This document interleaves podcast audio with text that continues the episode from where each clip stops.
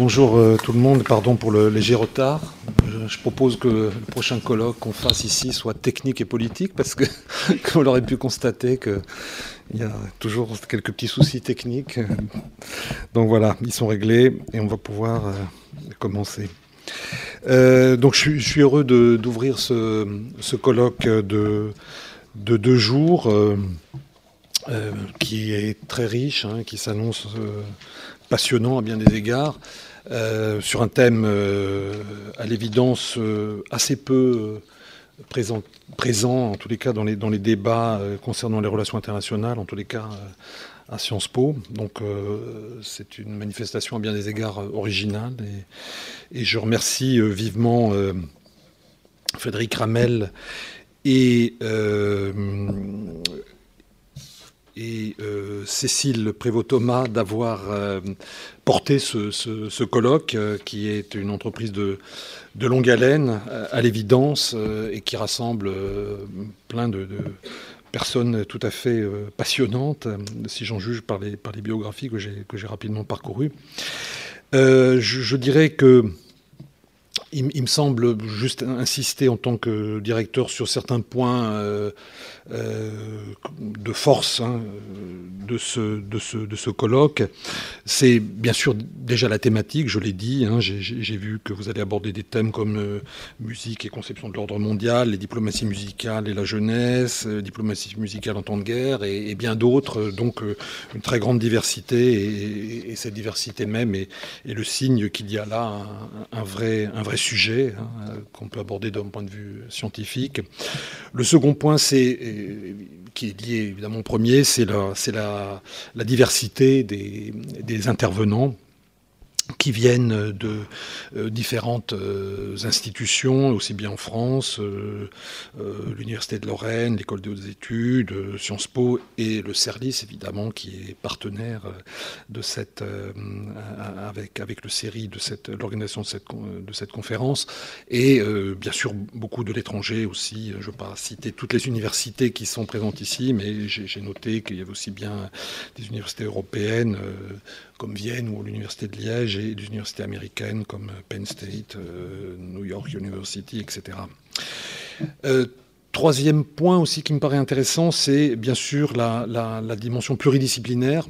Alors c'est vrai que c'est toujours un petit peu, si je puis dire, comme on le dit en français, un peu une tarte à la crème. Hein. On, avance toujours sur la pluridisciplinarité, l'interdisciplinarité, la transdisciplinarité. Euh, c'est un exercice qui n'est pas facile en général. Euh, je suis heureux de voir, en tous les cas, qu'ici, il y a une vraie dimension pluridisciplinaire avec des, des, intervenants qui euh, sont aussi bien des historiens que des, politistes, des musicologues, des sociologues et sans doute bien d'autres que j'oublie euh, dans cette très rapide présentation. Mais je pense que ça, c'est vraiment aussi intéressant, c'est qu'autour d'un thème, on puisse rassembler des gens venant d'horizons différents. Et enfin, last but not least, euh, heureux de voir aussi que ce, ce, ce colloque est, associe des, des, des, jeunes chercheurs, hein, y compris des, des, post-doctorants et des doctorants. Euh, je pense que c'est là, le signe que, en effet, euh, il faut penser euh, la recherche euh, non seulement comme portée par, ceux qui sont déjà en, place, même si évidemment leur présence est, importante, mais aussi par ce qu'au Québec on appelle la relève Hein, c'est-à-dire les, jeunes qui, montent, qui sont en train de faire le thèse ou qui l'ont fait il n'y a pas longtemps et qui euh, contribueront euh, euh, aussi à enrichir le, champ en question, donc le champ musical en l'occurrence, dont nous parlerons là pendant ces deux jours. Donc encore une fois, merci beaucoup à, Frédéric et à Cécile Prévost-Thomas pour euh, leur engagement dans cette, euh, euh, dans cette entreprise. Et, je suis absolument sûr que nous aurons un, colloque tout à fait passionnant. Et je passe la parole pour quelques mots d'introduction.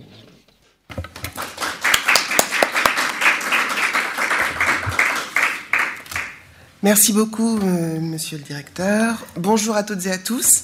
Au nom du comité d'organisation et du comité scientifique du colloque international Son et Voix de la scène internationale Comprendre les diplomaties musicales, je vous remercie de votre présence et vous souhaite la bienvenue. Je souhaite la bienvenue à chacune et chacun d'entre vous, ici à Sciences Po, à Paris et en France pour celles et ceux qui arrivent de l'étranger. Euh, Frédéric Cramel et moi-même sommes ravis d'avoir pu réunir à cette occasion un ensemble de chercheurs venus de plusieurs pays d'Europe et des États-Unis à la croisée de plusieurs disciplines, les sciences politiques et les relations internationales, l'histoire, la musicologie, la sociologie et l'anthropologie de la musique.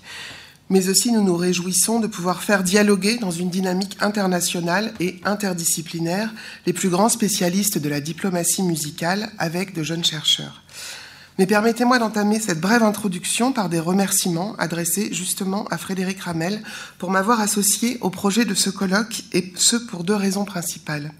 La première raison est que l'université dont je dépends, la Sorbonne Nouvelle, est, au même titre que Sciences Po, membre de la communauté d'universités et d'établissements, la COMU, USPC, Université Sorbonne Paris-Cité, et c'est un pôle dont les deux premières missions sont, d'une part, de porter la recherche et la formation au meilleur niveau et faire de l'ouverture à l'international une dimension fondamentale de la vie universitaire, et la deuxième mission, de créer de nouvelles dynamiques de recherche interétablissement, interdisciplinaire, internationale et innovante. Espérons donc qu'à l'issue de ces rencontres, nous aurons ensemble contribué à remplir une partie de ces missions. La seconde raison est que ma double formation de sociologue et de musicologue et ma spécialisation en médiation de la musique au département de médiation culturelle de la Sorbonne Nouvelle et au sein du CERLIS, laboratoire qui s'intitule donc le Centre de recherche sur les liens sociaux depuis maintenant quelques années, fait tout à fait écho à la question des diplomaties musicales. En deux mots, quand la médiation, sous sa forme la plus générale, produit du lien et règle les conflits, la médiation de la musique propose de retisser du lien social par la musique et de dénouer les conflits esthétiques, culturels, en proposant aux acteurs concernés de franchir les barrières symboliques, euh, qui, peuvent être celles de l'exclusion, de l'incompréhension, etc. Donc médiation musicale et diplomatie musicale me semblent être des objets de recherche qui entrent parfaitement en résonance. Donc qu'est-ce que signifie euh, l'expression que nous avons choisie pour, pour ce colloque? L'expression centrale, euh, comprendre le diplomatie musicale. Il me semble que comprendre les diplomaties musicales, c'est considérer la place de la musique dans les interactions internationales, examiner les usages politiques, mais aussi symboliques, sociaux, économiques de la musique dans les relations internationales, les pratiques, les conduites, les stratégies musicales adoptées par les délégations nationales ou encore les organisations internationales à travers leurs dialogues, leurs échanges, leurs négociations, mais c'est encore peut-être explorer la musique comme ressource diplomatique.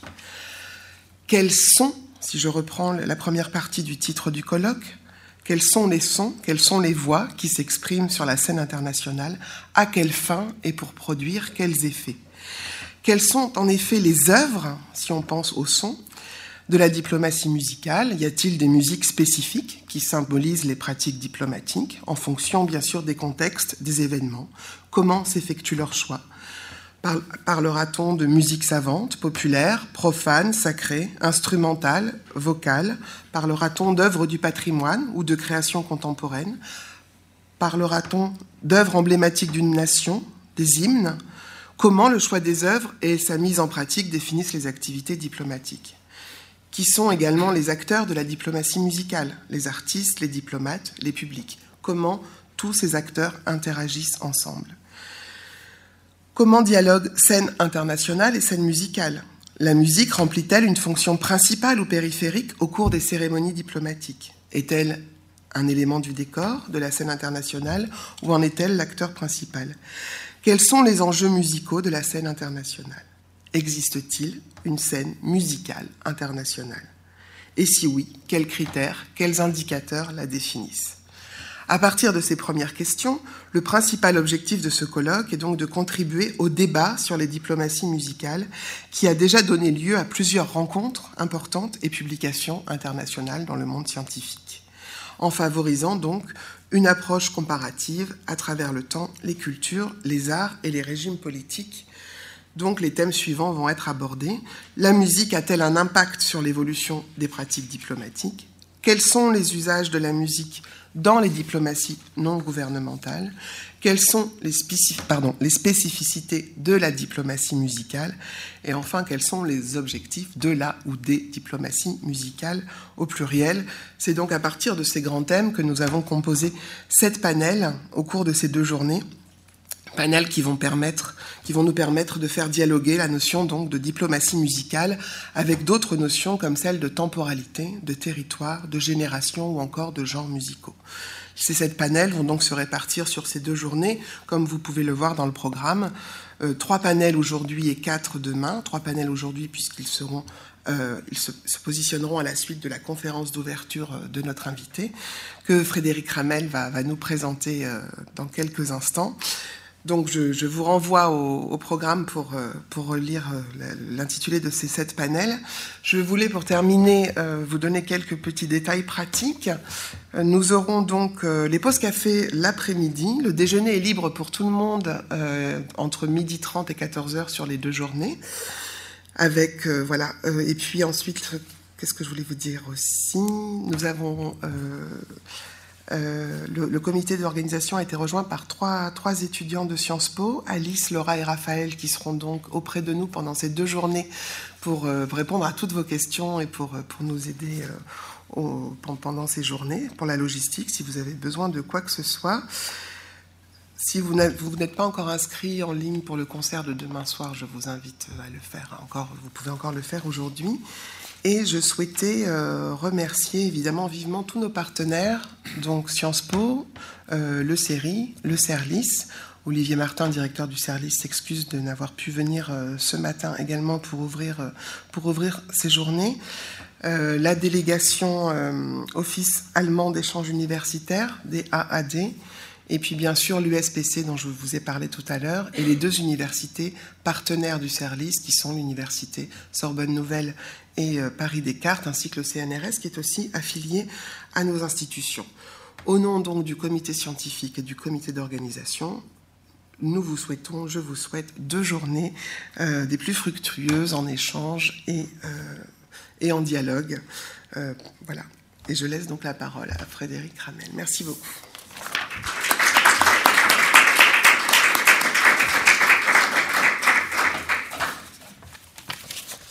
Well, I, I, don't want to be too long, but as you know, our conference is bilingual, and uh, it's a pleasure for me to, uh, to welcome uh, Jessica, Jessica Gienow-Hecht, who is uh, the chair uh, of the Department of History at the John Kennedy School uh, for North American Studies at the Freie Universität Berlin. As you know, Jessica wrote a seminal book uh, on our topic. And uh, it's a, uh, an honor for me and for us to hear you this morning on, the, on, the, on the topic you, you, um, you choose power state and musical nation branding. Jessica, I give you the floor.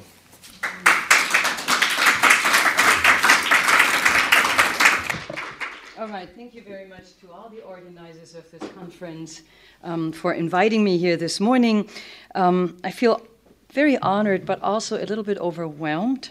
I'm, I feel honored because this is an intellectual place that I have been longing to come for for a long, long time.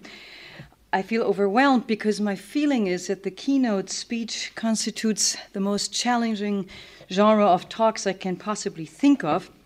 In the world of academia, the keynote is typically a talk that establishes a main underlying theme. It's supposed to kind of set the tone for everything that comes afterwards, which is a heavy burden to begin with.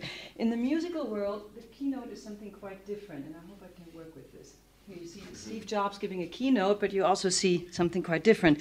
The keynote in the musical world is the first note of a musical scale. It's a note upon which a musical key is based for example, in a D major scale, the keynote um, would be D and so on. And as such, the keynote has quite a number of very important functions. Um, and I want to point your attention to one in particular, and that is it is supposed to neutralize the tension between the dominant and the subdominant by forming a stable center. And I would like to follow that definition the keynote as a stable center, neutralizing tension in my talk today. And what I want to do this morning is, first of all, I want to make a couple of observations on where I think research in the field um, um, has been going and is going, and where I see the foremost challenges, so to speak. And then I will talk a little bit about my own project on um, musical nation branding to suggest ways in which scholars might consider um, meeting that challenge. Many of you will be well familiar with the fact that um, we don't really need to preach to the converted anymore. There is a has been an avalanche of studies on music and international history during the past couple of years. Yesterday, in a seminar, we talked about Rebekkah Ahrendt and Marc um, Ferragutos, Ferragutos um, and Damien Mahiet's stellar volume on musical diplomacy. Um, as with many things in academia, there still seems to be a concentration on the West, that is North America and Europe perhaps because much popular and classical music originates from these societies. There are some investigations on the role of musical influences and styles among natives of particular um, regions, but I don't quite see um, a convincing nexus to international relations as is. Now, the topic of this conference um, is musical. Um, uh, diplomacy. It emerged as one of the key themes in international history, although I hasten to add at this point that much more of the research has come from musicology than from international history at large. Um, much of the research that we have has focused on the United States. Much of that research has really focused on the last 70 years, notably the Cold War that seems to present or represent the focus of many studies is a place in time where music um, interconnected very intensely with the geopolitics and geostrategies of leaders between Moscow and Washington. Um, my sense is that jazz and blues music is still very strong in the field as well. I'm thinking, for example, about Mindy Clapp's research 2015 on jazz, on the jazz record industry in the Cold War. Hip hop is catching on strong more as a evidently more as a post Cold War topic. Here I'm thinking about Saloy's study 2015. Um, US black cultural music is catching on very fast, um, as is classical music. Now, what I think is missing, and I would just want to throw this out, and I'm going to come back to it a little later. What I um, think is still missing are studies on post colonial music in the Cold War. There is a new volume out there called Audible Empire. It just came out a couple of weeks ago, 2016, by Ronaldo, by Ronald um, Radano and Tejumola Olaniyan.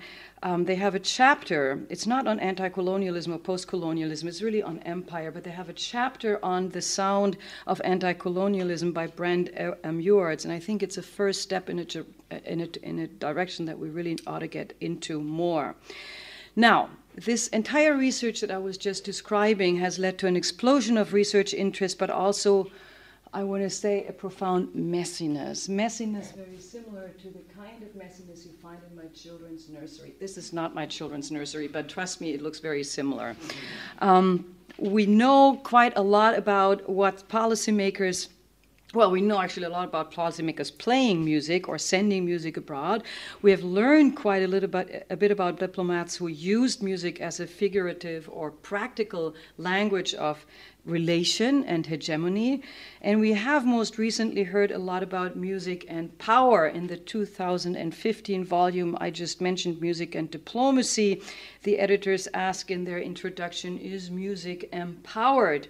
And they answer this query with a series of essays and an afterword by Danielle Fosler-Lussier, who is here this morning. I'm thrilled, who concludes that Power, quote, is performed and negotiated among persons. Music can create relationships, she adds, symbolic power, and mediate ideas through performance. Now, if you are an IR person, and I suppose that some of you are, that definition is not very satisfying. How does this exactly for, um, work? How um, does power, or how can music empower anything? How can music help to create a power in a relationship. Um, and how can we study this, by the way, as intellectuals, um, not just on a case by case studies, but really um, on, a compar- uh, on a comparative or theoretical level? It seems to me that is really at the heart of the questions that the organizers of this conference have sent to all of it. And just for the benefit of our own memory, I'm going to repeat this. They ask for the specificities and the goals of musical diplomacy. They ask for changes in diplomatic practices relating to music. They ask us, in short, how do hegemonic actors, institutions, and states, as well as those who seek to achieve influence at different points in time, do so without, am I adding this on my own, without resorting to violence or sanctions, which, which is really to say without resorting to military, physical, or economic means. Now, that's a very classical international relations query. Thank you very much, Frederick, for that. Let me think with you through really what IR people think about when they talk about power. What states need to exist, any state at any time in the world, what they need to exist and survive, both at home and abroad, is recognition. Recognition. They often seek to achieve recognition by means of projections. Literally, states must be seen and heard as legitimate performers on the world stage in order to play any role that really means states require both internal and external assent to their being in the world. There has to be a critical amount of people who believe that the state exists and have, uh, has a right to do so. If states don't re- achieve recognition, they literally do not exist. And if they don't achieve recognition, then there is no point in even thinking about power because there cannot be any power. If, on the other hand, states are successful they can sort of advance to the next plane. They can attain credibility, they can um, attain influence and power. All of which is to say that states need credibility at home and abroad in order to be able to do the kinds of things that governments and states do, which is sign treaties, draw borders, administer social security, and so on and so forth. There is, in other words, an intense interplay between internal and external projection, and nowhere, it seems to me, is this most more obvious than in the metaphor of the stage that we often invoke when we talk about international relations. We talk about the international arena, the international um, stage, the international forum, and that really invokes some sort of comparison um, or allusion to the performing arts. Um, because there is a stage in a metaphorical sense as well as in, in, a quite literal sense. And to understand this connection on the theoretical level, the connection that we are going to talk about at this conference, the kind of perf- the world of the performing arts on the one hand, music in particular, and on the other hand, um, diplomatic relations, I think we need to step back and make sense of the complexity of musical relations in the international arena as is. What kind? And this is really the key question that I want to ask here. What kind of mechanisms, of strategies, of information and agents do we consistently find in the making of musical relations across borders and at different times in history, including the present? So, to provide a conceptual framework enabling us to answer this question, question and really try to bridge the gap between musicology and international relations, I want to get back to the spirit of the musical keynote. Remember, it's a neutralizing center to harmonize the dominant or the tension between the dominant and the subdominant. So I suggest we turn to a neutral outsider. We turn to a neutral outsider, a third field, and the field I want to suggest is marketing sciences, advertising and marketing sciences. I propose what I call musical nation branding as an approach that allows us to study the interplay of power and music in tandem.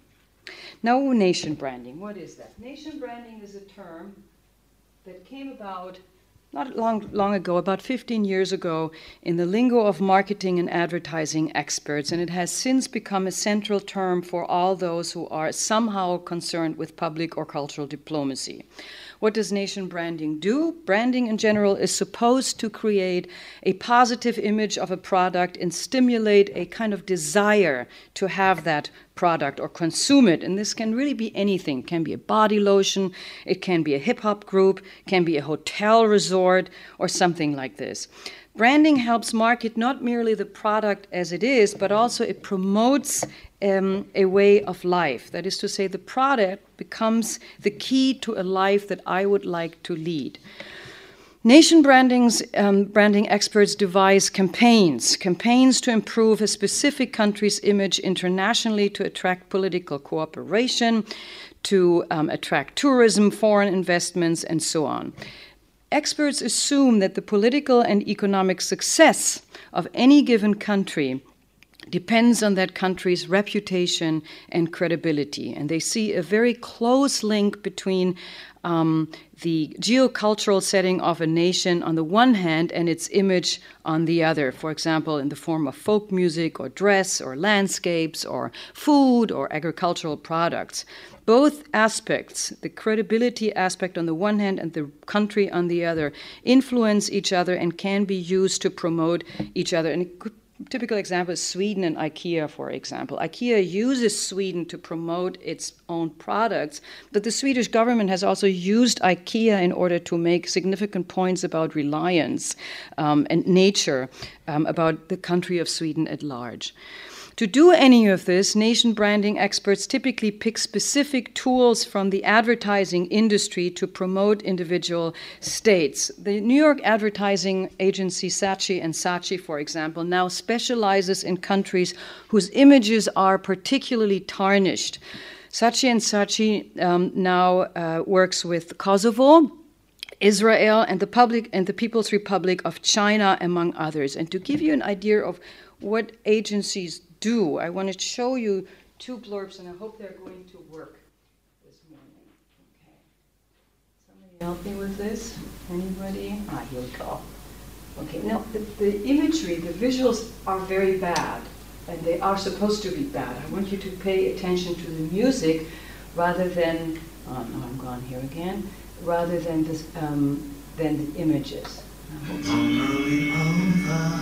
This is a PR spot for Kosovo by Saatchi and Saatchi.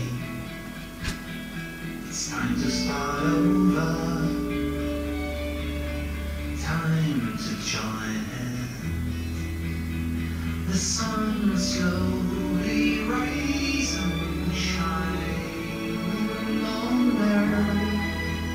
Listen to the music. Close your eyes. What do you hear? Harmony guitar music. You see young people. They're building a puzzle.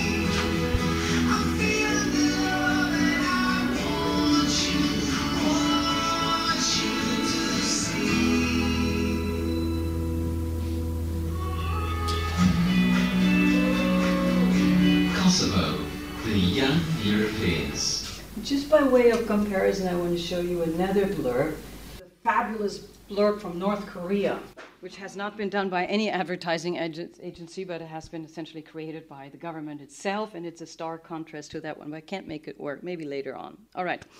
Um, now, nation branding experts typically ask three questions. They ask, how does a country want to be seen and heard? Number one. Number two, how does that wish relate to the reality, the perceptions of others or by others? And then number three, how can the gap between the desire and the reality, the perception of others, by others, be bridged?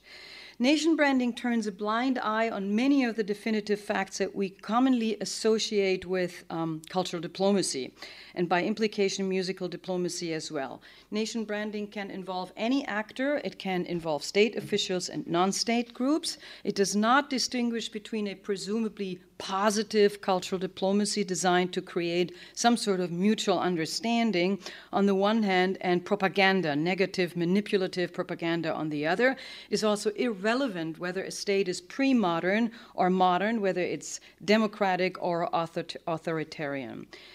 The nation branding approach includes four different tools that I think can be very useful for scholars interested in music and international history to help us analyze and compare musical self representation among actors across borders and time period time periods. First of all, it considers how an interest group within a given state or how various interest groups within a given state contest and also compromise to create a marketable sound, for example, an anthem or a jingle or films or promotional videos such as the one you have just seen um, a marketable sound that may help to achieve goals that, for whatever reason, cannot or should not be reached by pressure, again, violence or economic sanctions.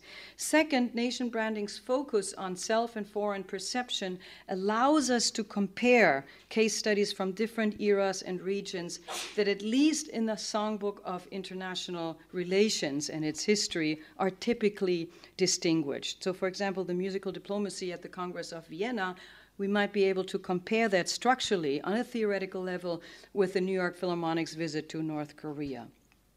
Um, Third, nation branding does not limit itself to state or non state actors. It allows any actor who's somehow interested in branding the nation. And fourth, nation branding considers how sound and imagery is constructed by focusing on the process rather than outcome and success. It is really to say, nation branding studies, as they currently emerge in communication studies, really aren't very concerned with success or outcome. Um, rather, they focus on the perception, the communication, and the actors involved. The application of the nation branding ap- approach to music and international relation, I think, works best in the early modern and modern history period because nation branding's terminology and its orientation towards marketing techniques link it to the rise of the modern national state. And I want to get a little bit more into that. During the um, the transition from the early modern to the modern period, European and North American understandings of nation and power shifted from the individual, that is to say, the king, something that you cannot really touch because he's far away, but you have a very visual, a very concrete idea about what power is and who the nation is, to abstract notions of um, rule, that is to say, the government. And this change included a qualitative transformation that was central for the modern develop of nation branding, including, I think, its musical component. Abstract state power, that is, power that you have to imagine rather than see, um, attributed vague points of distinction to the nation because it emphasized the nation's attraction for people inside and outside of the nation, even though you couldn't quite touch it anymore. Now, in the 19th century, this, whoops, I'm sorry, here I ran ahead way too far. Wait, there we go. Oops. In the 19th century, this constellation intensified international cultural ties um, and also conflicts. And of course, international history has a lot to say about wars in the 19th century. We know today that um, informal actors played quite a central role in these scenarios. And in fact, one of the emerging large stories in diplomatic history right now is the power of informal actors in international diplomacy during the 19th century bankers, um, clergymen, um, aristocrats, intellectuals, academics, agents of all kinds, agents of the performative arts, and also musicians. Music became a national marker throughout Europe and North America in the 19th century, and specific r- rhythms and musical idioms were associated with national styles. Key patriotic events, such as, for example, war or crisis or famine or victory or defeat, became powerful instruments or moments um, of national musical expression. And that ranges from Tchaikovsky's 1812. I'm sorry, here I'm running before. No, I'm sorry, I have to go back here.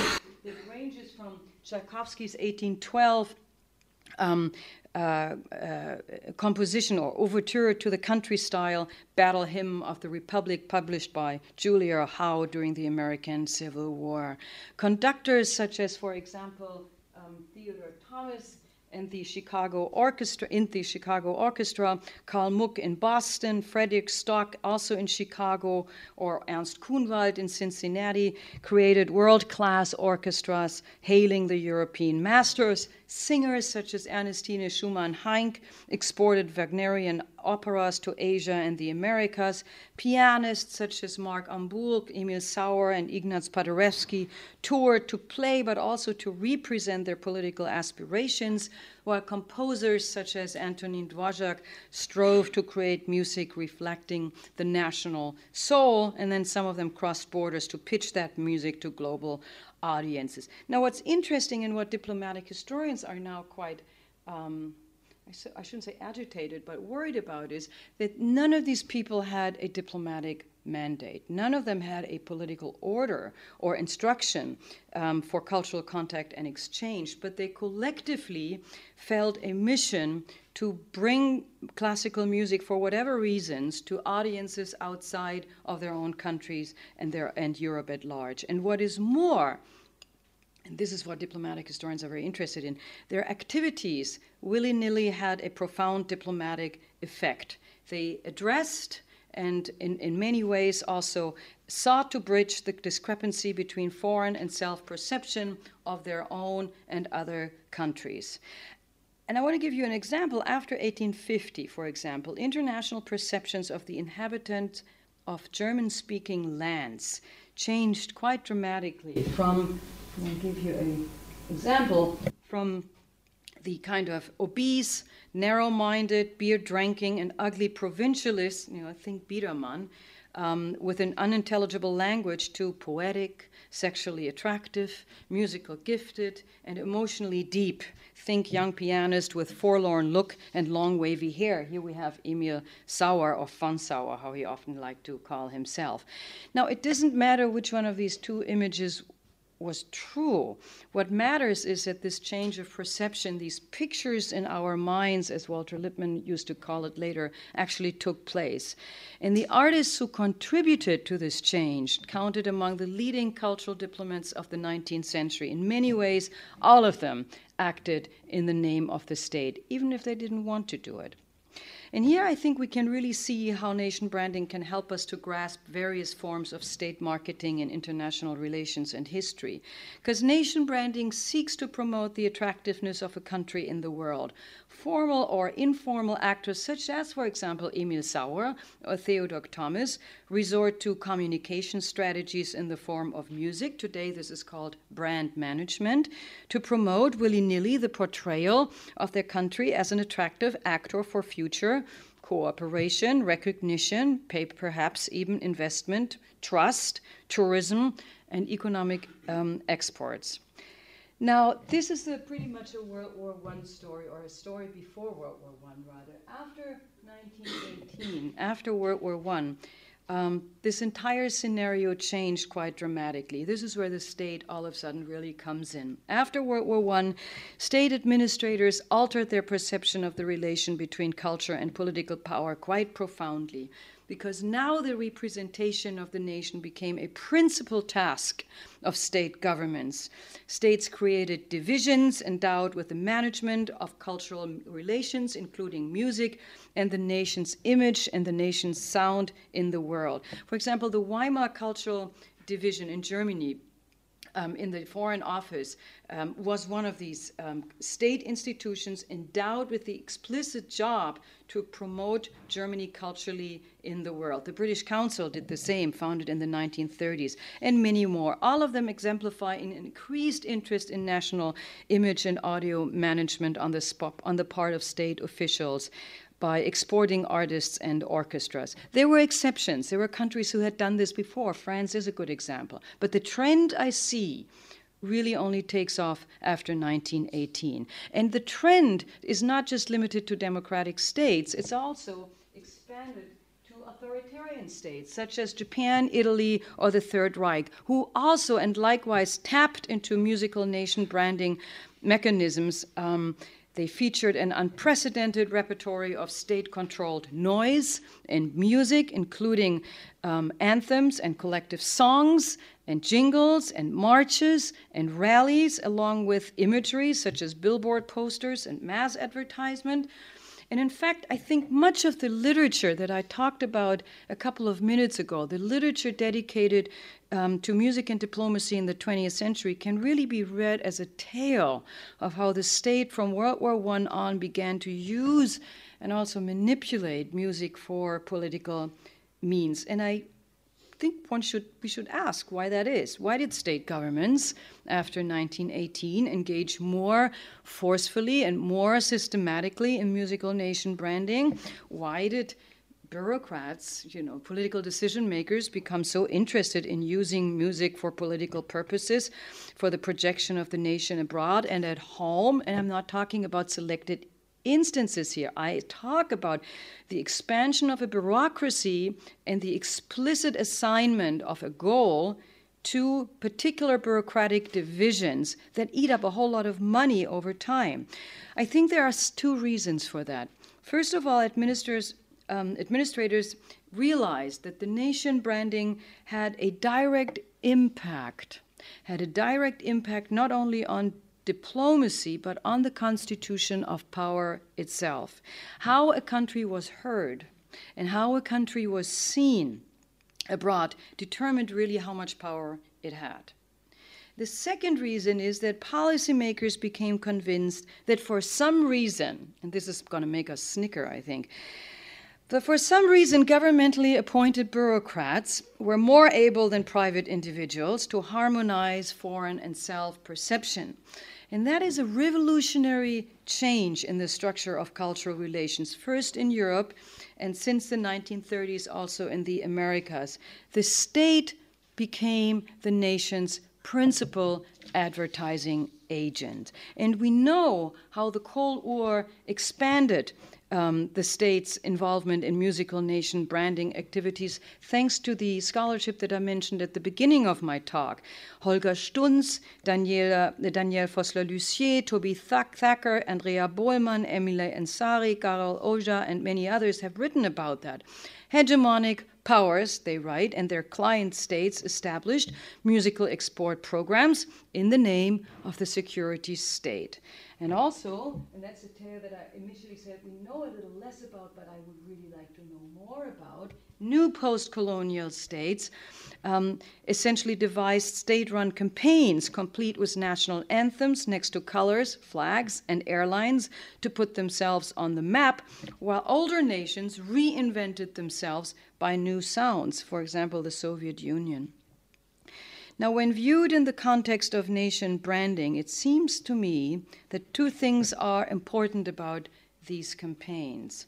For one thing, what we call musical diplomacy only played a rather small role in this overall um, scenario. In many countries, including in Great Britain and France and Germany, there were many contradictory aspirations and groups, contested notions of power, internal political and cultural struggles over identity uh, framed or over, over uh, programs framed by the government relating to national identity. Which orchestra, for example, should go on tour?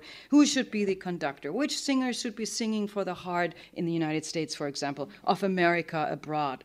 When Leonard Bernstein went to um, Europe and the Soviet Union in 1959, we know the tour was highly contested because of his presumably communist leanings. Wilhelm Furtwängler's tour aroused the ire of many who saw him as an opportunist at best and a National Socialist collaborator at worst.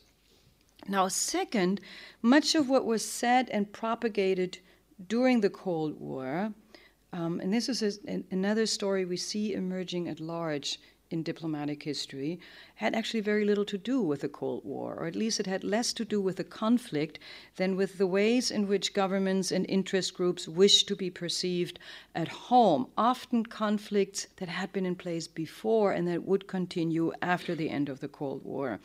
In the United States and in the Soviet Union, officials grappled with conflicting functions of popular artists vis a vis the state.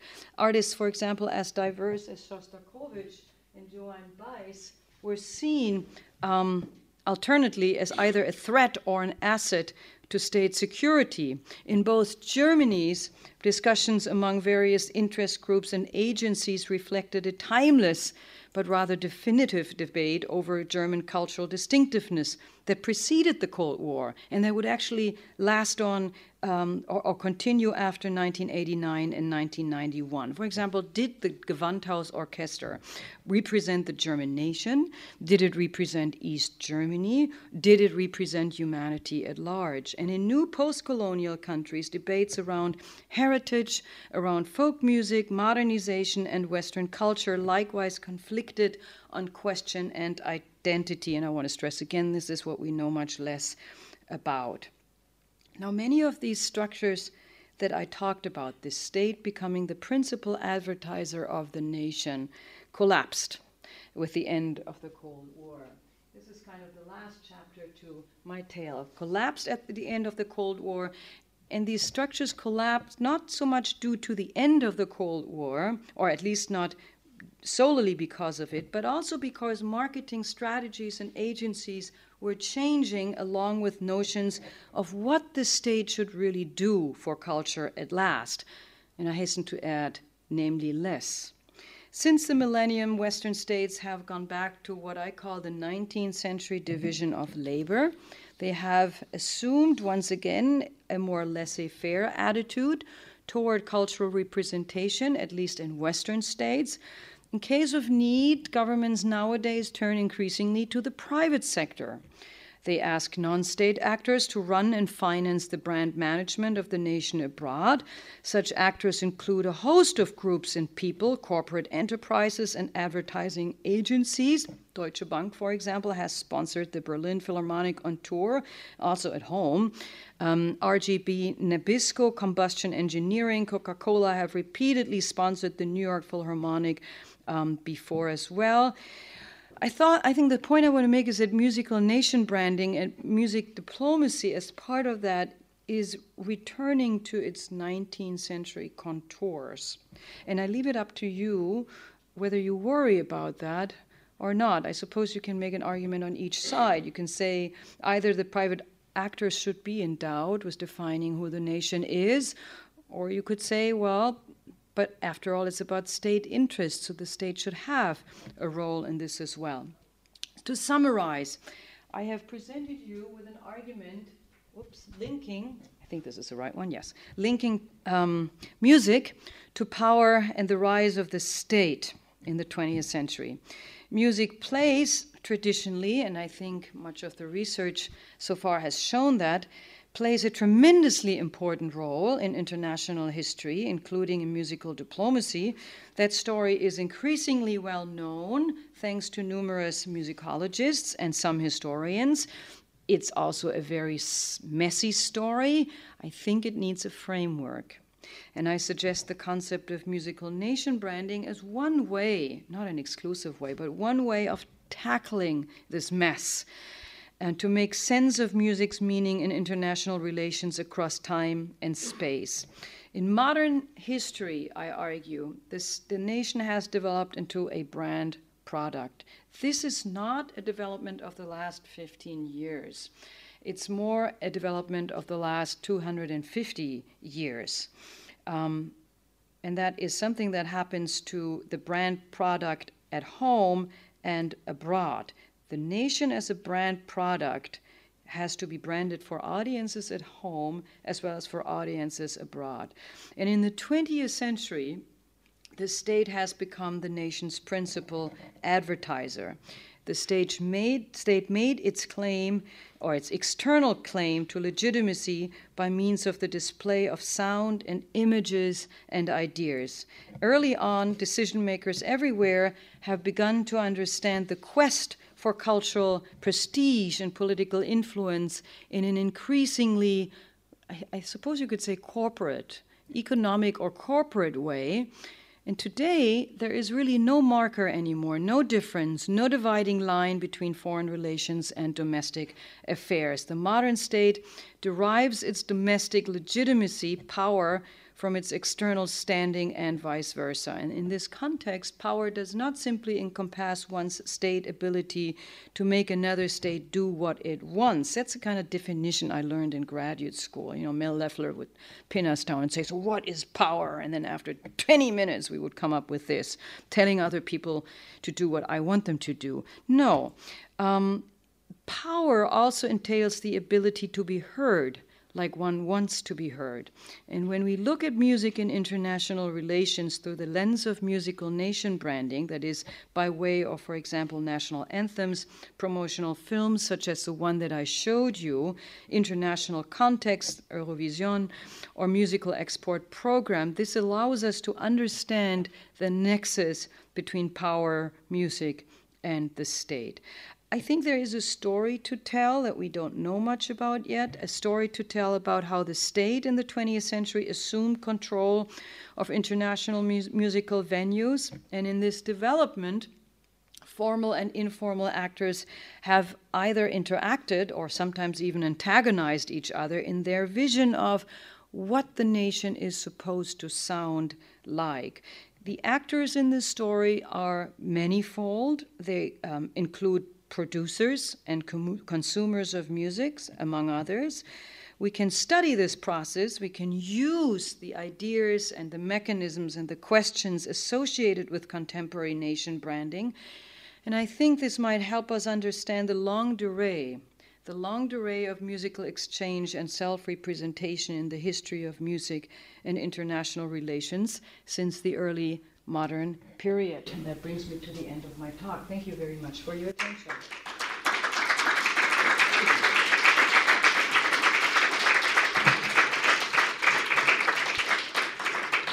Should I sit down or stand or thank you?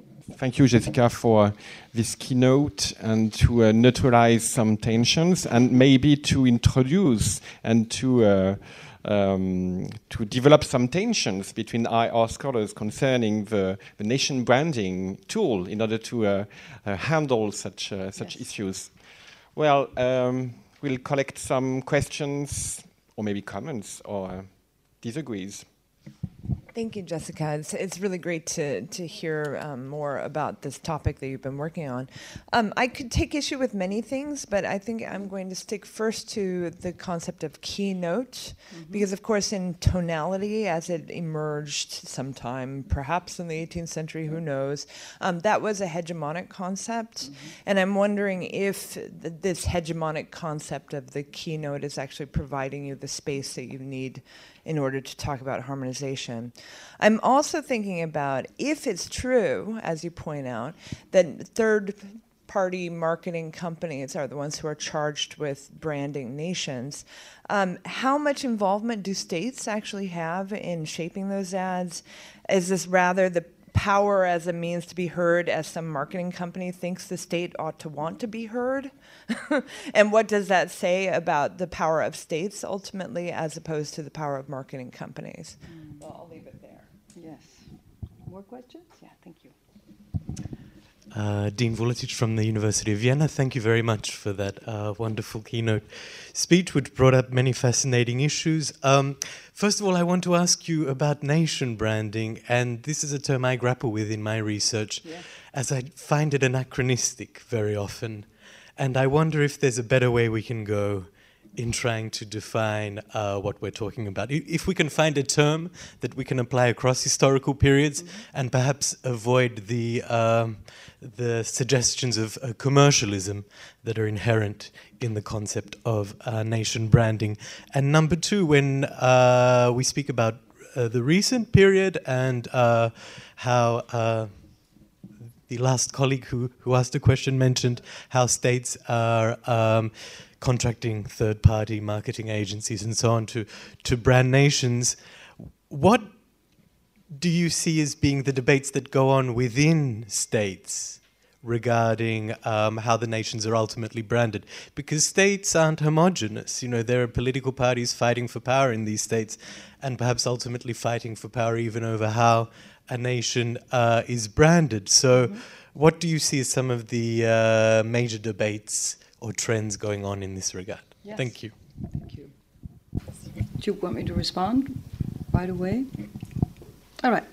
Um, the keynote, I mean, I, am using this as a teaser, Rebekkah. You're nailing me there. I'm not using this as a hegemonic concept, but simply in order to show, uh, to, to, talk a little bit about the challenge of what I do up here in, in a way of making a strong claim about my own work while at the same time opening up or supposing supposedly opening up a conference it's going to be about many different things including some that i've never heard anything about probably most of these um, so i'm not making a claim to harmonization here i do believe however um, that we have a problem that I outlined in the sense in that we have an increasing amount of case studies and we don't really have found a language how to talk about what we do in here. I think yesterday's seminar, which you attended as well, um, showed this quite clearly. We, you know, we, we fall back on these mechanisms of recognition, really, you know, why, why what we do is important, rather than constructing a more avant garde, perhaps, um, language and mode of communication, really a theory or a concept by which to tackle the issues that we are concerned about. The nexus between emotion and power, the nexus between um, influence on the one hand and harmony on the other.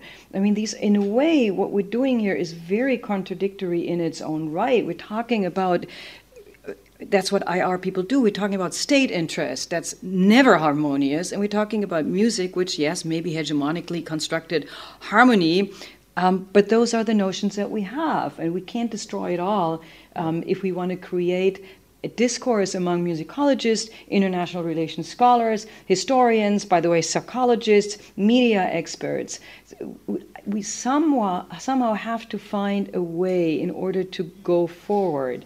And that leads me to um, your second question what does this really mean about state power, these third party companies? How much involvement do they have? I think common understanding would have it that, you know, kind of the fiddler's tune, right? If I pay an an advertising company, they're going to do what I want them to do. So it's really a continuation of what was there before. But that's not the way it happens at all. I've interviewed quite a few um, people from advertising agencies who are endowed with um, marketing countries. And overwhelmingly, my impression is there are these meetings, you know, meetings between the Verkaufsförderer, the sales promotion manager on the one hand, and then the marketing experts, the texter, the creativity people, all of them from the advertising agency, and then some state officials who really often do not know what they want and who look to the advertising agencies and say, Tell us, you speak the language, do something, and for the most part will approve. The making of the Kosovo ad that you saw was pretty much exclusively in the hands of Saatchi and Saatchi. It was tremendously uh, um, uh, expensive. I think it was like five to eight million dollars, which I think is a lot of money, right? Um, and yet the people who made the final call was not the government of Kosovo. Government of Kosovo was very happy to have somebody to take on the responsibility, make something, create something, and then pitch it out there because, and that I think is a kind of postmodern twist to it, if you outsource advertising, if you turn this into the job that somebody else does, the responsibility is off your shoulders. You, the, in the last instance, you can always say, well, it's the advertising people who screwed up, right? It's our money, but at the end of the day, they make the decision. Um, the second uh, um, person that asked about nation brandings um, avoid suggestions of commercialism. I think these no, suggestions of commercialisms are add-ons. I think it's very easy to take them off. I think there is a history of nation branding to be written avant la lettre, way be, before you know Simon Anholt and Wally Olins and Keith Dinnie and all of those scholars that we have come to associate with it. If you focus not on the kind of brouhaha around it. And of course, in the last three or four years, it's become increasingly controversial. And Simon Anholt, who, who kind of coined the term, has since really disowned it and said, you know, I, I, don't want to talk about nation branding anymore because people have turned it into this Frankenstein monster of meaning that I do not associate myself with anymore. But I think if you don't focus on the brouhaha around it, but on what branding experts do, brand management, finding out the tension between this is a way we want to be seen, this is how people see it, and the management of that tension.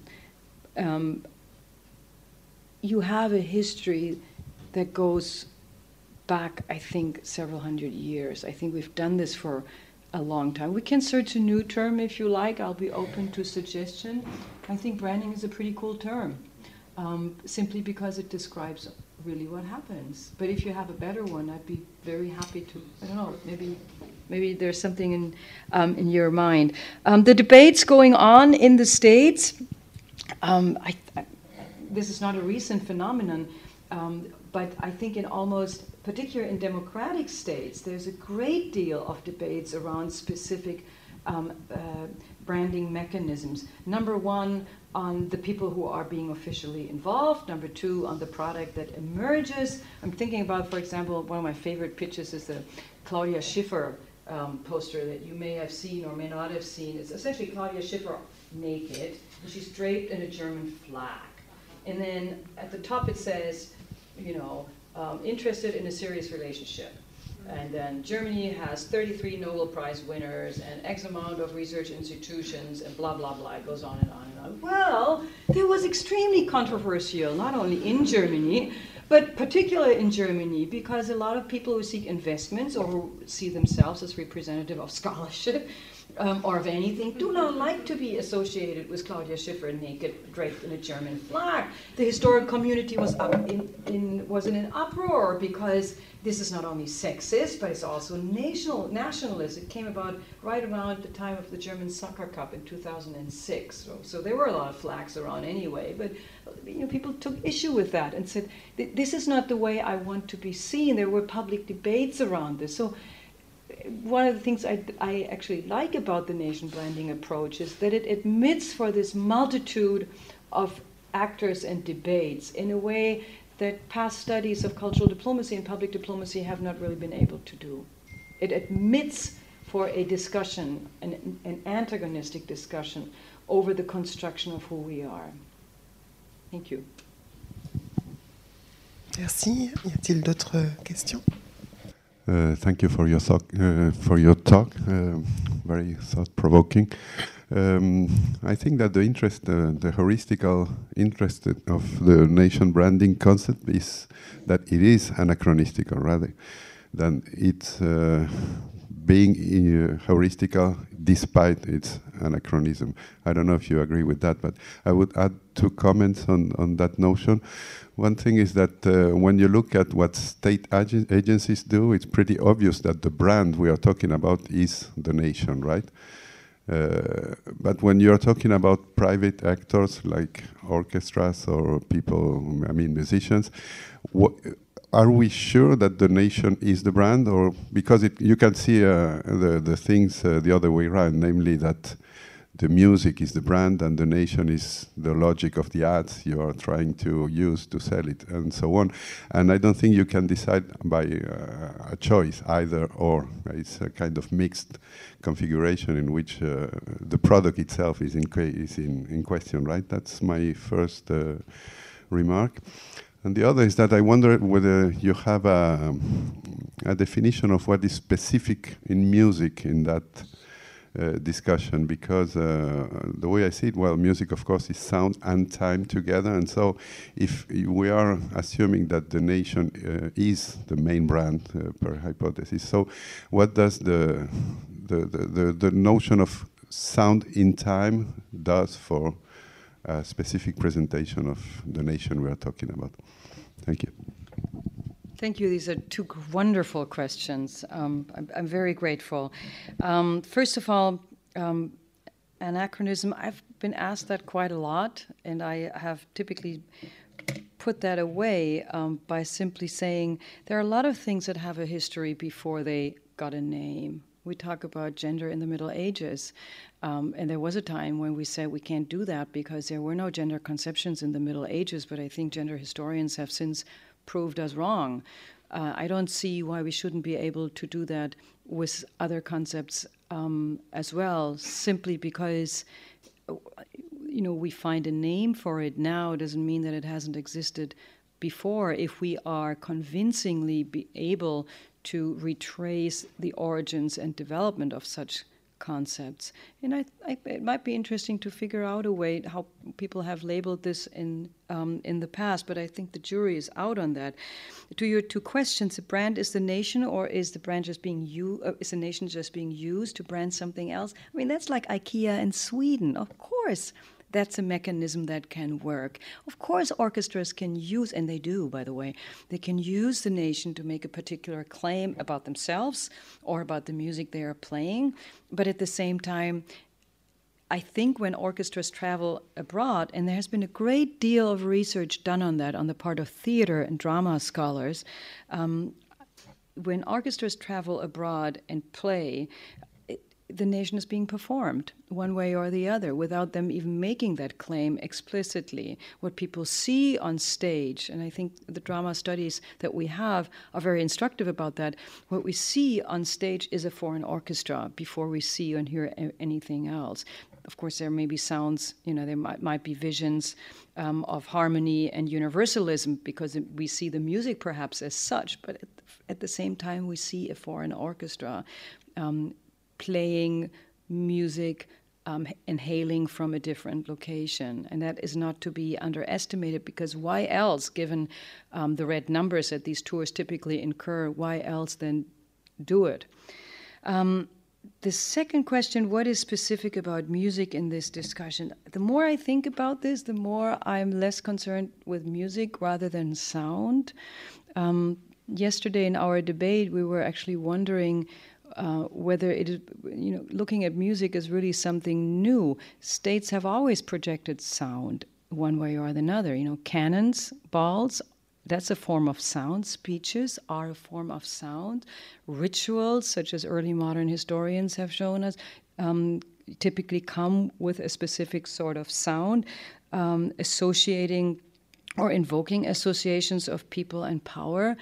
Uh, I would like to see the discussion actually not just focus on the construction of music, but really mesh it with sound at large, like um, uh, uh, the previous speaker introduced it um, before what role does it play? It plays the same role, if not even more of a role than any visuals do. And that's completely in, uncontroversial, like costumes or displays or films or anything else. It's, it's, it's simply a tool to grapple with that is being used in the projection of political power. And we have come to grips with it one way or the other. That we haven't done so doesn't mean we shouldn't.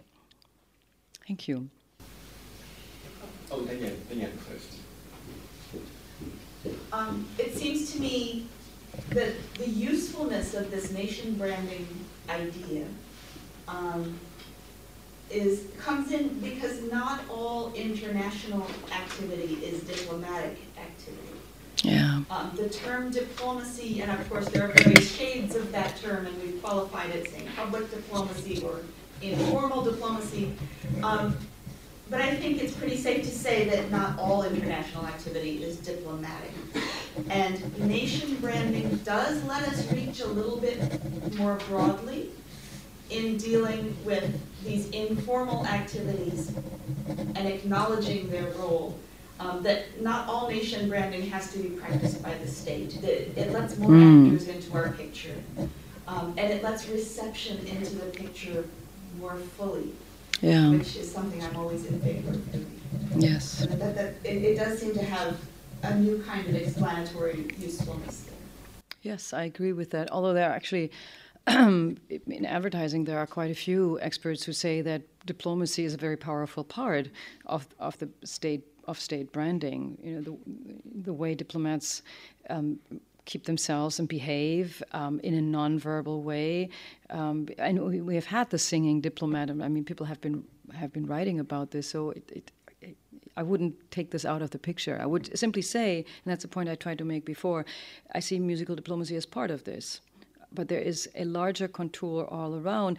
And much of what I've talked about is a response to criticisms I got over the years and comments of people saying, well, what about this group? And what about that group? And how do they contribute to the diplomatic process? And you end up saying, well, they, they you know, they, they act domestically or they're not really in diplomacy and they're not really in this decision making process. And at one point, one realizes that the diplomatic process is very limiting if it comes to talking about a foreign relation, which is what really inspired the cultural turn in the first place. Frederick, I think you had a question. Uh, two, comments. Um, uh, I totally agree with the notion of recognition, and it resonates with some mm-hmm. research programs today in IR uh, on this uh, on this topic. But by using uh, the concept uh, uh, a, concept from marketing in order to set up the, the bridge between different disciplines, how do you take into account uh, international political economy. Because uh, uh, I'm wondering whether this phenomenon, this Cuban phenomenon in post-Cold War, um, you mentioned uh, concerning uh, states and non-state actors, uh, this phenomenon results from the transformation of capitalism today. Yeah. And um, how do you take into account economic factors in, uh, in your own design, research design or approach of, uh, of nation branding. Mm-hmm. And the, the, second comment is um, more linked with the notion of power you used, the ability to be heard, and I think it's very refreshing to, to, to think about um, to, to, to, this definition. But what is the place of silence in IR uh, stage, in IR, in the, in the international stage? Because uh, even though you use sound more than music, you must uh, listen the sound and listen the, the, the music in order to uh, um, to influence or to um, even to be influenced. Mm-hmm. Great question. Thank you, Frederick. Um, first of all, the international political economy, or, or shall we say economics at large, branding is, of course, very much motivated um, by precisely that, by economic factors, uh, in the sense in that nowadays it's very much about attracting foreign investment and about boosting a country's economic potential. And there, I, I think, you know, it's about recognition and it's about trust and political alliances, but it's very much also about smaller countries in particular attracting interest on the part of other countries and investors at large. But there's also something else, and I'm very intrigued by this since the 90s. I think we have a new corporate way of thinking about international relations and uh, of pitching the nation and maybe that isn't new, but it, the way it's spelled out is certainly in a novel language. That, that, countries become increasingly investment portfolios in the sense that they receive the ki- same kind of treatment. They need to be managed. Um, they need to be pitched. They need to be presented. They need to be coached. Whole populations need to be coached prior to, you know, the World Soccer Cup, so that they will behave when the guests show up, in order to make a good impression, so that more people will come in the future. I th- so I think there, there is a two there are two ways really to answer your question one is this is about economics of course now always has been i think um, including in the 19th century but it's also a new way of thinking about the nation at large in a much more economic way, not in terms of the nation's economy, but the nation as an asset or in a nation as a portfolio to be managed by, you know, um, brokers or, or um, uh, uh, advertising experts. Um, I think your question on silence is extremely intriguing, and I haven't done any research um, on that. That's something to be said. I think the, the, most important thing about silence is whether it's intended or not. Um, I've listened to I don't know how many debates between nation branding experts and representatives of individual states. And you don't hear much about silence there. What you hear is, say, um, administrators from Sweden who say, look, we are a good country, um, we, we, we do well in the international arena, our economy is fine, but nobody's taking us seriously. What can we say and do in order to change that? Or you have a country like Iran. Iran has a very powerful um, advertising campaign, mostly f- focusing on A Thousand and One Night. It talks about the Persian bazaars, it talks about carpets, it talks about the gardens of Isfahan and um, the, the square of the Ayatollah. Um, foreign perception, however, tends to focus on, um, you know, the autocratic theolo- um, um, autocratic regime. So, how do you bridge the gap? And what Iranian politicians are asking is, what can we say in order to make people see, you know, the great advancement of Persian culture more so than our political system?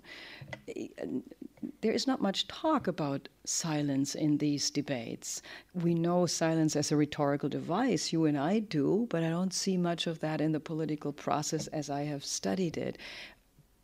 But again, I hasten to add I haven't really done focused research on silence itself. If I did, I would be focusing on intended silence as opposed to the silence of an actor or, or a nation that isn't heard. Nation branding is very much about either changing existing images or putting countries on the map. You know, Venezuela feels nobody know, you know, 95% of the people in the world don't know where Venezuela is. So it's about inspiring people to learn more about that. That requires communication and not silence. So, so Venezuela feels it's not being heard, it, but it wants to be heard. So that's not the kind of silence I think is so important. I would rather learn more about intended silence. I'm not raising my voice in the United Nations, and by doing that, I'm saying more than I ever could if I spoke up. But we don't really have much research on that. All right. Thank you very much. Uh, my name is Annett Richter, and I would like first of first of all would like to thank you for your intervention, for coming here and thank you. Uh, being uh, uh playing your role and share all your thoughts with us. Um, I have two points, um, one comment and maybe well, two comments or questions whatsoever. Um, we're talking here about national branding, as far as I've understood, um, national branding and using music for national uh, as, as, means for um, uh, national branding. Um, national branding, I would say, it's it's a Western concept, right? Um, most of the intervention I've seen on the, I mean, of, uh, on, on, the, agenda here uh, are talking also referring to music, uh, classical music, baroque music, etc. But these are also, I would say, um, Western uh, music, right? Yes. Now, um, to my understanding, um, music was much more. Uh, there's a need to understand music as um, in a much broader way because there are uh, a lot of ethnic groups, minority groups, whatsoever, um, that also have their own music, their own sounds, their own rhythm. And that is something that was uh, not intended, or they don't even want to, to use it for national branding or local branding whatsoever, because that is something that has to do with their, um, let's say, um, yeah, um, um, identity somehow, right? And that is something that was recognized in, in 2003 by two declarations. Uh, the uh, Declaration on Intangible Heritage and the one for um, cultural expression, expressions that ended up in the 2005 uh, Convention on Cultural Expression, right? So the overall debate mm-hmm. in UNESCO. Um, so um, that was also the time where the different, uh, yeah, uh, school of thoughts uh, were actually actually clashing on it. So um, I know that it is very um, um, debated. It's very criticized. So um, the convention uh, one tries to follow up, but it's very hard actually to follow up the implementation because um, that is something very special. And uh, the second point I wanted to uh, make, or, uh, or, a question: How do you see actually? Um, uh, um, well, the, the, the, um, the, other way around, let's say, having musical authorities influencing politics. And I especially think here, for example, I give the example of Kurt Masur and his role during the uh, 1989 turnovers in, in, in East Germany. Mm-hmm. Thank you very much. All right. Thank you very much. Um, branding as a Western concept. I, I, suppose I suppose you could um, I suppose you can make this point. Although what I find intriguing is that at this point in time, I see a lot of non-Western countries, and I've seen that for the last 50 years, um, investing a whole lot of money into branding by music. uh, one way or the other, and it starts with the national anthems, which is something that I think deserves to be studied in far greater depth than we have done this um, uh, already. Um, I, I, agree with you that um, the study of, say, minority music or minority cultural heritage, as you mentioned it, doesn't really um, hasn't really been studied in this to the same extent than official campaigns. Although I would say that there, there has been some research done, um, for example, how European countries have changed their pitch um, in the 1970s. So up to the 1970s, official cultural diplomacy very much focused on classical music, but the change quite radical, radically um, in the 1970s due to any number of re- reasons. That has to do with post-colonialism as well. When, for example, the Goethe Institute started exporting um, Turkish German music as an expression of German identity, and we, there have been studies done on this, but again, we, we, we feel uncomfortable with it. We don't know how it fits into the tale. I actually have no problem with it because to me, this is part of the um, the debates and discussions that are being led around the question who is the nation and who how are we going to be heard abroad? Whom are we going to export? Whom are we going to show in order to um, make the nation heard abroad? And it seems that in this particular case that i just described the shift was quite profound in the 70s um, and after, in fact, I have a friend who's a punk musician who said, I grew so tired of going to East Africa because they sent me there all the time as a representative of German punk. That in the end, he didn't even accept these invitations anymore, but he was seen as a very powerful presenter um, of that particular identity. And he didn't make a claim that he wanted to be in the picture. He was just being actually sick and tired of being in the, tix- in the picture, mostly for time reasons, though, not for conceptual ones. Um, so I think you're right. We could do much more on this. A little bit has been done, however. Um, how do I see the role of musical authorities? Same, in, in a way, the same um, answer. I see them as the part, as a part of that dialogue, debate, and sometimes even antagonism over how the nation is to be branded. In history, for 30 or 20 years, we had raging debates about the nation and nationalism. And it kind of you know, dwindled down after the millennium for any number of reasons. Um, one of the reasons it died is because we couldn't get all these voices together in order to find a definition on what the nation really was. I don't think we need that definition really. I think we should rather focus on these voices and, and see how individual groups pitch their own version, version of the nation as a contribution to an overall picture that sometimes makes it in and sometimes, unfortunately, does not. And Kurt Masur would certainly be part of that. Did that answer your question? I'm not quite sure about this because you wanted to speak about authority, right? Yeah. Um, uh, yeah, it was in a sense authority because he was able actually to um, intervene uh, uh, to next, uh, or was able to um, use his authority to um, to um, hold back uh, any military intervention that was planned in Leipzig, and that has actually mirrored the decision in Dresden and other cities. So um, um, the way he interacted, the way he used his, I say, authority, it was more or less how to uh, was able to influence a political uh, decision and that was not about branding or using authorities outside, etc. So that was more the way, um, the other way around, using actually um, against a political regime that was going to break down and uh, tended to uh, restore some kind of last yes. resort uh, um, order whatsoever. It's yeah. called the Titanic effect, isn't yeah, it? Yeah. Um, I, two things about this. What, whatever I said here this morning is not supposed to be the definitive answer to all of your problems. There is lot, there are lots of things going on in the world of music and politics that have nothing to do with nation branding. I was I'm tackling here a very specific problem relating to international relations.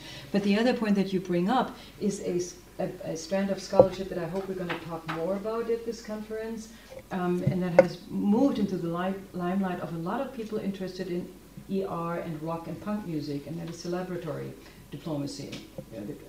to, to, what an extent can people who really dedicate their world, their, their lives to music, play willy-nilly a role in the representative in the, in the process of representation, um, even, if, even if they didn't want to, in order to pursue very specific causes. And it's actually a term now, you know, celebrity diplomacy of sorts.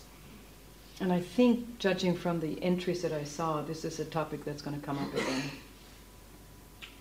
Thank you very much, Jessica. Thank you very much for coming.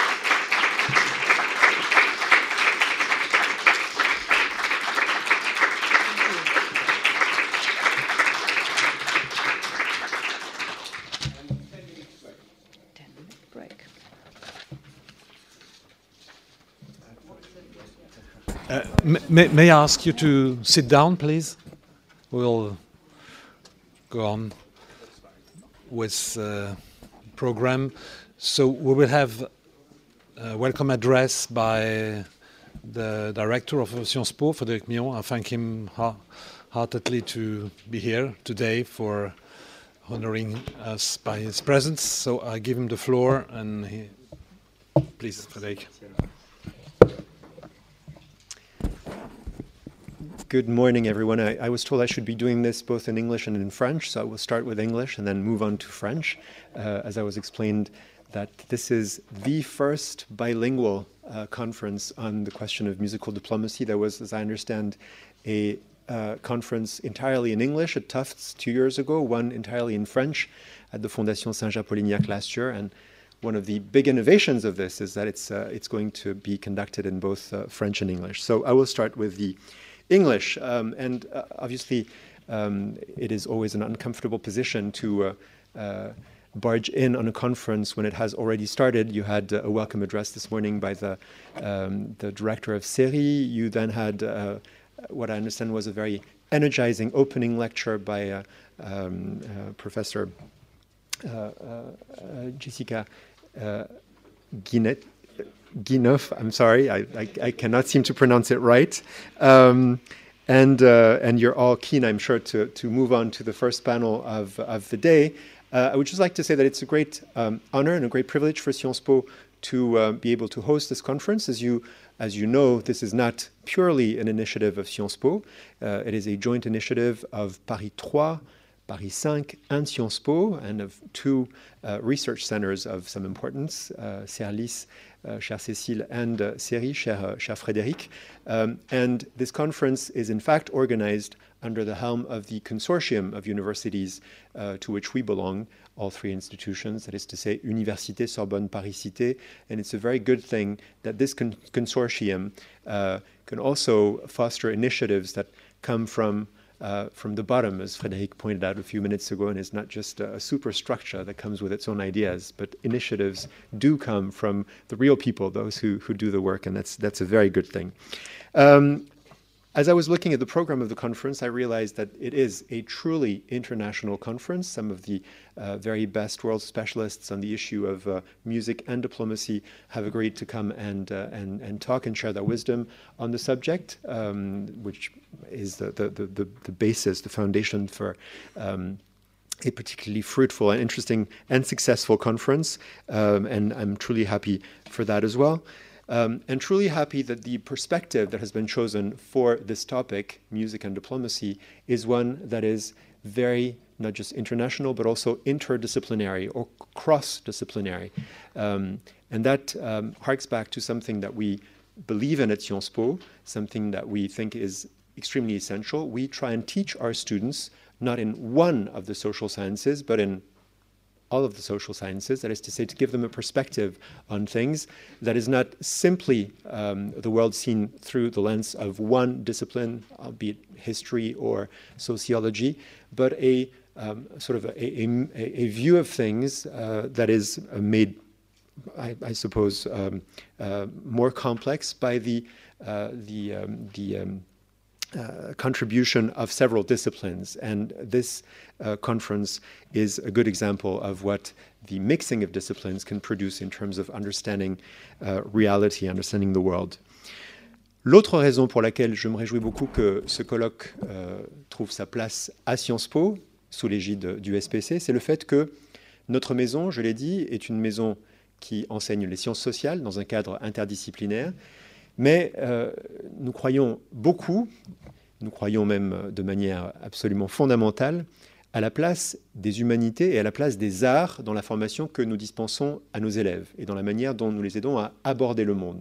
Ça prend plusieurs formes, bien sûr la possibilité pour nos élèves de suivre des cours sur les arts, en histoire de l'art ou euh, sociologie des arts, ou en l'occurrence euh, relations internationales et arts.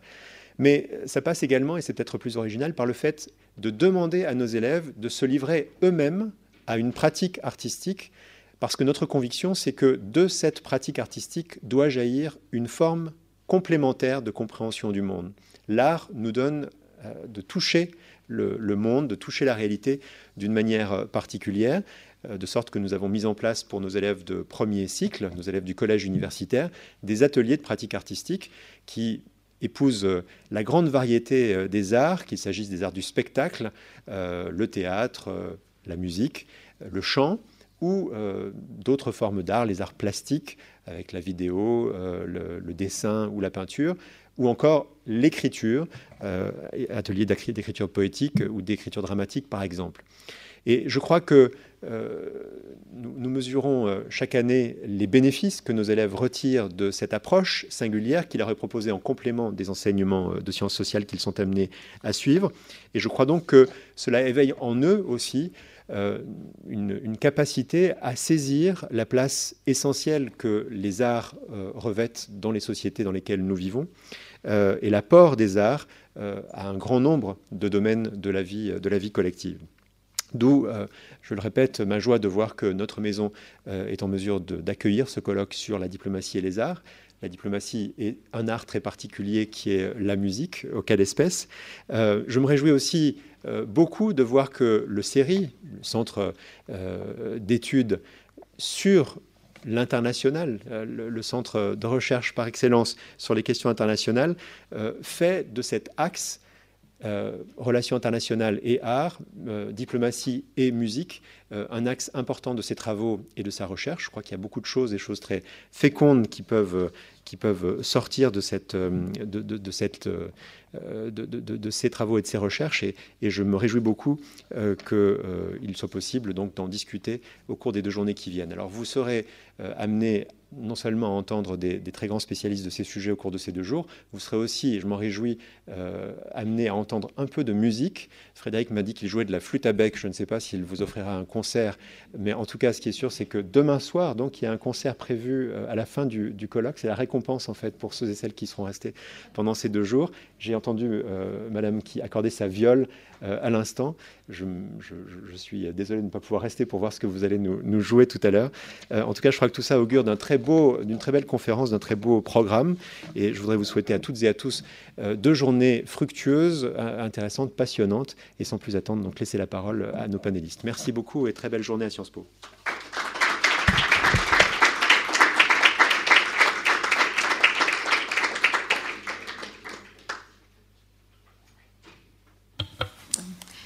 Good morning, everybody. Can you hear me well?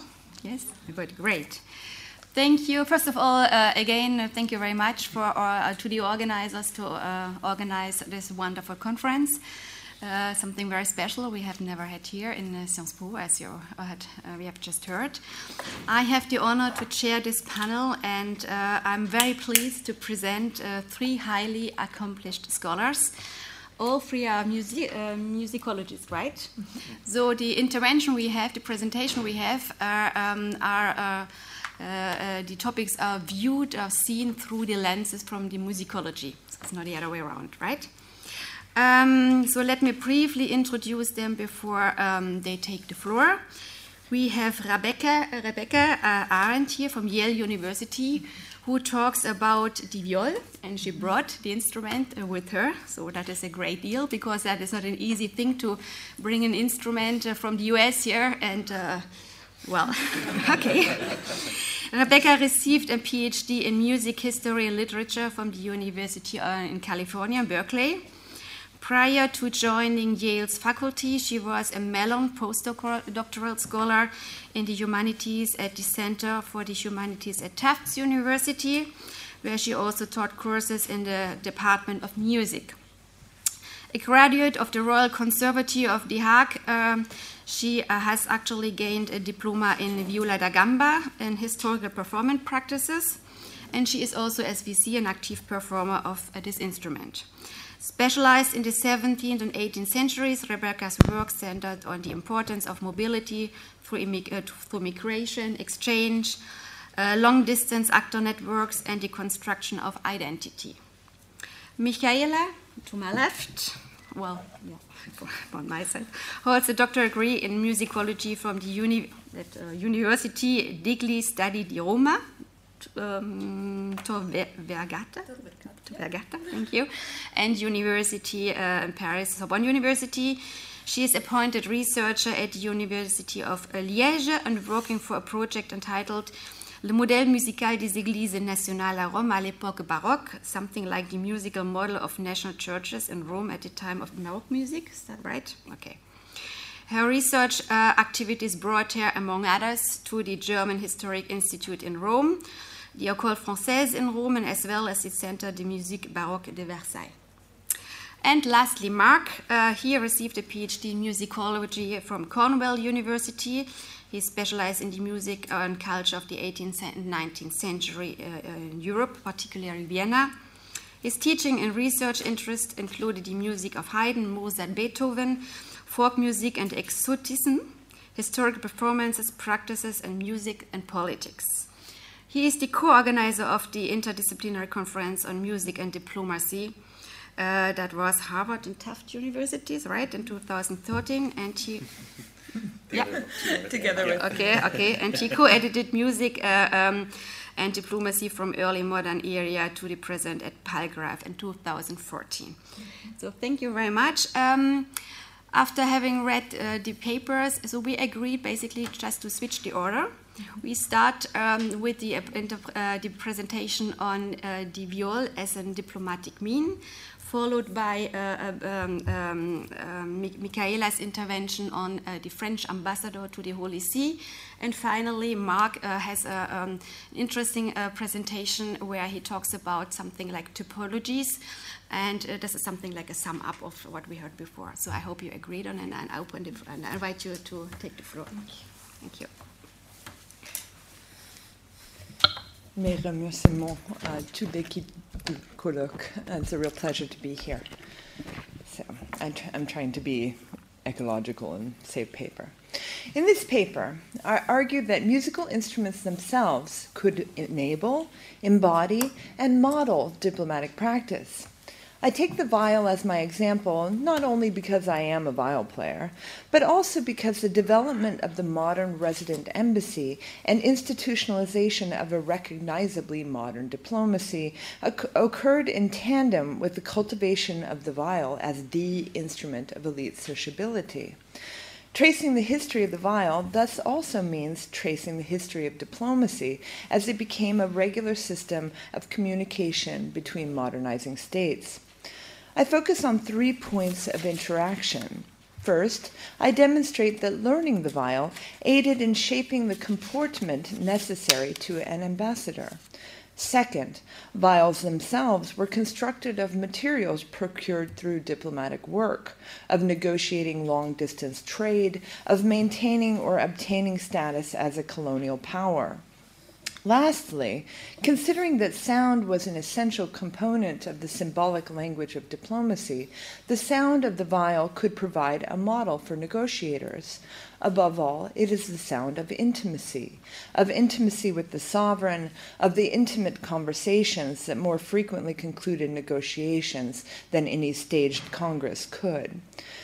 My project responds in part to what literary scholar Timothy Hampton has termed diplomatic poetics. For Hampton, diplomacy is the symbolic act par excellence, a form of action that is eminently political but semiotic at essence, for it is based on the exchange of legible signs.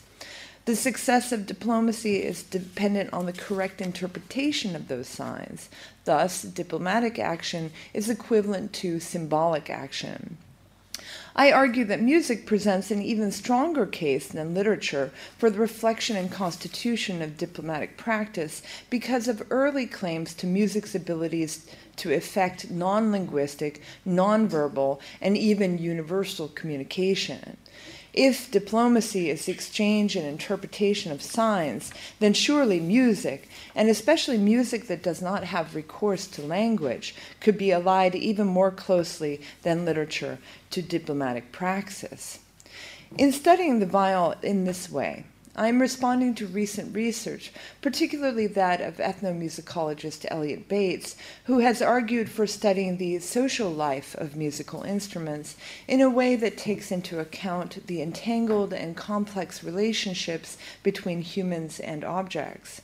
His concern, and here mine, is not merely to study instruments as incidental to social interactions, but also the agency they are attributed in creating social interactions. Such an approach is particularly valuable for instruments like the viol that were cultivated by a surprisingly durable social network over nearly 300 years of world history. Do you need some help? I emphasize the role of the viol in elite sociability for two reasons. Uh, and you'll notice that there's a sword in this picture, so we're talking about elites. First, because the social life of the viol was inextricably linked to the same circles that produced ambassadors cultivated at the same northern Italian courts that developed the idea of the resident embassy, the viol quickly spread along channels of polite communication to be adopted in the highest social circles across Europe and beyond, those which were most likely to produce diplomats. As a method of training, as a mode of sociability, the sound of the viol resonated throughout the world of the diplomat. What made the viol so attractive to elites were the physical traits necessary to its performance. Simply put, a body looked good while playing the viol. And that body began to look and act even better across the 17th century, perhaps responding to contemporary notions that comportment reflected moral character. Viol tutors began emphasizing an upright carriage for both player and instrument. The viol thus became essential training for the bodies and souls of young elites. Next slide. I will give but one example here of the importance of the viol for future negotiators. Dutch diplomat and man of letters Constantijn Huygens began playing as a child. The pattern of musical education he instituted for his sons, Constantijn Jr., who himself eventually assumed diplomatic duties, and Christian, the great scientist, mirrored his own. First singing, then the viol, then dance, then other instruments. The uprightness of the viol tallied well with Huygens' own beliefs in the moral effects of posture. So extreme was Huygens' commitment to uprightness that he made a drastic decision regarding his eldest son in 1637 when the boy was nine years old. Apparently, since the age of four, the head of little Constantijn Jr. had tilted to the left, a sure portent of lasciviousness, femininity, and moral weakness. His concerned parents tried everything to cure him, from purges to steam to corrective apparatus, but nothing worked. Finally, the desperate father made an equally desperate decision. He allowed a doctor to operate. The life threatening surgery was successful. Constantijn Jr. finally had his head on straight, and a month later, he began to learn the viol. The growing abilities and social stature of Huygens' family prompted him to search for suitable instruments. Knowing that the best instruments were Old English viols, Huygens utilized his diplomatic connections in order to obtain the necessary instruments for his family. He therefore asked the secretary to the Dutch ambassador in London to search for a fine set of, of English made viols, referring to them in his letter as instruments d'élite. Huygens' desire to acquire elite English instruments for his domestic consort underscores the idea that an instrument itself could embody social class. Next slide. My second concern here is with the material capabilities of the viol to construct a notion of the domesticated and yet cosmopolitan negotiant, occupying a space that was at home in the world. The very physical presence of the viol could mediate and represent social stature, much in the same way that the, as the physical presence of the resident ambassador. At the same time, the viol as a physical object was itself subject to negotiation. Buyers haggled prices with sellers of antique instruments. Ambassadors negotiated treaties of commerce and colonization that affected the manufacture of new ones. For viols, especially the highly ornamented viols in favor by the end of the 17th century, uh, regularly incorporated exotic materials. And that's a, an instrument that's now in Brussels that was manufactured in Hamburg in 1703, very highly decorated with lots of exotic materials. Exotic materials certainly contributed to the transformation of the viol and other instruments across the period. Some materials seem to have been used more for their appearance or rarity than for their potential to produce sound. Likely, most del- delighted owners of elaborately decorated viols never gave a thought to the human and environmental toll exacted by their instruments. Next slide, please. Such is the case with three viols crafted by Parisian luthier Michel Colichon in the 1680s rather than using native Europe, this is here in Paris. It's unfortunately discombobulated, but um, you can still see the shape of the instrument.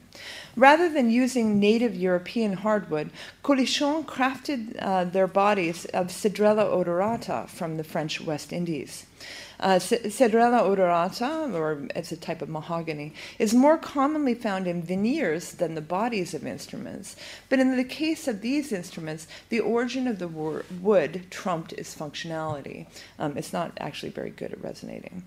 The power to obtain such exotic woods was the product of negotiation. A direct acknowledgement of this fact comes from a dispute between two writers that took place just as Colichon was finishing his mahogany viols. In 1687, Le Sieur Danoville declared that the bow of the viol must be fabricated from wood of the tongue tree, which he termed bois de la Chine. Danoville's colleague, Jean Rousseau, objected to this insistence, reasoning that, quote, if one no longer had commerce with the Chinese, the viol would have to be abandoned, end quote. Rousseau recognized that trade was subject to negotiation and that overseas imports were thus subject to fluctuation in supply. Next slide, please. A driving force in diplomacy of the long 18th century was the divvying up of the world's riches. Colonial, you can, it's blank, yeah. Colonial, ter- it's a blank slide. I, I prefer the blank slide. Oh. Yeah. Um, uh, colonial territories and their products and people were bought, sold, won, or lost through networks of European international relations. And in fact, one of the last great statements on the viol, Hubert Leblanc's Défense de la basse de viol contre les entreprises du violon et les prétentions du violoncelle, was dedicated to Jean-Frédéric Phélypeaux, Comte de Maurepas.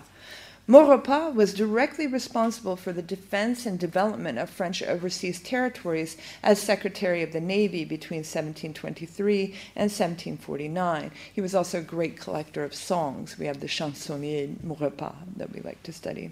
His actions, which included maintaining his own network of informants, enabled France to regain prestige and position as a naval power in the 18th century. And the primary concern at the time Leblanc wrote his treatise was the sprawling French Empire in the New World. If a viol's physicality could represent state policies abroad, it could also fulfill other essential tasks of the ambassador. It could mediate and negotiate. Nowhere is this ability more apparent than in the description of the viol's son continu, its continuous sound.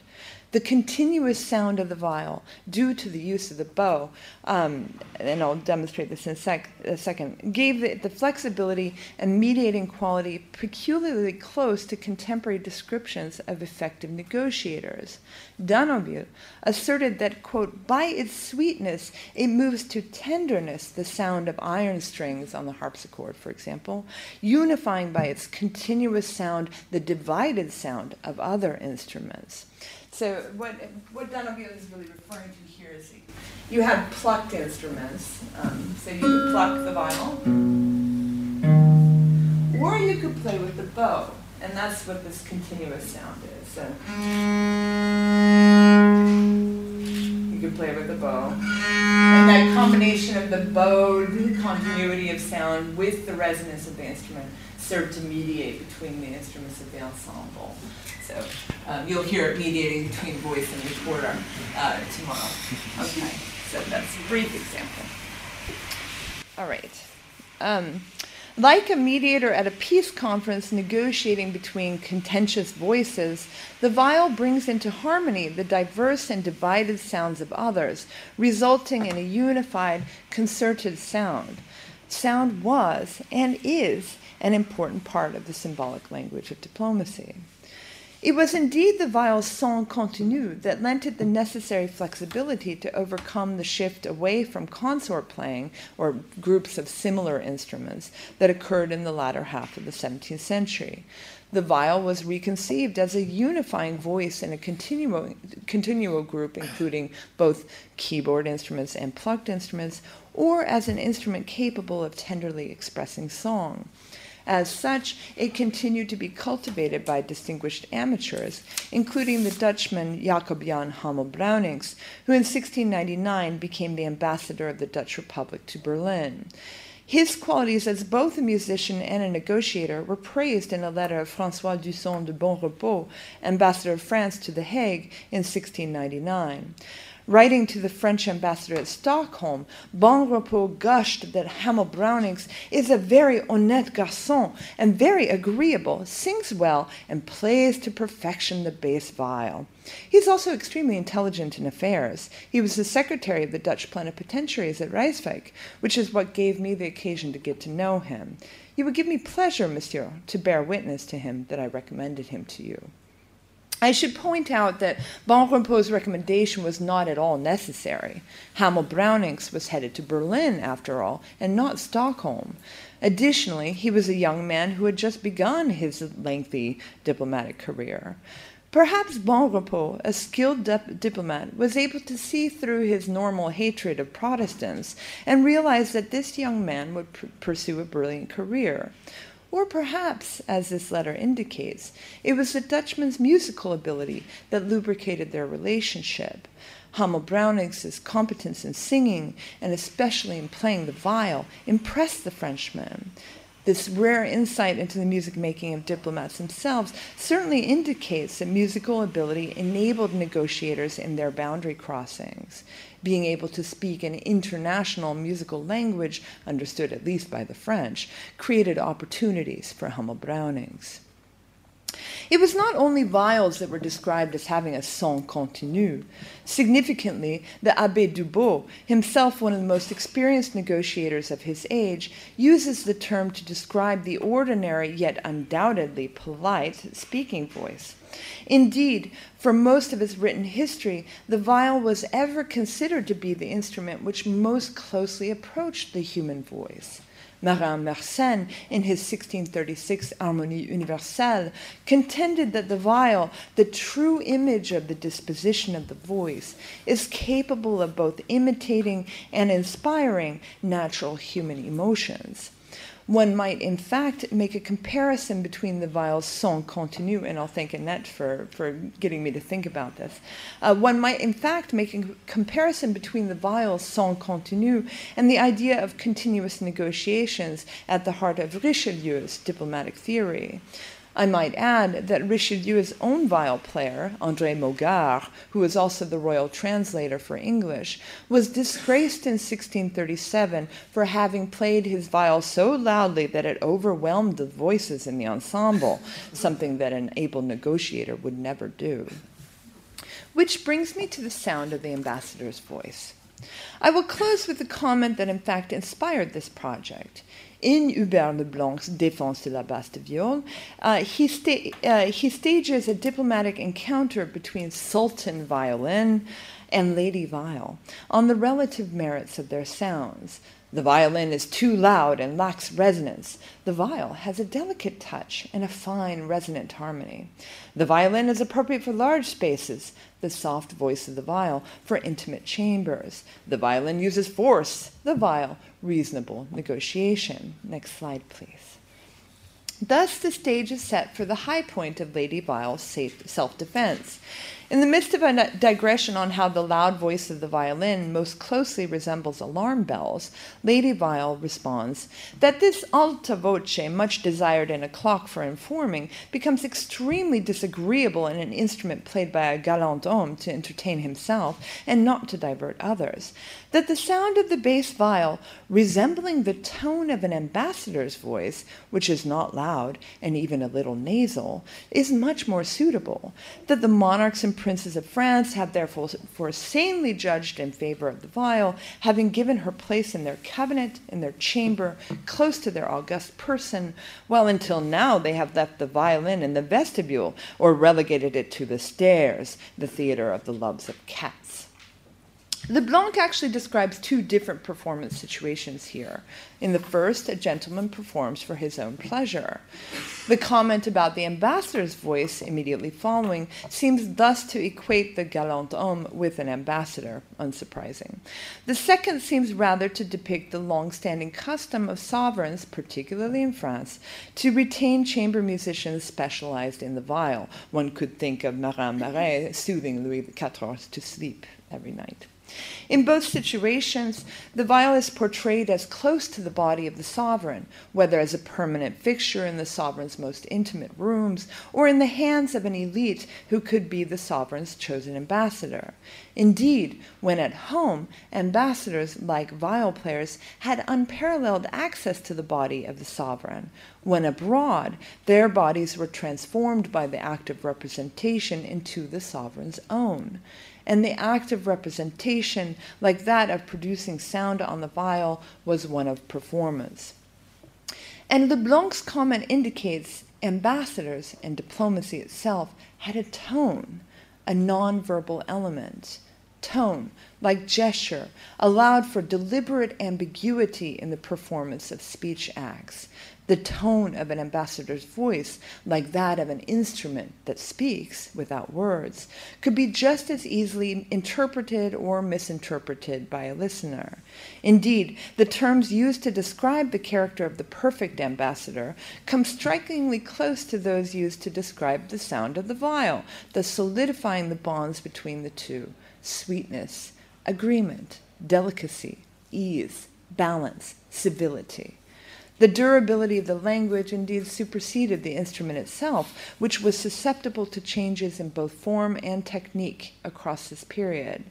And one could easily argue that the decline of the viol in the later 18th century is thus perhaps just as linked to the disintegration of the ambassadorial social world than anything else. Thank you.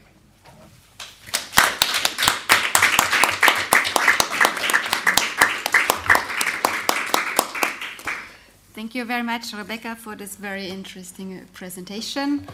Um, I was very um, uh, uh, surprised to learn about the comparison between the uh, violin and the uh, viol, because in my early times I used to study the violin at the Hochschule für Musik, and I realized that I missed something here. so thank you very much for sharing this. Um, I pass the floor to Michela. And uh, please go ahead. Um, do you need some help with the PowerPoint? Maybe. so, merci beaucoup pour, aux organisateurs de ces colloques. Et donc, je, in English. So, little precision uh, before start. Uh, I will use the word festa in Italian because it's a concept very hard to translate. The English word feast and festivity, it's not uh, quite. Um, the same things. So, in 17th and 19th century Rome, the festa was one of the most important manifestations of social status. Festa were a medium through which ambassadors, cardinals, and the nobility could show their magnificence, and festive occasions functioned in terms of both political and religious power. During the early modern era, Rome was one of the most important centers of the competition between European ruling houses towards the papacy. For this reason, the ambassadors to Rome were the monarchs of one of the many micro entourage that made up the Roman aristocratic environment, together with those of princes and cardinals. While in other European courts there were few musical performances in honor of other, of other nations, Rome was a plethora of feste, serenades, and cantets dedicated to His Majesty of France, the Empire, Spain, Poland, Portugal, etc. In the words of Gérard Labrot, la vraie représentation se déroule à Rome. Partout ailleurs, il n'y a que des répliques attentives. The aim of this paper is to understand what happened at the level of cultural circulation when an ambassador organized a festive event in Rome. How was the diplomatic network implemented, and how did this facilitate and contribute to the circulation of aesthetic ideas between Rome and the rest of Europe? The example of the diplomatic network of Rome is paradigmatic and is very different from that of the other cities. The presence of the Pope determines this, this, these differences. This implies a relative balance between the influence and importance of ambassadors in Rome. The French embassy to the Holy See was one of the most important production centers of music and feste. All this was to celebrate the glory and the greatness of the monarchy and most Christian king. The festivities organized by the ambassadors in Rome were a competition to demonstrate their greatness and generosity. Ambassadors used music to promote themselves and to gain appreciation for their king, representing him through luxury and extraordinary generosity in order to gain the esteem of the entire Roman court. One of the acknowledged characteristics of the relationship between music and diplomacy is how the latter made use of music for its own representation. Some studies concerning the Baroque era of Western Europe have been devoted to the reconstruction of, fe- of feste through diplomatic correspondence, to the musical taste of ambassadors, or the musical style of performances. Another field concerns the studies on the interrelation between diplomacy and musical patronage and the role of ambassadors as brokers However, it is also important to note that the, the diplomatic net network is a pre existing and well organized network, and as such, it is a channel through which the circulation of ideas and artistic materials can develop more easily.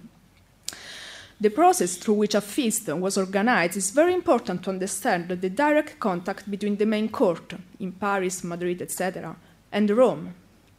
On the occurrence of a festive event, the courts gave a mandate to all its embassies to organize the festa.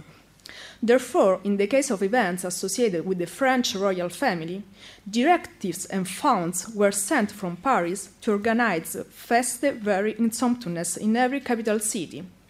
In Rome, those feste assume considerable importance because of their political implications. The circulation of ideas and culture can be divided into three steps. First, the event to be celebrated in Versailles, for example, the birth or marriage of kings, and guidelines for celebration in the various embassies. Second, the organization of the feast in Rome with funds from France. In this case, the French sites in Rome, such as the Palace of the Ambassador and the French churches, were the centers of the event in the city. Third, the festive event spread to other European courts through chronicles, diaries, engravings, scores, and pictures. The organization of the events followed these three steps. All the foreign crowns represented in Rome used this model. Initially, events followed a centripetal motion. Funds and guidelines arrived in Rome from European courts to organize a celebration. Then the motion became centrifugal, first in the city of Rome, from the French festive places to the other feast places. From this point of view, it is important to emphasize that in Rome there was a strict control of the neighborhoods by foreign countries. Formal feste represent a medium through which a country could occupy physical spaces in a city belonging to another country. The third phase is the centrifugal movement of the festa to other European courts, where the Roman model was further developed and occupied the, the feast spaces, at least for the collective imagination of the aristocracy. Through the circulation of scores, paintings, and reports, ambassadors demonstrated both the grandeur of the king and their magnificence as authors of this wonderful feste. To evaluate the impact of the circulation of Roman culture in Europe, this study will consider two festive events promoted by the French ambassador to Rome. The first festive event analyzed is the second marriage of the Dauphin in 1747. Preparation for the second marriage of Louis Ferdinand to Maria Josepha of Saxony began at the end of November 1746. The wedding was celebrated at, at Versailles on February 9, 1747. On this occasion, Cardinal de la Rochefoucauld, French ambassador to the Holy See since 1745, spared no expense to organize one of the biggest parties of the 18th century in Rome. A lot of interesting information to help us reconstruct the event can be inferred from his correspondence. On April 10, 1747, Maurepas, supervising the business of the king at Versailles, wrote to the ambassador saying that 12,000 French livres had been allocated for the organization of the party in Rome. The figure is very large compared to the amount spent annually to support the entire French embassy in Rome, which was around 18,000 French livres. Also, the supervisor told the ambassador not to add personal laws to those sent from Versailles. He is, in fact, in a country where, quote, imagination goes a long way, close quote, and could be tempted to add personal money to make the party even more magnificent. Maurepas concluded by asking the ambassador for a little pompous report of the event, because parties are never so beautiful as they are on the paper the next day. he also asked for a copy of the componimento to be commissioned, but only if it was composed express, expressly for the occasion. Even Vaureal, the French ambassador to Spain, corresponded with Cardinal de la Rochefoucauld in Rome about the feste that both were preparing in their respective countries. In this correspondence, the economic issue has a great weight. In a letter dated June 6, 1747, when discussing the actual design of the celebration, Vaureal reveals some very interesting details.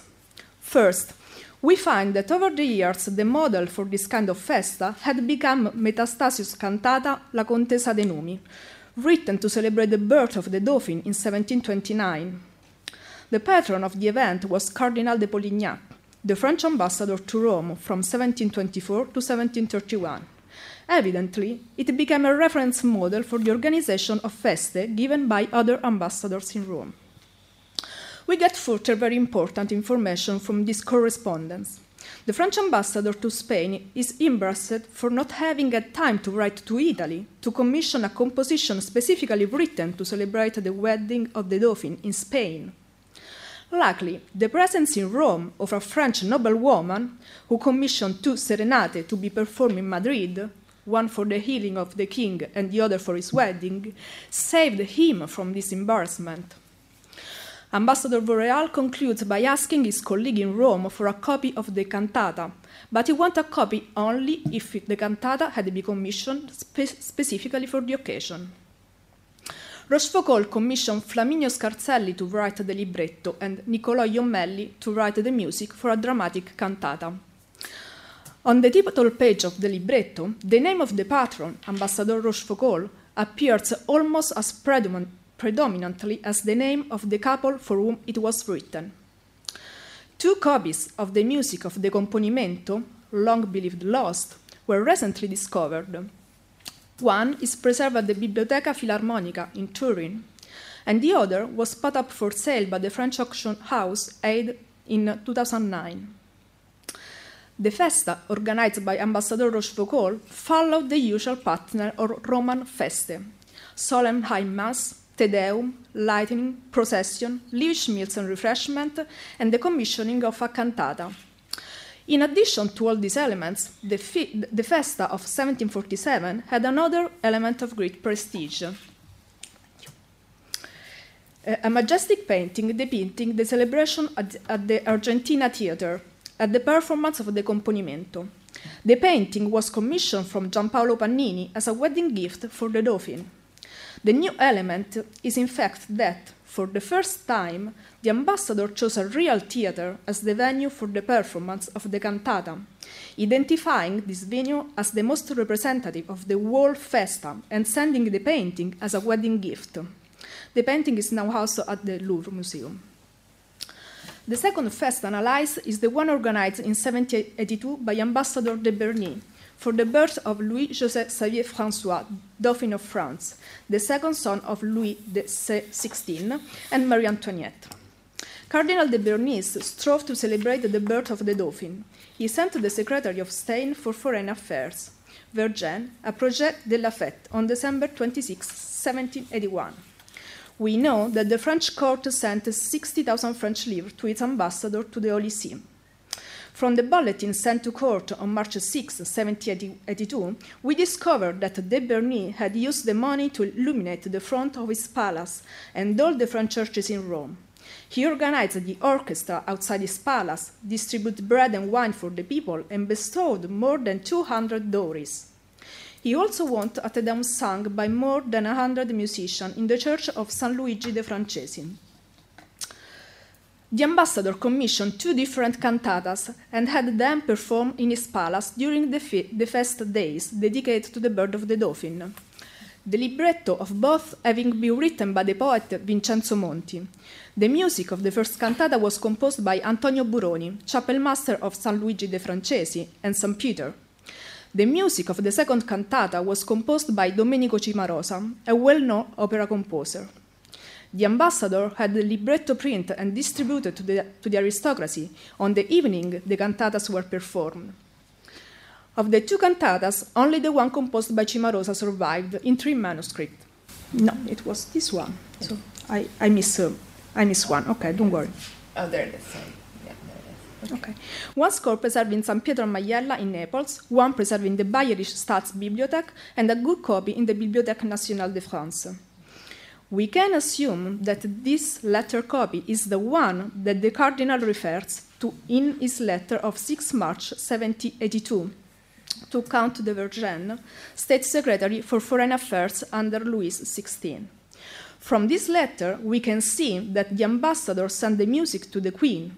Perhaps the copy preserved in the Bayerische Staatsbibliothek was the one sent to the Habsburg court, where Marie Antoinette, mother of, of the newborn, had come from. The French festive model was entirely inspired by the Roman festive model.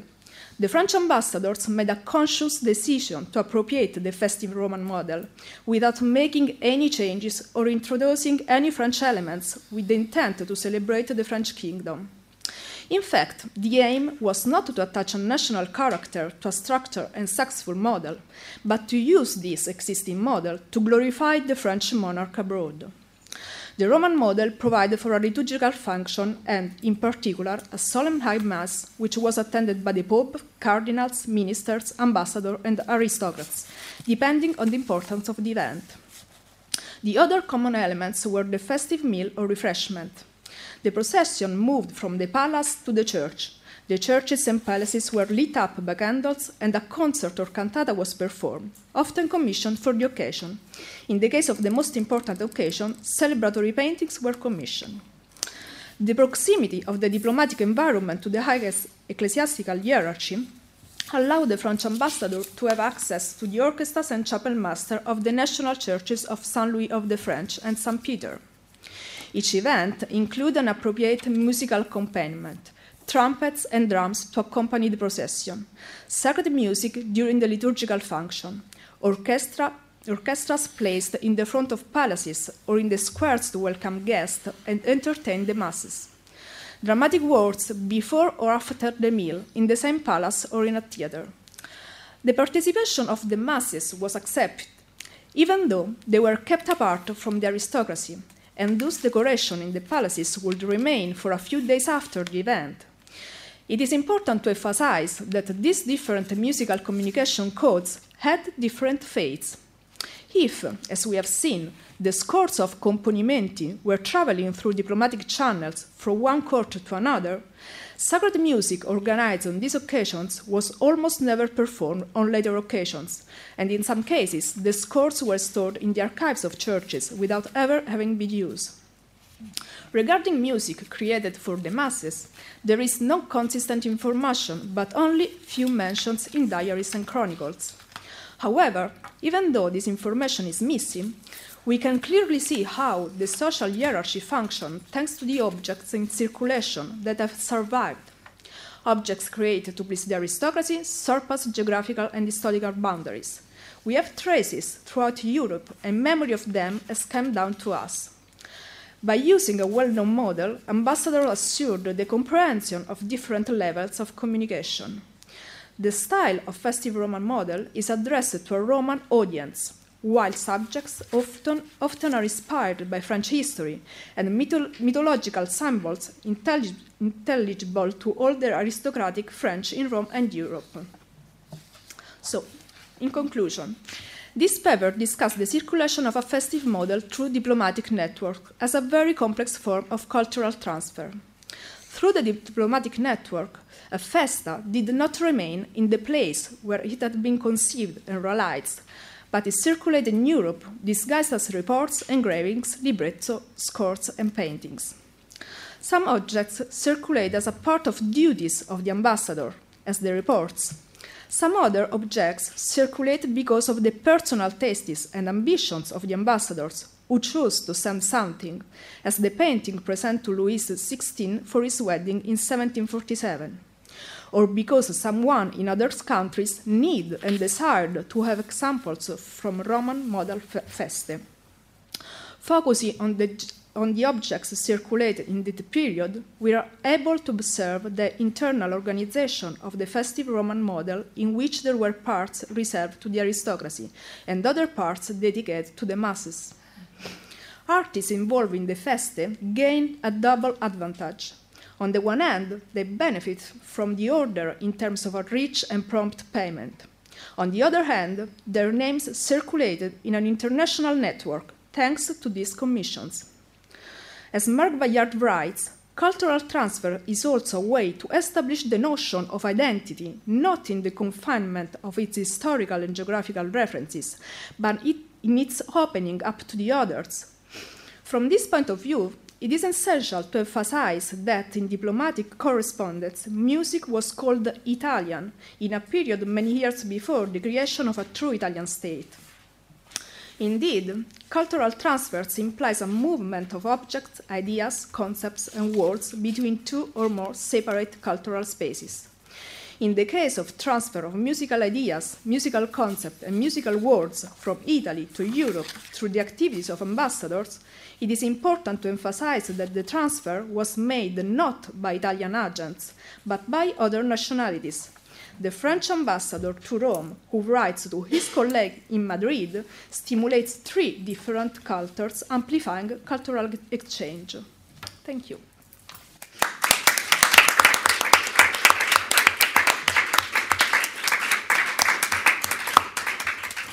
Thank you very much, uh, Michela, for your presentation. And I call up uh, Mark on the floor to present your paper.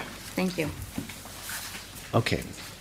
Um, the so called cultural turn in diplomatic history has prompted scholars to consider the work of diplomats from a variety of new perspectives. While some, such as Markus Mösslang and Torsten Riotte, have emphasized the need to view diplomacy as a historical phenomenon and, quote, a personal experience in its own right, others, such as Iver Neumann, have explored the significance of diplomats' hands on work in relation to policymaking. In his 2012 book, At Home with the Diplomats, Neumann seeks to understand diplomacy as a form of knowledge production that is both ephemeral and idiosyncratic. Based on personal relationships rather than or in addition to knowledge of broader social conditions, diplomacy revolves around the everyday, even mundane tasks of the diplomats themselves reports from abroad, desk analyses, but also the lunches, receptions, dinners, and informal encounters that give shape to diplomatic social networks. That this hands on work has historically involved a broad range of musical activities is not generally recognized. Focusing on a selection of diplomats who served in Vienna in the long 18th century, this paper proposes a typology of their musical duties, offering new ways of thinking about music as a diplomatic resource. By 1803, Vienna hosted nearly 50 embassies, more than any other European city. Table 1 lists 50, 15 foreign diplomats who, during their residencies in Vienna, contributed to the city's musical life in various ways. This list, by no means exhaustive, includes those resident diplomats for whom a relatively substantial record of musical participation survives. Letters, memoirs, and other sources allow us to distinguish three primary ways in which these diplomats used music as a resource. First, they arranged and conducted exchanges of musical personnel, goods, and information, either at the behest of their courts or through personal initiative. Second, they supported performers and composers either through interventions on their behalf or through collaboration. Third, they served as hubs in what historian Brian Vick has called salon networks, drawing together a select company of politicians, musicians, artists, and literati, and thereby fostering fruitful musical connections. While this typology is meant to be neither rigid nor restrictive, it offers one way of assessing the breadth of diplomats' musical activities through a number of interrelated examples. And today, I'll briefly explore each of these overarching categories exchanges, interventions, and collaborations, and connections in turn. From patronage and performance to the hosting of private entertainments to the oversight and attendance of ceremonies and festivities, diplomats were expected to engage in numerous and varied musical activities as part of their professional duties. One such activity concerned the transfer of musical personnel and goods throughout Europe and beyond, and here this connects with Michela's paper. Availing themselves of couriers rather than the slower post, diplomats stationed throughout the continent regularly fulfilled commissions and exchanged gifts and goods with their own courts and with foreign ones. In so doing, they not only helped to build the infrastructure Kapellen, opera companies, libraries uh, required for the performance and study of music, but they also played a vital role in shaping a transnational European musical culture. The diplomatic transfer of musical personnel was largely bound up with the competitive climate of the 18th century theater. With emperors and impresarios alike on the lookout for foreign virtuosi, the well placed diplomat could prove a valuable asset. No more auspicious an example exists than in 1783, when Emperor Joseph II ordered Count Durazzo, his ambassador at Venice, and the former director of imperial theaters in Vienna, to engage a company of Italian singers for a comic opera to be given at the Viennese court.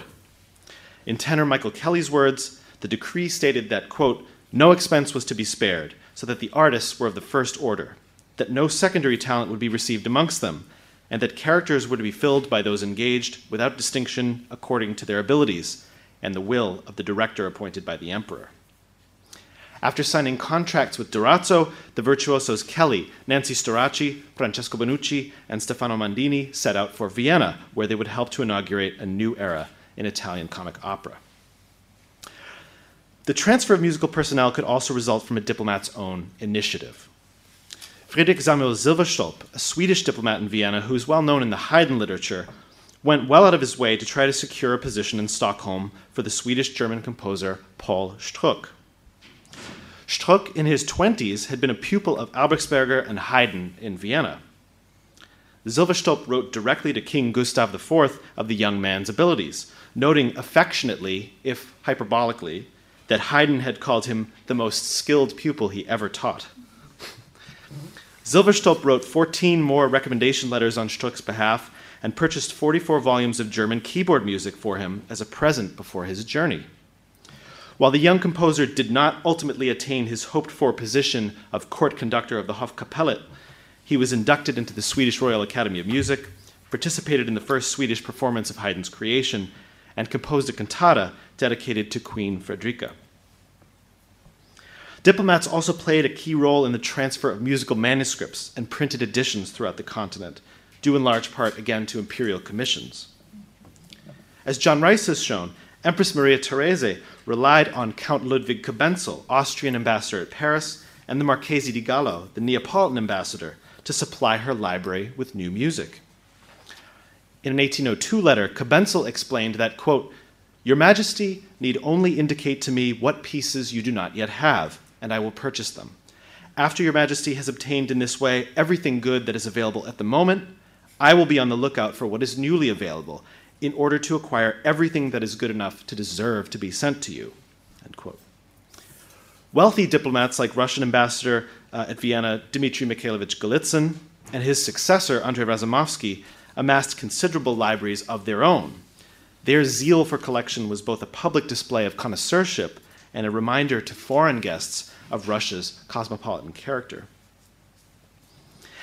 Imperial commissions could also include other musical objects not easily obtainable through local channels.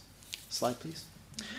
A 1795 letter from Razumovsky in Vienna to Count Platon Zubov, favorite of Catherine the Great, indicates that the Russian court looked to its diplomats for certain high quality musical provisions. You also have this in the handout.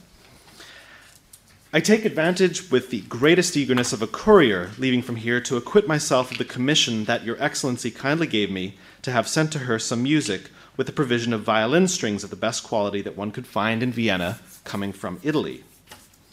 A particular advantage that these ones have is to be quite dependable. Regarding the quantity, I determined it according to the proportion of the sizes and of the need to replace the strings on the instrument. In this fashion, there are 12 packets of chanterelle, 8 of the A string, and 6 of the other D, the whole for the sum of 96 florins 30 kreutzer, contained in a tin case for their conservation. It's difficult to know precisely how many strings were contained in a paquet, but this was unquestionably a large order. In the 1770s, Viennese A and D strings could be purchased for 3 kreutzer each, E strings for 4 kreutzer each. Imported strings were more expensive. One Viennese instrument maker charged three times as much for Italian cello strings as for domestic ones. Based on the most conservative estimate, the sum of 96 florins 30 kreutzer implies a minimum of about 482 strings, roughly 18 per packet, or enough upper strings to outfit 160 instruments. An order of this size would certainly have accommodated the violin section of a large court capella and then some, even in St. Petersburg, where oversized ensembles were in vogue. Another chief task of diplomats was the exchange of information, and musical information was no exception. Musical reports, often embedded within longer dispatches, not only portrayed the cultural scene at a foreign court or capital, but also provided details about such matters as the engagement or dismissal of personnel, and even the musical tastes of the reigning sovereign and the public. Silverstolp regularly corresponded with members of his family in Stockholm about musical happenings in Vienna. He often asked for the choicest bits of news to be passed along to Per Frigel, secretary of the Swedish Royal Academy of Music. In a 1798 letter to his brother uh, Axel Gabriel, for instance, and this is the next slide, Silverstolp included some annotations concerning Viennese musicians, explicitly earmarked for Frigel. He writes The greatest now living male singer, Marchesi, is in Vienna and will soon perform in the theater. The greatest female singer, Lady Billington, was, like Marchesi, engaged for several months, but she will not come because she has a French lover whom she cannot leave. Mar- don't we all? Marchesi is a castrato. Beside him, the castrato Crescentini is considered the chief. I heard him often a year ago, although not with the great enthusiasm that reigns everywhere. Kreutzer, who composed Lodoiska, departed with Ambassador Bernadotte. Haydn's Creation, a new oratorio, will be performed in eight days for the first time. I already heard the majority of it from the author himself, playing from the score.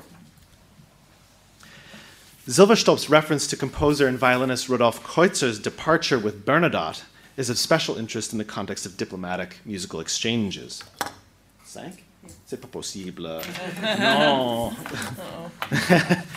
um, um, alors, um, on uh, so, uh, Kreutzer, primarily remembered today as the dedicatee of Beethoven's Opus 47 Sonata, arrived in Vienna with Bernadotte's party when the latter took over as French ambassador in February 1798.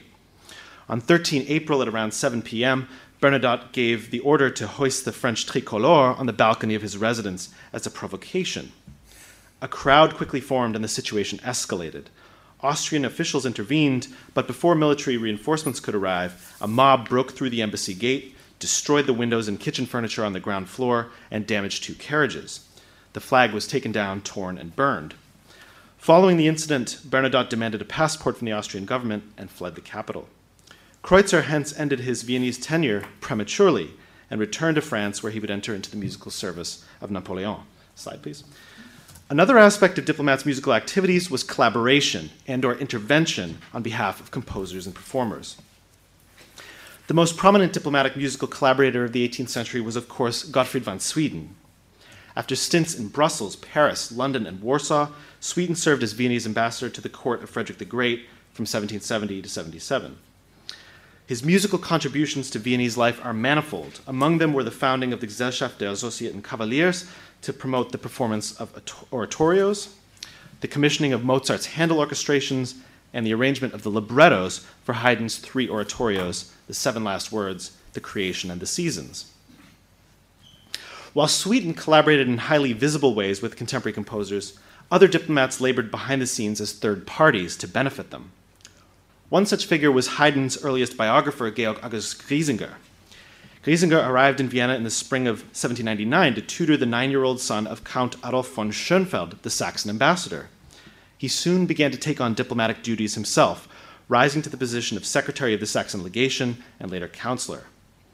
During his tenure, he served as Viennese representative of the Leipzig firm Breitkopf und Härtel, then the most prestigious music publishing firm in the German speaking lands. Leveraging his diplomatic skills, he ensured that the firm became Haydn's principal publisher late in life, negotiating the publication of the Oeuvre complète de Joseph Haydn and uh, of six of the late masses. A more ambitious intervention, rising in some respects to the level of collaboration, was Silverstolp's project to translate Haydn's creation into Swedish in advance of its Stockholm premiere, which he also helped to organize. Silverstolp's superior, Ambassador Graf de la Gardie, financed the project, and together the two diplomats translated Swieten's libretto from German, altering the text of the recitatives where necessary to preserve the correct sense. Haydn himself checked and approved the translation. It appeared in print in 1800, not long before the Swedish premiere. As Stellan Mörner remarks, it's amusing to think that in the middle of the Napoleonic Wars, two active diplomats in Vienna had enough spare time to engage in a translation project of this kind. To be sure, this was a labor of love, uh, but the project was by no means incidental to politics. Rather, the publication and performance of a Swedish version of the creation meant that Northern European audiences would have access to the most celebrated musical work in Europe, placing Stockholm on par with Vienna, London, and Paris in terms of its cultural program. In adapting the creation for Stockholm, Silverstolp and de la Gardie aimed to highlight the city's modish cosmopolitanism while asserting Sweden's cultural competitiveness on the international stage. Slide, please. Diplomats also helped to foster musical connections in their salon, an aspect of their activities that can be productively viewed from the perspective of networks.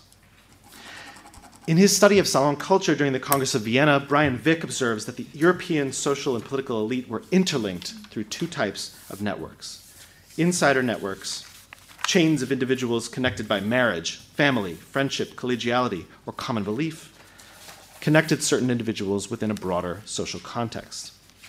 Small world networks, networks formed around the strength of weak ties, such as correspondence, connected individuals and small groups at a social or geographical remove from one another. The Corps Diplomatique had elements of both an insider network and a small world network. Because diplomats and their spouses ran many of European, Europe's prominent salons, they served as insider network hubs, drawing together intellectuals, politicians, artists of like mind and station.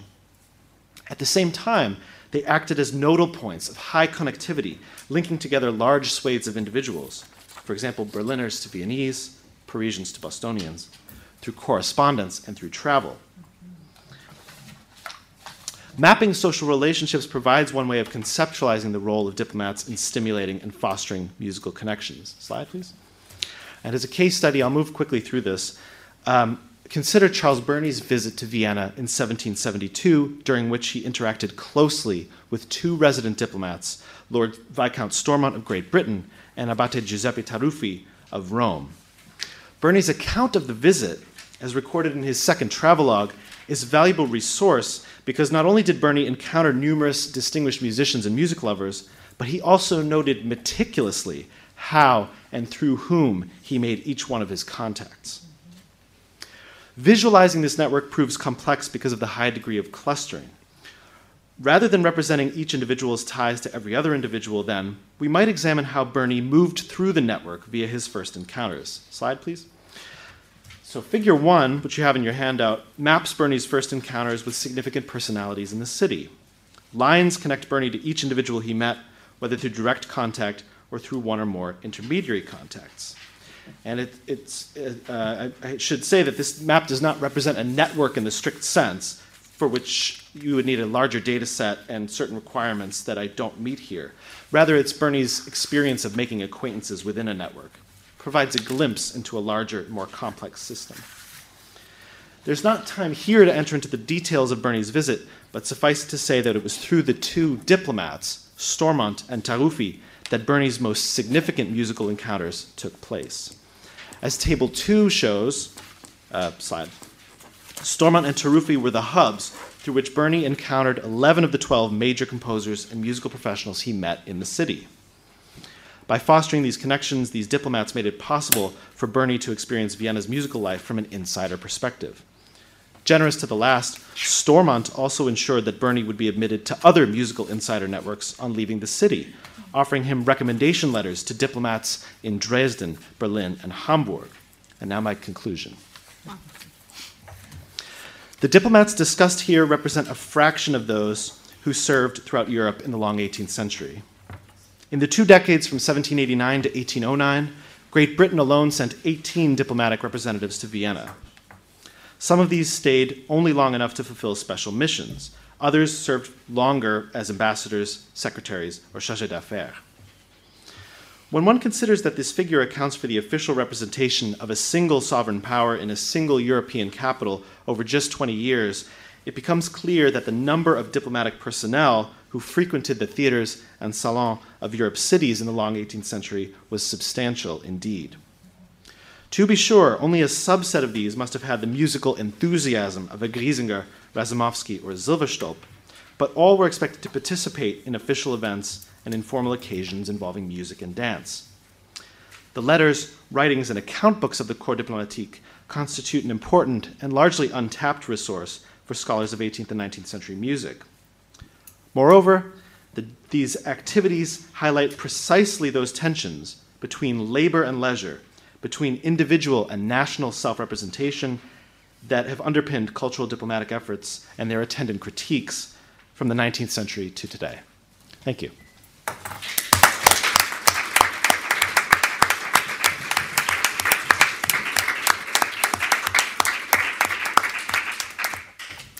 I thank you very much, uh, the three panelists, and I'm open uh, the uh, floor to uh, for questions.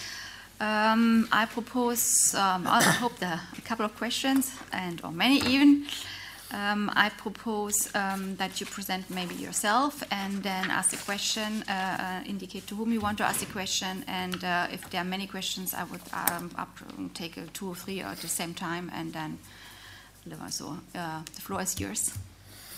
Yeah. Thank you. Emilia Ponziuta Galois, PhD student here in, in Sciences Po. My first question goes to, to Ms. Rebekkah Ahrendt. I'm surprised that you um, uh, finish your presentation by saying that in the 18th century there was a decline of amb- ambassadorial social world.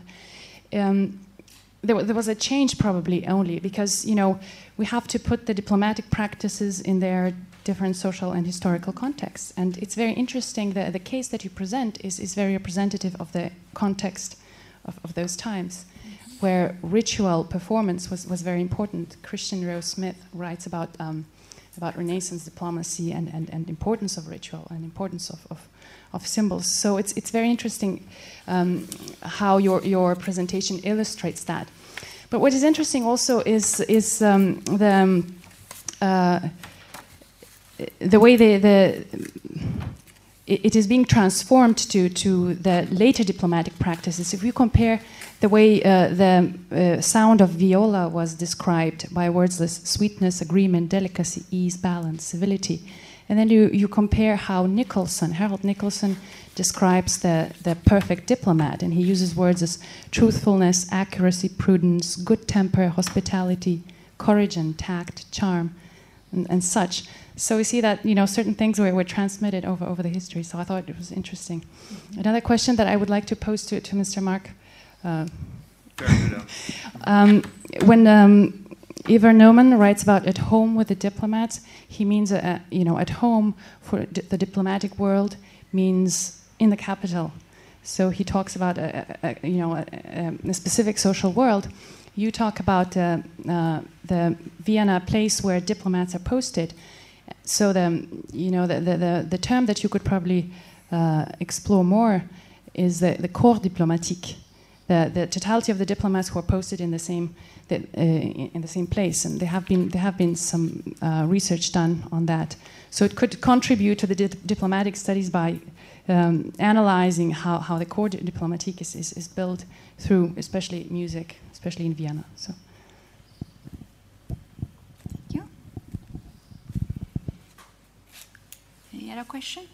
Oh, um, yeah. Sorry, uh, there's Rebekkah also. Do you want to answer? Oh no, no, no. Oh, I, I, I, sorry. If you want to, I'm not sure if I should deliver answers or okay. questions. I don't know. No, go ahead. Go ahead. I'm sorry. Thank you very much for a set of fascinating papers and where you all make a very compelling point, which is um, that there's something seen in music that doesn't meet the eye anymore. Um, that contemporaries found very important, important enough to use it for whatever political ends they may have been interested in. Um, as an expert in international history for a later period, you can't help but listen to these papers and think, what happened. And I wonder whether all of you really could comment on that.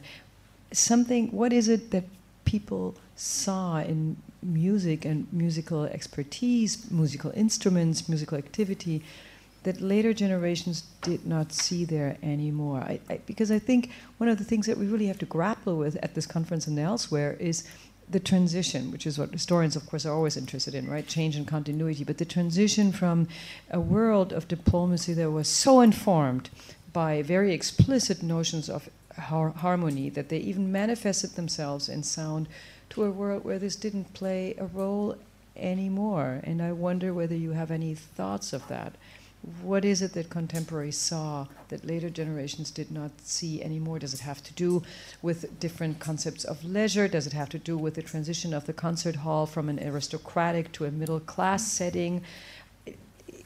Does it have to do with elitism, the fact that only people with influence and power used to play, um, and that music was seen as something where you would meet your peer, political and otherwise? What is it that people saw in music that later generations did not see there anymore? Thank you. Yeah, so um, I, must say what I was, I'm, I'm, not sure if this, aha, it works. Okay. Um, decline is perhaps not the, the same word. It's, it's a difference, it's a change. Um, and I think that what, what all of us are trying to say is that, you know, on the one hand, you have diplomats who are organizing events. On the other hand, you have diplomats who are um, actually making music themselves in private circles, right? So a lot of the a lot of the music, a lot of the music making that Mark is talking about is exactly within the corps diplomatique. I mean, he's got a whole list of diplomats here for us who are stationed in Vienna who are making music together. Um, the music changed, also the attitudes changed, and I think the point that I'm really trying to make about the change in the social world is that um, as the 18th century progresses, the real negotiations are not happening on the ground where these people are to a certain extent. I mean, they, they, the bureaucracy is, is the bureaucratic machine is rolling by the time you get into the 18th century. You get this professionalization. You get these men of letters like Callières who, who become the real motivators for, for how diplomacy is centralized, bureaucratized, and professionalized across the 18th century. And so that's why I think, um, along with changes in acoustic situations, growing rooms, interest in the instruments of the violin family, I mean, it created this very different sort of a world that was sort of bigger. You had to represent bigger as the 18th century went on, I think, and I think that that sort of excluded then the viol. Um, you get other instruments that become then the major instrument of harmony. So, so by the time we get into the 19th century, it's all about the piano. It's all about keyboards as being the instrument that can most successfully capture harmony. That's a totally different show, and actually sort of symbolizes in a way the the, the centralization, I think, of of the. Um, the business of diplomacy as it uh, emerges into the 19th century. I think that might also have something to do with, with Jessica's point, um, is that things did become very professional. And by the time we get into the late 19th, early 20th century, particularly early 20th century, you have for the first time things like state departments, you know, that are very highly bureaucratized, that then make a Department of Foreign Affairs. I mean, there are some tentatives to this in the 18th century, but by the time you get to, you know, 20th century, is fully institutionalized. Um, so I think that's also a big difference that, that the corps diplomatique is not such a thing anymore. It becomes much, even more extremely a situation where you have somebody sitting in a place and sort of representing, but not actually having any real power, right? Um, is how I would see it. But I'll, I'll let every, uh, everybody else take a, dab at those. Yeah, and I would add to that in response to, to Jessica's question um, that uh, in some ways, I, I think the relegation of diplomacy to the elite realm is, is, a, is a tension in modern diplomacy that is still being played out. And so, something that you know struck me recently, there, there was an episode uh, when the Bavarian State Orchestra traveled to Kashmir a couple of years ago, Indian controlled Kashmir, and they played a concert for uh, a room full of ministers and diplomats, essentially an elite the orchestra itself had waived their fees to do this, thinking it was a gesture of hope for the Kashmiris. But it turned out when they discovered that um, it was in fact meant to be, it was, a, it was a concert for the diplomats rather than for the people, they were quite upset. And so that, that caused a, a kind of um, you know this kind of conflict within within that institution. That was a televised concert. It was a public event, and so there you see that the, this kind of old tradition, if you will, of the kind of like ancien regime relegation of diplomacy to the elite sphere that still is sort of a part of modern day diplomacy, but yet now there's this creaking. Uh, uh, and this, you know, that it's no longer a model that functions in the way that it once did.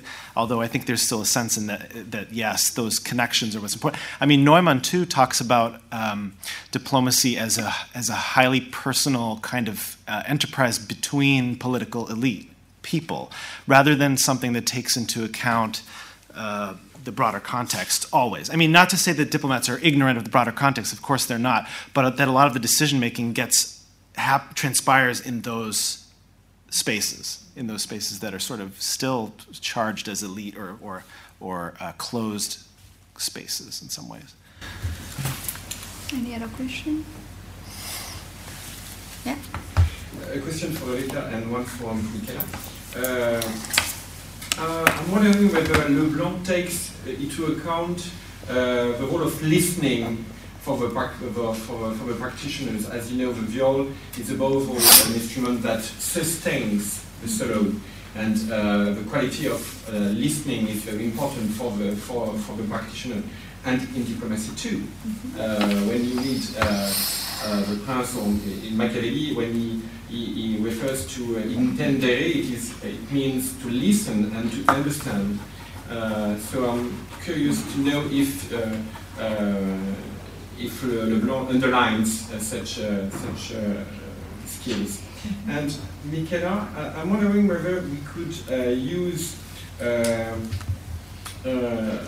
sociologic tool in order to understand the, the role of a gift. Uh, do you think that uh, such fest or festa, I don't know the word, uh, embody some gifts or Uh, in diplomacy and uh, like a, a potlatch uh, in Mauss, Marcel Mauss perspective. Uh, that is also a way to uh, to show the power, to show the, the prestige, and is it uh, relevant to use such such concept for for your for your case study? Somebody, je commence. Je vais parler en français alors. Donc pour euh, pour les cas des des cadeaux qu'il les, les cas de cadeaux que les ambassadeurs présentaient au, au, roi en France, en effet, pour moi, le truc, c'est que donc l'ambassadeur avait un double rôle, en effet. Donc, le rôle à Rome et le rôle par rapport à la cour à Versailles. Donc, euh, les, les, cadeaux, c'était vraiment les, les, trucs très importants avec les reports pour euh, démontrer au roi son pouvoir à Rome. Donc, c'était le double aspect du cadeau. Donc, si j'ai bien compris votre question, c'est ça, la, la, les doubles du cadeau, c'est pour démontrer soit à Rome et à Rome et à Paris la puissance de l'ambassadeur. C'était ça? There we go.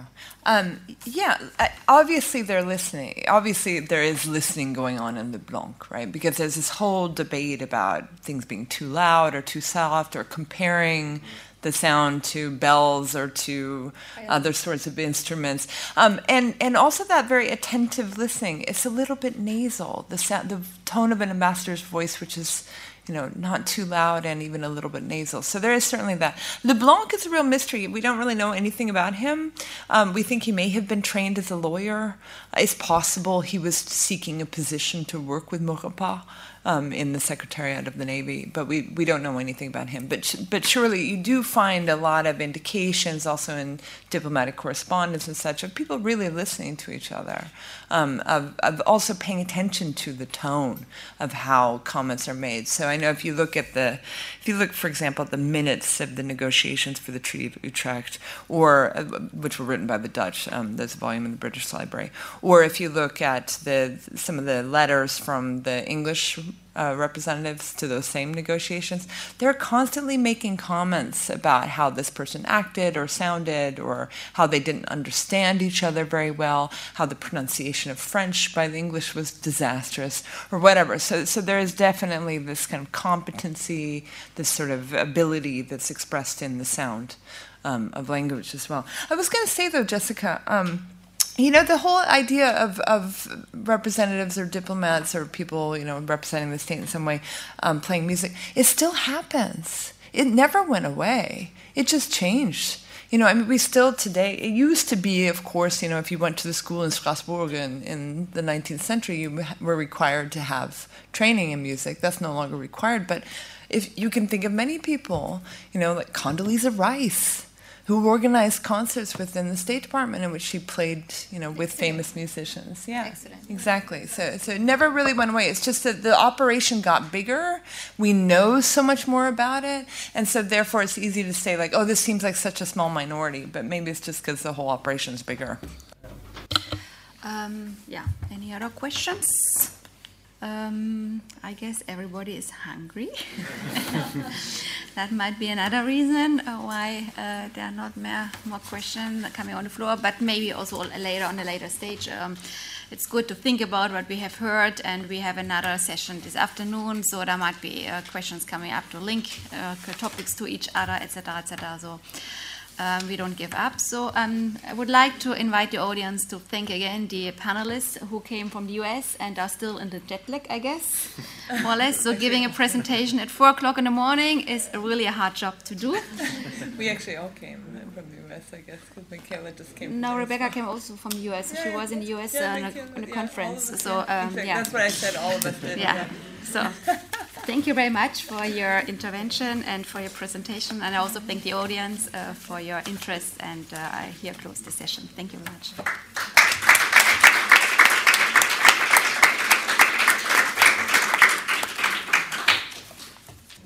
Bonjour à tous. Je vous propose que nous reprenions euh, les, les travaux du, du, colloque. Mon nom est Christian Lequen. Je suis euh, chercheur ici au, au CERI et j'ai donc euh, le plaisir d'introduire et de présider euh, ce panel qui s'appelle Musique et conception de l'ordre mondial.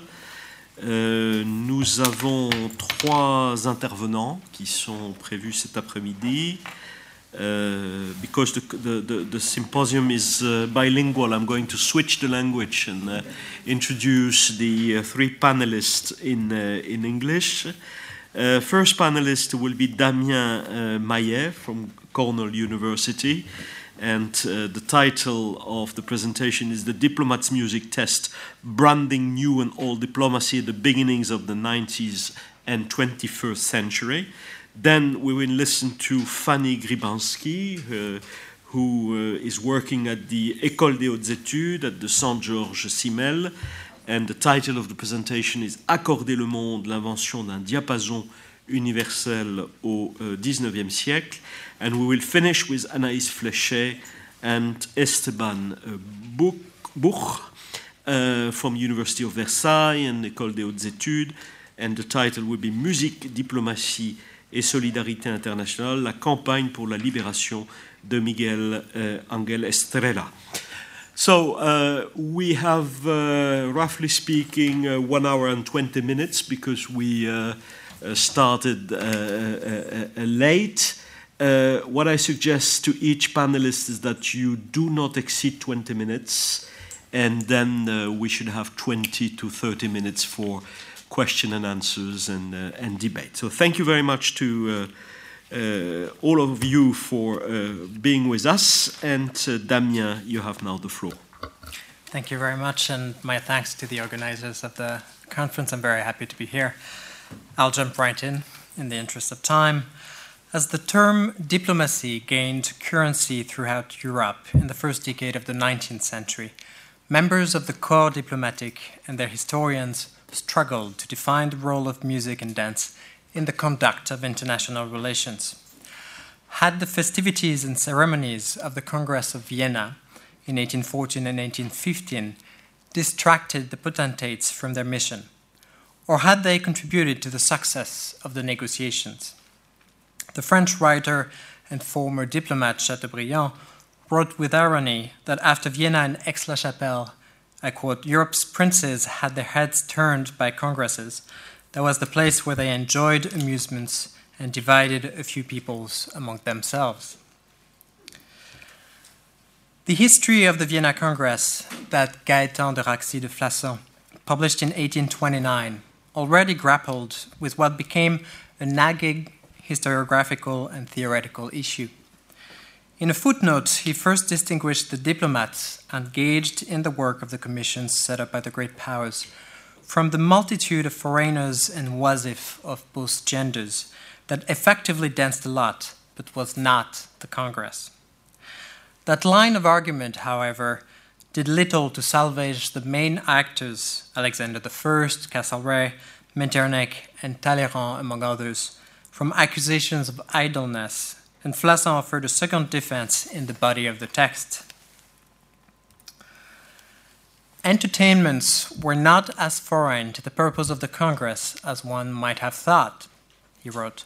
The various ministers met in these festivities gave one another explanations, which resulted in unexpected rapprochements. Pleasant occupations softened the stiffness of claims Without these, ever tensed minds would have further soured as irritation mixed with boredom always precipitates extreme choices. In the language of today's negotiation specialists, we might say entertainments built affiliation among negotiators, increased both informal communication and symbolic sig- signaling, and modeled a cooperative approach toward a creative outcome. The debate on music and dance brought to the fore disputes on the new and the old at a time when the innovations of foreign diplomacy served the restoration of a conservative oligarchy. That the debate on music and dance catalyzed concerns over the nature of diplomacy should perhaps not come as a surprise. The new term, diplomacy, ultimately derived from diploma, seemed to confine orality to the margins of world politics highlighting instead the body of texts that define relations among sovereign states and their subjects. While the knowledge of this corpus amounted to a practical science, the word also carried negative overtones. Decrying double diplomacy, both revolutionaries and counter revolutionaries of the 1790s broadly opposed the pernicious effects of secrecy and duplicity. Republicans further objected to making war and peace the profession of a few individuals. The diplomats' practice of music and dance complicated their claims to both competence and legitimacy.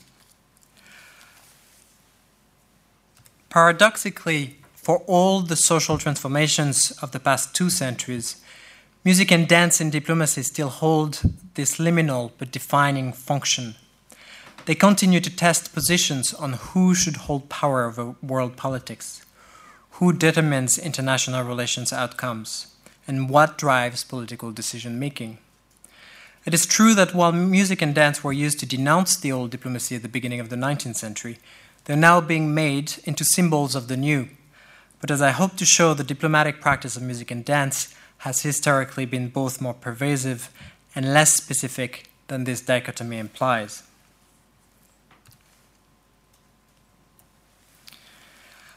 At the beginning of the 19th century, as at the beginning of the 21st century, music served to query conceptions of diplomacy and international relations.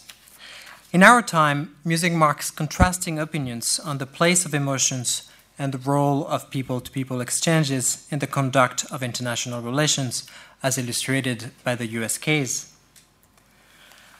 While President Obama, in his second term, progressively took to singing in the domestic arena, his official reaction to a peace concert organized in Cuba by rock, rock star Juanes in 2009 was hardly supportive. I quote, I certainly don't think it hurts US Cuban relations. These kinds of cultural exchanges, I wouldn't overstate the degree that it helps. End quote. In that regard, Obama followed the lead of Secretary of State Condoleezza Rice, who the year before had expressed similar skepticism on the New York Philharmonic performance in Pyongyang. I don't think Rice declared that we should get carried away with what listening to Dvorak is going to do in North Korea. In contrast, both Hillary Clinton and John Kerry have placed explicit value on musical exchanges as a mode of public diplomacy. In a high profile interview on CBS News, Clinton offered an instrumental view of cultural diplomacy and hip hop as a useful, if perhaps hopeful, piece in the multidimensional chess game of international relations. Music, John Kerry said as he welcomed youth ensembles from the Afghan National Institute of Music three days after taking office, is the international language of peace and of possibilities and dreams. Kerry has further made music a component of his public image, picking up the guitar in Beijing in 2014 and bringing along James Taylor to the Paris City Hall after the Charlie attack in 2015. More broadly, music with such programs as the Rhythm Road, American Music Abroad, Next Level, and One Beat has been a component of a US public diplomacy that claims to empower non governmental organizations and individuals to foster people to people exchanges. For its promoters, music epitomizes the new public diplomacy in at least three regards.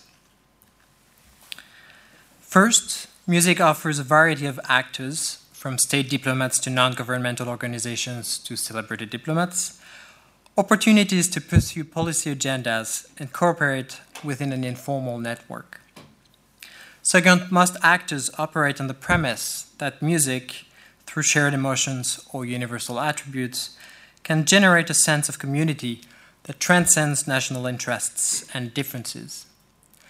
Third, by virtue of its sonorous quality, music can actualize better than most arts the performance of active listening, and as such can serve to emphatically demonstrate a two way engagement of domestic and foreign publics. Whereas music in diplomacy today typically signals a commitment to people to people exchanges and the maintenance of a peaceful system of international relations, it appeared to betray, at the beginning of the 19th century, the perseverance of the old aristocratic ways in the production of European politics. For example, Le Diplomate, a play first performed in 1827, highlights the aristocratic sociability and court life of diplomats at the time. The star is that of a man, Chavigny, whom everybody mistakes for an envoy with a secret mission, and who, malgré lui, brokers a dynastic marriage. However, Chavigny never enters the cabinet of the Grand Duke, where the decision is made. Instead, he interacts with the key players in salons, at dinner, and, or in the ballroom. Two songs in particular expose the potential functions of balls as instruments of diplomacy. For the Spanish envoy in the play, these are an opportunity to catch others off guard and to acquire information. In a ball, no more restraint. Each only thinks of pleasure. Our soul, now without suspicion, lets all its secrets escape, and we often learn more than from a contredanse than from a congress. For Chavigny, the utility of the ball lies instead in the opportunity to forget about the day to day business. A ball is a celebration of social and international peace, and as such, a useful employment of one's time, if not an obligation. A love bowls noise and music. Is there any better use of time? Deep sorrows, cares, politics, all is soon forgotten in a ball. A ball alone is worth a treaty of alliance. I would, were I a sovereign, order all my subjects in a contredanse and force them to join hands. Diplomatic life thus resulted from the complex articulation of myriad sites that compounded official communications, both verbal and written. In London, where Chateaubriand had the leading role as the king's ambassador, official communications did not do the job either. Quote, one could only see the ministers at court, at balls, and at parliament, Chateaubriand claimed, so that duties, business, and pleasures mixed. By several accounts, the daily grind of entertainments and the sleep deprivation endured by 19th century diplomats during the social season in London could prove hard work, both physically and psychologically. This multiplication of diplomatic sites had two complementary effects. On the one hand, as historian Brian Vick has noted, with regard to salon networks at the Congress of Vienna, the multiplication of diplomatic sites broadened the opportunities for a variety of semi official and private actors to engage in conversation with decision makers, from the representatives of lesser powers to the members of good society, including, of course, the woman who structured and animated its life. On the other hand, distinctions in access to diplomatic sites generated a strict hierarchy within the network of individuals engaged in the making of world politics. For Chateaubriand at the Congress of Verona in 1822, the opera evenings and social gatherings at the salons of the Countess of Lieven and Prince Metternich provided frustrating substitutes for the all too rare assembly of diplomats. Only the departure of his superior allowed him to join the negotiation table and enter in lengthy conferences with Metternich. Now and then, Chateaubriand denounced diplomatic sociability and the frivolity of music and dance. He wished for a new diplomacy that would be, in his mind, more attuned to the times and therefore more heroic. To the French foreign minister in 1821, Chateaubriand wrote from Berlin, where he was the minister I have said nothing of receptions, balls, entertainments, and so on and so forth. I have endeavored to pull diplomacy away from gossip. The reign of the everyday will return when this extraordinary time will no longer be.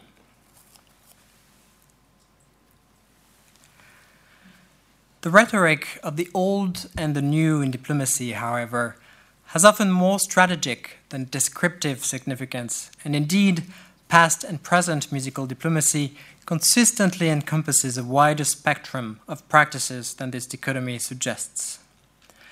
Practice thus revealed contradictions to Chateaubriand's heroic aspirations. If European politics was the world stage, the diplomat had to hold the best part possible to further both national interests and personal ambitions. Ferdinand de Cussy, who served in the French legation in Berlin, later recalled that Chateaubriand sought to affirm the country's first rank, and I quote, as a representative of France, was committed to giving frequent and brilliant parties, end quote. Chateaubriand similarly spared no expenses in conquering London society, bringing to his new assignment a table set and a cook, hosting private concerts with such European celebrities as opera singer Angelica Catalani, pianist Ignace Moscheles, and violinist Charles Philippe Lafont, and hiring the French expatriate Hubert Collinet to lead the music his balls. More strikingly, the study of musical diplomacy complicates the opposition between the old diplomacy of the Ancien Regime and the new diplomacy of the American and French republics. The emblem that John Quincy Adams designed while in London exemplifies the Republicans' aptitude for recasting old practices for new purposes. Here, Adams appropriates the myth of Orpheus, a foundational narrative of court culture and opera, to the benefit of the young republic. The lyre stands in Adams's description of the design as a symbol for the power of harmony that regulates the political constellation formed by the American states, both internally and with regard to other countries. United, Adams continued, it will be their destiny to revolve in harmony with the whole world. Named Secretary of State thereafter, Adams applied this design to the US passport, where it remained until the 1870s. Adams's diaries record many instances of his contemporaries' investment in musical diplomacy. In The Hague, as the US minister resident in 1795, for example, Adams attended a dinner where background music gave members of the French Convention the opportunity to display their cultural expertise. Alquier complained that the music performing was bad and declared that one of the clarinets was discordant. The director of the band was called and ordered to make the harmony more complete. The discord, however, continued. At length, Richard assured Alquier that the effect only proceeded from the loudness of the instrument and its proximity. Alquier insisted and appealed to Madame Richard, who confirmed his judgment. The clarinet was pronounced discordant, and the decision, as far as I could judge, Adams right, was just. Now, Adams portrayed a French officer and a French secretary present in the company as very civil, polite people. Whereas three days earlier, he noted the negligent dress of the French representatives, adding with irony that I quote, they have not yet got entirely above the affectation of simplicity or of equality, end quote. Not surprisingly, musical diplomacy remains equally complex today. In practice, people to people diplomacy does more than turn civil society members into everyday diplomats. It also revives a diplomatic sociability that some claimed had receded into the past. The consultants who in 2006 assessed the Jazz Ambassadors program emphasized in their report the function of VIP concerts at official residences to gather high level government officials, key contacts, and members of the diplomatic corps in more informal settings where discussions can take place. The number of people invited at these concerts varied from 35 diplomats for a nice, quote, a nice intimate setting placing everyone at ease, end quote, to 250 guests at an outdoor party. 81% of the 143 respondents either agreed or strongly agreed that the program was effective in providing alternative venues for policy dialogue. The Winfield House Sessions, launched in 2014 by the US ambassador in London, captures this overlay of the old and the new. Soon after the launch, Matthew and Brooke Barzun, equipped with a distinguished political and diplomatic family history, a personal rapport with the Obamas, experience in media technology and art therapy, and the glamour of an heiress to a multinational company both landed at the top of the Tatler list of people who really matter. Presented as an exercise in cultural diplomacy, sessions are intimate concerts with artists and celebrities who volunteer their time. According to Matthew Barzun, I quote, the contrast of the beautiful formal setting with more informal music and wearing jeans is part of the appeal. End quote. Like a 19th century ambassador, Barzun thus hopes to get the whole person engaged, as guests bring more than their work lives. Indeed, the sessions aim, according to the embassy's YouTube account, a quote, to tap the special diplomatic power of live music, which can dispel differences and stir our sense of humanity's common ground. The second video, which features David Cameron, rehearses the point rather emphatically with a montage of audience shots to the refrain of Ed Sheeran's song Kiss Me, and the refrain goes, This feels like falling in love. In 2006, the authors of the report on the Jazz Ambassadors program saw no particular attention in the revival of traditional diplomatic sociability. Under the same paragraph, they lumped together the effectiveness of public diplomacy in extending the reach of traditional diplomacy, illustrated by the objective of the Mumbai consulate staff to interact with 200 plus million Indians, and the use of the program to provide opportunities for target groups to gather and enjoy music. One might nonetheless query whether this sociability, while fostering a broader network for diplomatic action, truly fulfills the program of those who saw in the new public diplomacy an alternative to traditional hierarchical diplomatic systems. In conclusion, the historical comparison of 19th and 21st century diplomacy emphasizes the paradoxical role of music. Seemingly innocuous and marginal, perhaps by definition in a profession named after the written product of its activity, music nonetheless touches on the core of world politics who its actors are, from the members of good society to the representatives of civil society to ordinary people, and how they produce international relations.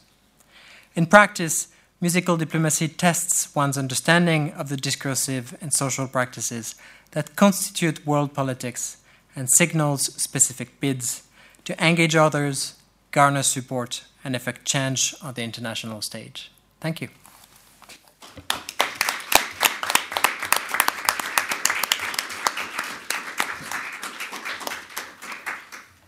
Thank you very much, uh, Damien Mahiet. And uh, uh, je passe la parole maintenant à Fanny Gribenski pour, Uh, pour 20 minutes également. Ah, okay. Can you, is that better? Um, okay, and so the title has also slightly changed. Uh, so I'm in the very first stages of this research, so feedback at this point is more than welcome. I'm really happy to have the opportunity to present here. On February 11, 2016, a group of American scientists announced they held the proof of the existence of gravitational waves, confirming the last part of Einstein's theory of relativity. The same day, the New York Times published an article giving details about the procedure through which the waves were detected by the creation of a pitch vibrating at middle C. Writing that, quote, physics had to grow ears, the journalist inscribed this remarkable discovery among what he called the great sound bites of science, ranking with Alexander Graham Bell's Mr. Watson Come Here and Sputnik's first beeps from orbit, referring respectively to the first successful experiment with the telephone in 1876 and the first firing of an Earth satellite into space in 1957. One could actually include the very pitch middle C that helped detecting the waves in this list of great sound bites of science. The scientist's ability to use it as a measurement tool to detect the waves is itself not a natural thing, but depends on a long history of standardization. For most of its history, middle C was a fluctuating concept referring to many different sounds, and the assignment of a stable and worldly recognized frequency to this note is itself the result of international negotiations at the crossroads of music and science. Now considered as a rather natural norm, A tuned to 440 Hz only became the standard pitch following an international conference held in London in 1939. Like other forms of measurements, there used to be many different reference pitches across the world. Not only countries, but also individual orchestras used to perform music according to their own tones. And the adoption of a standard pitch was the result of a century of global negotiations that involved a remarkably dynamic field of actors. If performers raise the initial cry for a musical standardization, it's mostly composers, scientists, instrument builders, and state representatives that actually led the negotiations. These different groups were not stable over the course of this history, and we'll see that telling the story of A involves tracking the gradual empowerment of new actors and forces in charge of literally tuning the world. Why is A 440 Hz our global standard pitch? Who made this happen? And what were the procedures that led to this decision? By answering such simple questions, I mean to demonstrate the political, technological, scientific, and aesthetic contingency, contingencies underlying the historical construction of one of the seemingly most natural and stable objects of contemporary musical performance, itself the result of a cacophony of competing views and interests. The first calls for standardization came from performers in the 19th century or were made in their name. Musicians and observers of the musical life would first complain about the lack of uniformity in pitches across Europe that made it hard for performers to play in various places at a time when tours were multiplying. In the first decades of the century, for instance, the Allgemeine Musikalische Zeitung advocated the adoption of a European standard pitch that would make musicians' travels easier. But what musicians and critics would also point out was the sharpening of pitches over time, which they attributed to the increasing presence of wood instruments in orchestras that put singers in difficult situations, since the, since the canonization of musical repertories involved the persistence of vocal works by Mozart, Gluck, Handel, and other masters on European stages, written for sometimes way lower performing pitches. As shown by Bruce Haynes, Berlin's average pitch, for instance, rose consistently in the first half of the century from 430 Hz in 1814 to 452 Hz in 1859. In 1824, in France, the minister of the king's house decided to appoint a commission in order to fix a lower diapason pitch at the Paris Opera, following the complaints of the institution's personnel. The committee, suggested by Habeneck, um, head of the, the Paris Opera, and approved by the government, comprised musicians in charge of the main French musical institutions of the time, including the, orchest- the orchestra directors of the opera and the Théâtre Italien. During the meeting of the commission, the opera flutist and oboist were asked to play their A's, and the latter were compared with older opera instrument pitches as well as with diapason forks used at various times in different institutions. Members of the commission then decided by listening and comparing the speeches to lower the opera diapason of approximately three eighths of a tone. As they feared that because of this change, the less bright sound of the opera productions might seem boring to audiences' ears, they also urged all state funded institutions to adopt the same norm. But there is no evidence that other lyrical theaters or other places adopted this norm that was nevertheless enforced at the opera, where archival material shows proof of the replacement of all wood instruments over the next couple years. This was only the first time the French state would mingle with sound issues. During the Second Empire, it did indeed drive a national standardization of the performing pitch. In the 1850s, debates arose again about the sharpening of the diapason. Pitch had risen everywhere in France, and in 1855, Jules Antoine Lissajous, professor of physics at the Lycée Saint Louis and member of the Society for the Encouragement of National Industry, where he led several experiments in acoustics, published a text denouncing once again the difficulties of singers at a time marked by both the canonization of musical repertories and the sharpening of performing pitches. Oops. Um, responding to the debate that took place after the publication of Lissajous' note, in October 1858, the French Ministry of State appointed a commission that had a very different face than the 1824 Opera's one. Besides six composers, most of them members of the Institute, there were four representatives of the French state Pelletier, Doucet, Mélinet, and Monnais, and two scientists, Lissajous and Despretz. Performers were this time absent of the negotiations.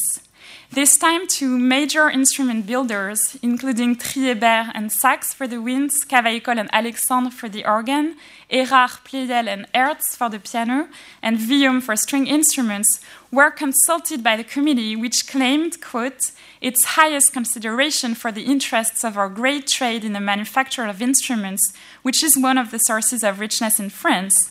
But the builders were not part of the final decision.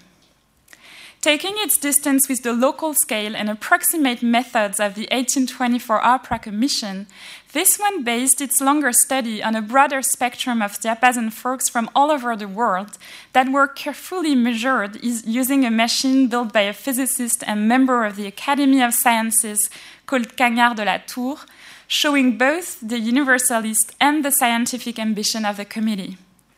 The Commission agreed on a significant decrease of the diapason, and an arrêté was issued on February 16, 1859, that fixed a diapason normal at 435 Hz, presented as a compromise between the demands of vocalists as well as the original diapason of all masterpieces on the one hand, and the sharper tones especially used by wood instruments bands like military bands.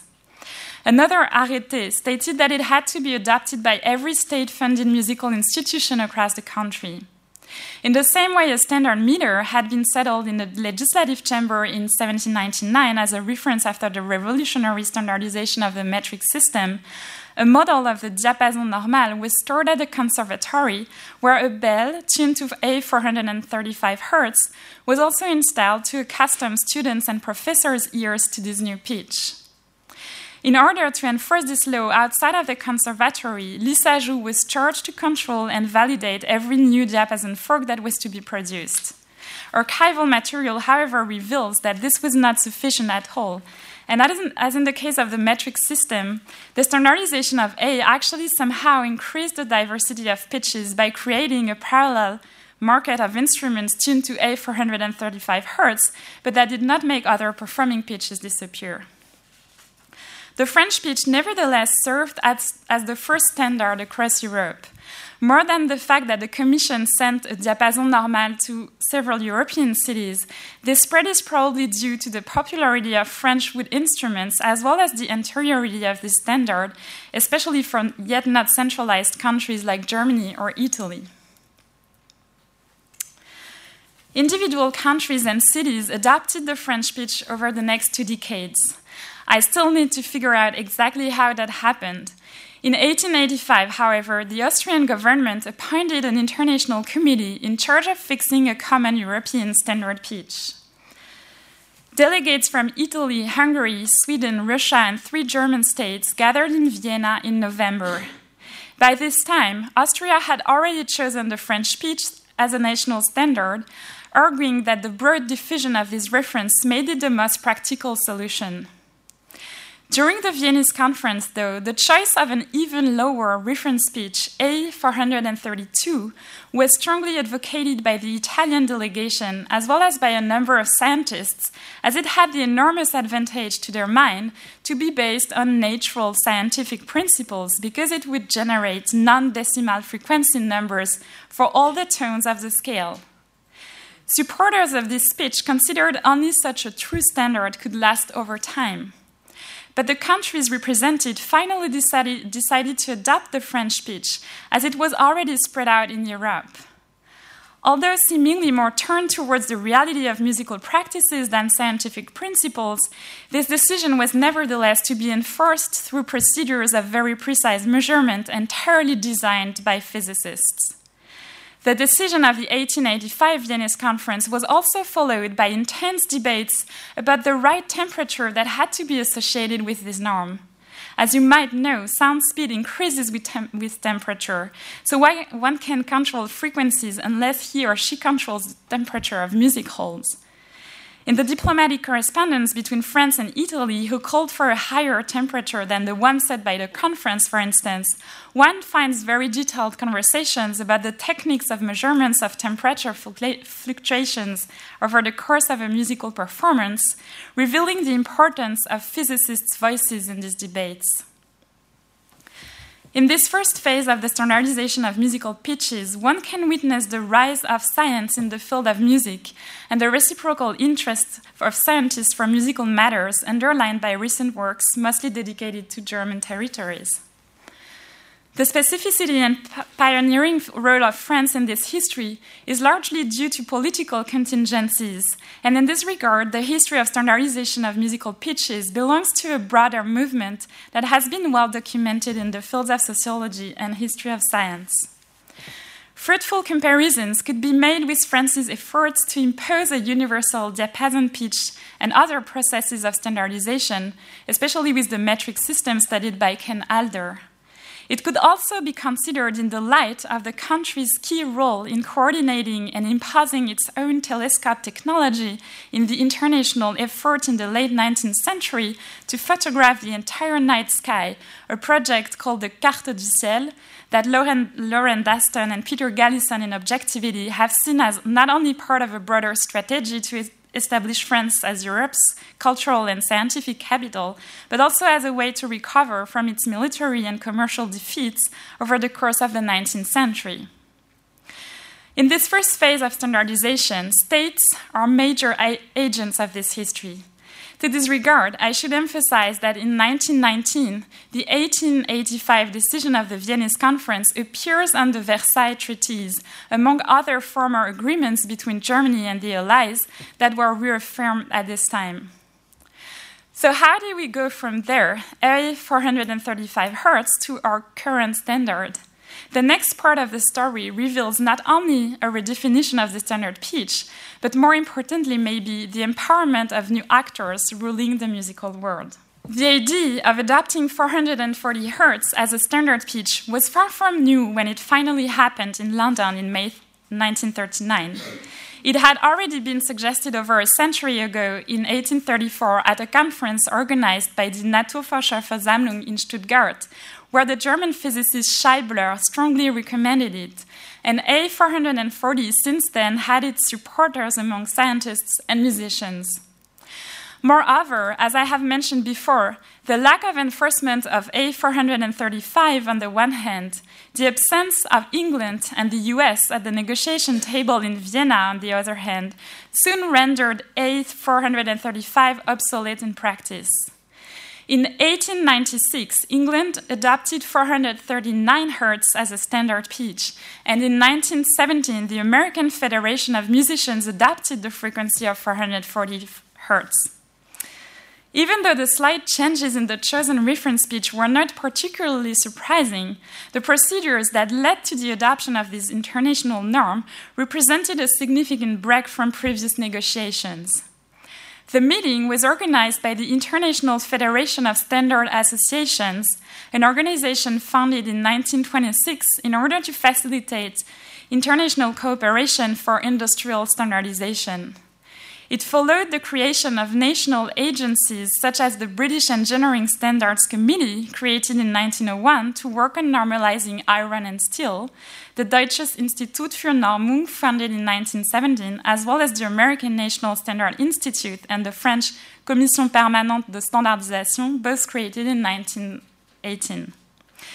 The 1939 London Conference was essentially initiated by broadcasting technicians, especially from the BBC and the German radio.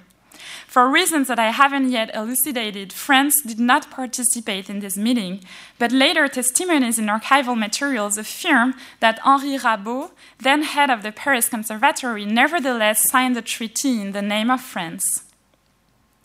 The push made by the industrial world, and particularly by the broadcasting industry, is understandable in the context of the 1930s. The possibility to record sounds and hear back to back performances of any orchestra in the technologized world marked an important shift in the history of standard pitch, as it revealed more obviously than ever the lack of uniformity in musical practices. Moreover, the broadcasting industry also provided the musical world with a new means to enforce standardization. The BBC immediately suggested the diffusion of A440 as a background tone on the radio to accustom audience's ears, as well as the use of A440 tuned pitches to telephone ring tones. All this also suggests how technicians were imagining the importance of standardizing sound for creating a uniform experience of technologies that operated via national infrastructure such as telephone and radio systems. This change in the, in the actors who represented countries involved in the negotiations of the standard pitch didn't go without any problem. In France, after the war, the composer Robert Dussaut led an active campaign to denounce the decision of the 1939 conference, denying any legitimacy to the national and international standard agencies involved in the decision, and defending the authority of French musical and scientific traditional institutions. As ISO, the new International Standard Association, created in 1946, organized a meeting to validate the decision of the 1939 conference, whose enforcement the war had delayed, Dussaut tried to oppose the legality of granting standardizing agencies the power to decide on state reforms. In a letter to the head of the Paris Conservatory, Claude Delvincourt, in 1951, he wrote, AFNOR and ISO, so AFNOR is a new avatar of the French Association for Normalization, and ISO support the makers, but these organizations are not official. They are far from having the great prestige of the Academy of Sciences. Physicists credit us, the musicians, they consider A440 illegal. Responding to this call, in August 1951, the French state appointed a, a, new diapason commission formed by members of the Academy of Fine Arts, the Conservatory, and the Academy of Sciences, but also performers, especially singers and instrument builders. A very consensual gathering that nevertheless excluded one of the main agents of standardization at this point, the broadcasting industry. While ISO was having conversations with the acoustic section of AFNOR, exclusively formed by radio and instrument builders unions people, in the perspective of a meeting held in London in 1953, the state appointed commission claimed its right to impose its choice of A432, the only true scientific and natural standard pitch. There were then two dissonant French voices on the international stage. Debates about the diapason pitch were still alive in the 1970s when, when ISO issued a latest version of the diapason norm called ISO 16, but they now seem to be over, at least in the, in the places where dissidents were previously most active, such as circles of classical music performance in France. Performance performance speech as a matter of state diplomacy seems to be settled for the moment. It is firmly in the hands of technicians representing re- respective states. But doubts about A440 persist in new places. With the development of music therapy and the beliefs in the healing power of sounds, and especially the effects of vibrations on the body, Robert Dussaut's voice is surprisingly still to be heard. An important number of blogs indeed denounce the harmful character of, of A440 and celebrate the natural and therefore positive essence of A432.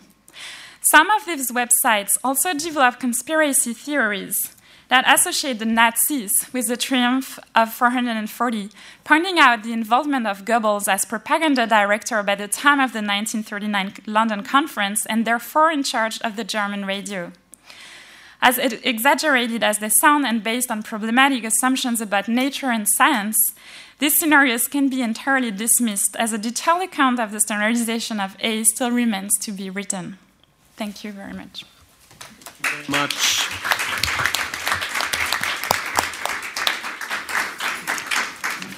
Thank you, Fanny uh, Gribenski. And uh, now we have our two last speakers, Anaïs Fléchet and Esteban Buch.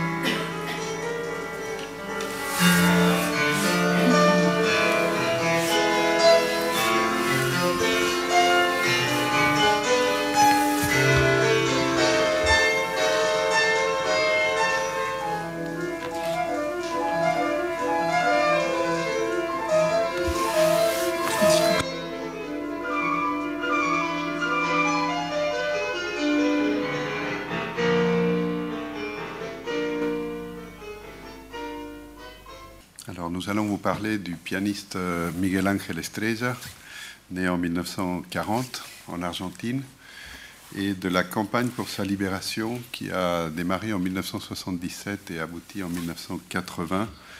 Euh, alors, vous avez entendu quelques mesures de sa version de la sonate La tempête de Beethoven, et je me demande déjà si le fait d'avoir ces sons dans l'oreille équivaut à avoir une photographie pour savoir de qui il s'agit.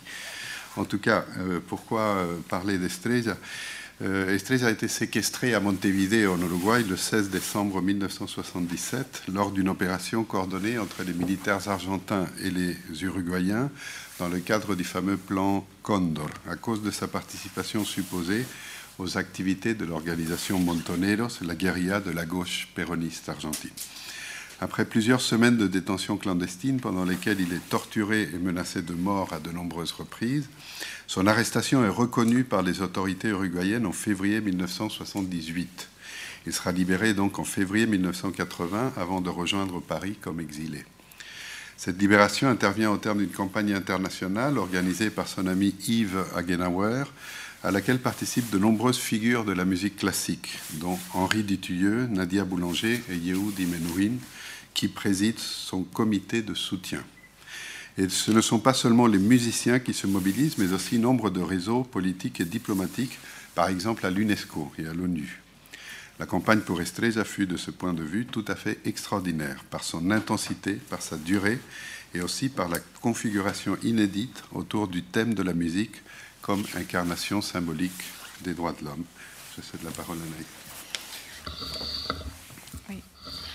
Bien, bonjour à tous. Euh, je vais commencer cette première partie en évoquant euh, la campagne pour, euh, pour la libération de Miguel André Estrella et après Esteban reprendra la parole pour essayer de, de cerner peut-être au plus près quelle a pu être l'expérience vécue par Estrella lui-même lors de son emprisonnement et comment cette expérience a été médiatisée à l'époque aussi pour soutenir sa campagne et essayer d'obtenir sa libération.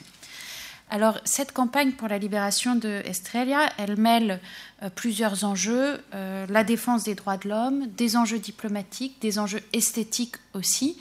Et à, première vue, elle constitue un bon exemple, voire un parfait exemple, de tous les mouvements de solidarité internationale qui ont vu euh, le jour dans les années 1970, surtout en lien avec l'Amérique latine.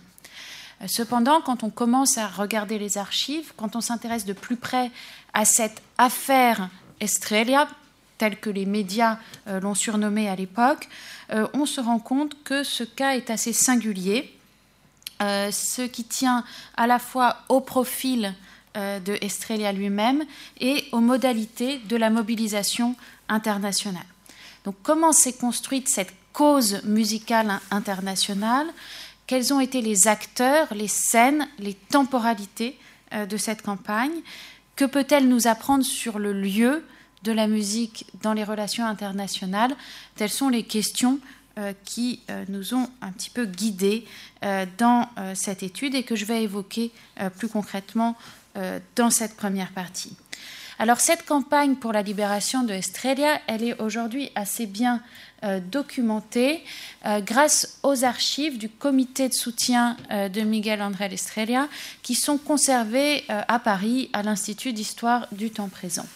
Euh, donc là, vous avez une vue d'ensemble sur les différents cartons d'archives, euh, des images qui ne sont pas très bonnes, mais qui vous donnent une idée de la diversité et de la richesse euh, de ce corpus, puisqu'on y trouve à la fois des programmes de concerts qui ont été réalisés en soutien à l'artiste, des documents diplomatiques émanant de l'ONU, de l'UNESCO, du Haut Commissariat aux réfugiés, de plusieurs organisations internationales et euh, aussi des centaines de lettres, euh, à la fois des lettres de soutien de personnalités euh, connues du monde musical, mais aussi des centaines de lettres d'anonymes qui se sont associés à la cause d'Estrella et en plus la correspondance de Estrella lui-même, donc les rares lettres qu'il a pu écrire de sa prison et envoyer à certains de ses amis européens. Donc à ce corpus extrêmement riche, euh, nous avons aussi ajouté des entretiens euh, qu'on a pu réaliser avec euh, les témoins clés de cette époque, qui n'est pas encore trop lointaine, donc qui sont vivants, à commencer par Estrella lui-même, qui jusqu'à très peu de, de, temps était encore représentant pour l'Argentine auprès de l'UNESCO, qui est toujours très actif aujourd'hui. Euh, et puis plusieurs personnes de son entourage euh, qui étaient importants à l'époque. Donc le croisement de ces sources, à la fois orales et de ces archives, euh, nous a permis d'établir une chronologie assez précise de la campagne et d'analyser les, les différentes caractéristiques de ce mouvement de, solidarité en faveur donc, du pianiste. Alors, de manière schématique, on peut dire que cette campagne se caractérise par quatre éléments. le premier, bon, c'est assez c'est facile à, voir, mais on peut quand même le souligner. Il s'agit d'une mobilisation internationale qui dépasse de loin le cadre strictement latino-américain. Donc ça, c'est la première caractéristique. Deuxième caractéristique, il s'agit d'un combat qui est mené au nom de la musique et non au nom d'une idéologie ou de principes politiques. Euh, c'est vraiment la musique qui est toujours mise en avant.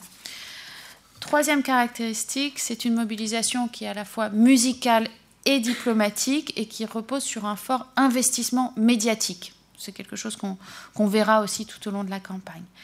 Enfin, quatrième élément, il s'agit d'une campagne qui a réussi, hein, en ce sens que euh, les pressions internationales ont finalement mené à la libération euh, de Miguel André Estrella, même s'il reste encore euh, des zones d'ombre sur les motivations réelles des militaires uruguayens. Donc, je vais évoquer rapidement ces, quatre points. Alors, une mobilisation internationale, euh, tout d'abord. C'est à Paris euh, que euh, la campagne pour la libération de, Estrella commence dès les derniers jours de l'année 1977, hein, dès le 17 décembre, c'est-à-dire un jour après son enlèvement.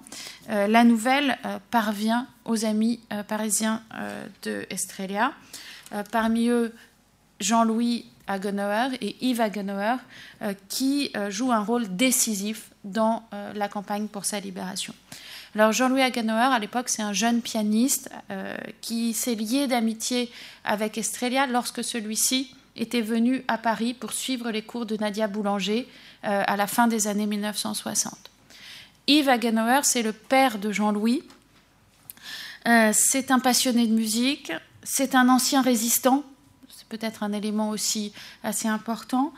Euh, c'est un proche du Parti communiste, enfin ça a été pendant longtemps un proche du Parti communiste qu'il a quitté ensuite. Et euh, il connaît bien Estrella puisqu'il l'a accueilli à plusieurs reprises chez lui euh, lors de ses précédents séjours en France. Et c'est lui donc qui devient le principal animateur de ce comité de soutien de Miguel André Estrella qui est créé au tout début de l'année 1978 et présidé donc comme euh, Esteban l'a dit, par Nadia Boulanger, euh, Yehudi Menouin et Henri Dutilleux. Donc on a une, initiative qui part du milieu musical et qui gagne assez vite les milieux diplomatiques, comme en témoignent les nombreux échanges entre euh, Yves le Quai d'Orsay et l'ambassade de France à Montevideo. Et donc, dès ce moment-là, dès le début de l'année 78, c'est vraiment Paris qui devient l'épicentre de la campagne pour la libération euh, de Estrella. Euh, cependant, il y a d'autres initiatives qui ont lieu dans d'autres pays et qui, sont aussi importantes, euh, notamment en Angleterre, à Londres. Estrella bénéficie du soutien de deux de ses amis qui vont être tout à fait décisifs. Il s'agit d'un couple, celui formé par Lord Jeremy et Lady June Hutchinson, qui alerte le Foreign Office et les diplomates britanniques sont très actifs et d'ailleurs, c'est eux qui ont été les premiers à pouvoir localiser et à pouvoir rendre visite à Miguel André Estrella dans sa prison euh, uruguayenne euh, de euh, Libertad en février 1978. Bon, il y a d'autres initiatives un peu partout, au Mexique, Venezuela, au Panama, et euh, les organisations internationales aussi qui se mobilisent. J'ai parlé de l'ONU, du HCR, Amnesty International, la Croix-Rouge internationale, l'UNESCO également vont se mobiliser. Alors ces différentes initiatives, il faut bien le souligner, ne sont pas du tout coordonnées. parfois, c'est même des stratégies assez opposées qui, peuvent, qui peuvent être menées. Mais quelle que soit la stratégie adoptée, les objectifs sont assez similaires et d'ailleurs assez classiques au regard de, l'histoire des relations internationales. Le premier objectif, c'est obtenir des informations sur le sort du pianiste. Euh, est-il en vie? Au début, on ne sait pas. Euh, où est-il détenu? Dans quelles conditions? Est-ce qu'il a été torturé? Est-ce que ses mains sont encore, euh, intactes? Parce qu'il y a eu toute une rumeur selon laquelle les militaires uruguayens lui auraient détruit les mains pour qu'il ne puisse plus jouer. Donc des questions sur sa localisation et son état de santé, aussi bien physique que mental. Donc ça, c'est le premier objectif. Deuxième objectif, c'est de multiplier les pressions diplomatiques sur les autorités uruguayennes pour parvenir à la libération. Et euh, troisième objectif, il s'agit de sensibiliser les opinions publiques à l'échelle internationale grâce à une mobilisation importante euh, des médias. Donc on retrouve ici un schéma assez classique et euh, assez commun en fait à l'ensemble des mouvements de solidarité internationale de ces années-là. Ce qui semble plus original dans l'affaire Estrella, c'est moins le but poursuivi, donc la libération d'un prisonnier politique, que euh, la manière euh, dont on le poursuit et euh, la construction de ce qu'on peut appeler une cause musicale internationale. Donc ça, c'est le deuxième point que je voulais évoquer rapidement. ce qui frappe en effet quand on examine le discours et les arguments qui sont mis en avant pour obtenir la libération de Estrella, c'est l'absence de toute mention politique. Pour aller vite, euh, Miguel Ángel Estrella n'est jamais ou presque présenté comme un prisonnier politique, ni comme un homme de gauche proche de la lutte armée, ce qu'il, était pourtant euh, à cette époque, euh, puisque au fond, dans toutes les interventions publiques comme dans toutes les négociations diplomatiques, c'est le musicien qui est mis en avant. Hein, c'est euh, le pianiste de génie, c'est le père de famille dévoué qui élève seul ses deux enfants, c'est l'Argentin profondément attaché à sa terre natale, c'est euh, celui qui joue de la musique classique aux Indiens et aux plus démunis. C'est cette image-là qui est présentée et qui est mise en avant. En un mot, Estrella est présenté comme un innocent dont le seul crime aurait été la générosité puisqu'il aurait accueilli chez lui quelques amis argentins proches ou soupçonnés d'être proches du mouvement des, Montoneros, sans avoir de lien forcément avec ce mouvement. Et ce musicien innocent est en danger, et donc c'est pour le sauver qu'on doit se mobiliser. Et plus encore que pour sauver Estrella, c'est pour sauver la musique, puisqu'il y a une forte identification entre sa personne et la musique au singulier. Donc c'est vraiment le message que fait passer le comité de soutien euh, de Miguel André Estrella auprès des, médias. Et ce message n'est pas le fruit du hasard, mais d'une stratégie euh, véritablement bien pensée. Euh, puisque selon les témoignages qu'on a pu recueillir, ce sont d'ailleurs des, personnes de Amnesty International qui auraient conseillé au comité de soutien de dépolitiser le plus possible la cause de Estrella pour mieux la servir, hein, pour obtenir une plus grande audience autour de son cas. Alors sur les modalités euh, concrètes euh, d'action, on va retrouver cette idée de dépolitisation d'une certaine manière du cas. Euh, il y a deux grandes modalités d'action dans, cette campagne. des actions publiques, tout d'abord. Donc, parmi les actions publiques, il y a des pétitions avec de nombreuses personnalités du monde musical qui, vont, s'associer. Des ordres, Boulez, euh, Claudio Abado, euh, Baron Boym, enfin bref, vous avez là une, première liste euh, sous les yeux. ce sont aussi des concerts avec, là encore, des grands noms de la musique classique. Là, on a l'exemple d'un concert où Paulini joue pour Estrella. Ces concerts étaient précédés de, courtes allocutions dans lesquelles on présentait le cas euh, du pianiste avec des messages comme euh, là un, télégramme de, Yehudi Menuhin qui était souvent lu euh, au début des concerts ou au moment de l'entracte. il y a aussi un disque qui est, qui est réalisé pour soutenir le pianiste, et Esteban en, va en dire quelques mots tout de suite. Alors, outre ces manifestations publiques qui sont très importantes parce que ça maintient l'opinion régulièrement informée du cas euh, de, de, Estrella. On a aussi euh, une action plus souterraine qui est menée auprès des, milieux diplomatiques, avec en première ligne le Foreign Office et euh, le Quai d'Orsay. Qui permettent d'envoyer de, l'argent à la famille de Estrella, d'envoyer du courrier aussi, de maintenir le contact avec le prisonnier et de maintenir le contact aussi avec les autorités militaires uruguayennes pour essayer de, négocier sa libération. Enfin, dernier point, euh, il s'agit d'une campagne euh, réussie, euh, puisque la stratégie qui est élaborée par, par, le comité de soutien fonctionne. Les concerts sont toujours pleins, on vend beaucoup de disques, on a beaucoup de témoignages de, personnes, même anonymes, qui, témoignent de leur émotion par rapport, rapport à l'emprisonnement de ce pianiste. Euh, ce qu'on sait moins aujourd'hui, parce qu'on n'a pas encore eu accès aux archives uruguayennes, c'est quel a été l'impact réel de cette campagne à Montevideo. Euh, on sait quand même que euh, les Uruguayens sont de plus en plus embêtés par le cas de Estrella à mesure que se multiplient les actions sur la scène internationale. Euh, comme euh, vous le voyez ici, c'est un, compte-rendu euh, d'une conversation téléphonique que Yves Hagenauer a eue avec Jean-Paul Barré, qui est un diplomate français qui travaille au secrétariat général de, l'ONU à l'époque et qui lui dit la question d'Estrella a été soulevée auprès de l'ambassadeur d'Uruguay à l'ONU.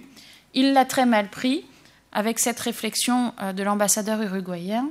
Pourquoi toujours Estrella? S'il était en Argentine, il aurait déjà disparu on voit déjà la, finesse euh, du propos.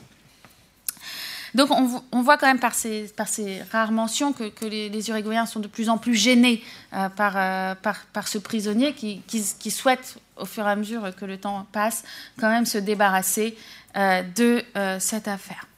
Et d'ailleurs, de manière générale, il semble que l'action du comité de soutien auprès euh, des organisations internationales, de l'ONU et surtout de l'UNESCO a été quand même assez décisive pour accélérer la libération euh, du pianiste. Alors il reste quand même des zones d'ombre euh, sur son cas. J'en citerai deux. première zone d'ombre, le diplomate péruvien Javier Pérez de Cuellar, donc bien connu pour être devenu peu après secrétaire général de, de l'ONU, affirme avoir rendu visite à Estrella dans sa prison en Uruguay.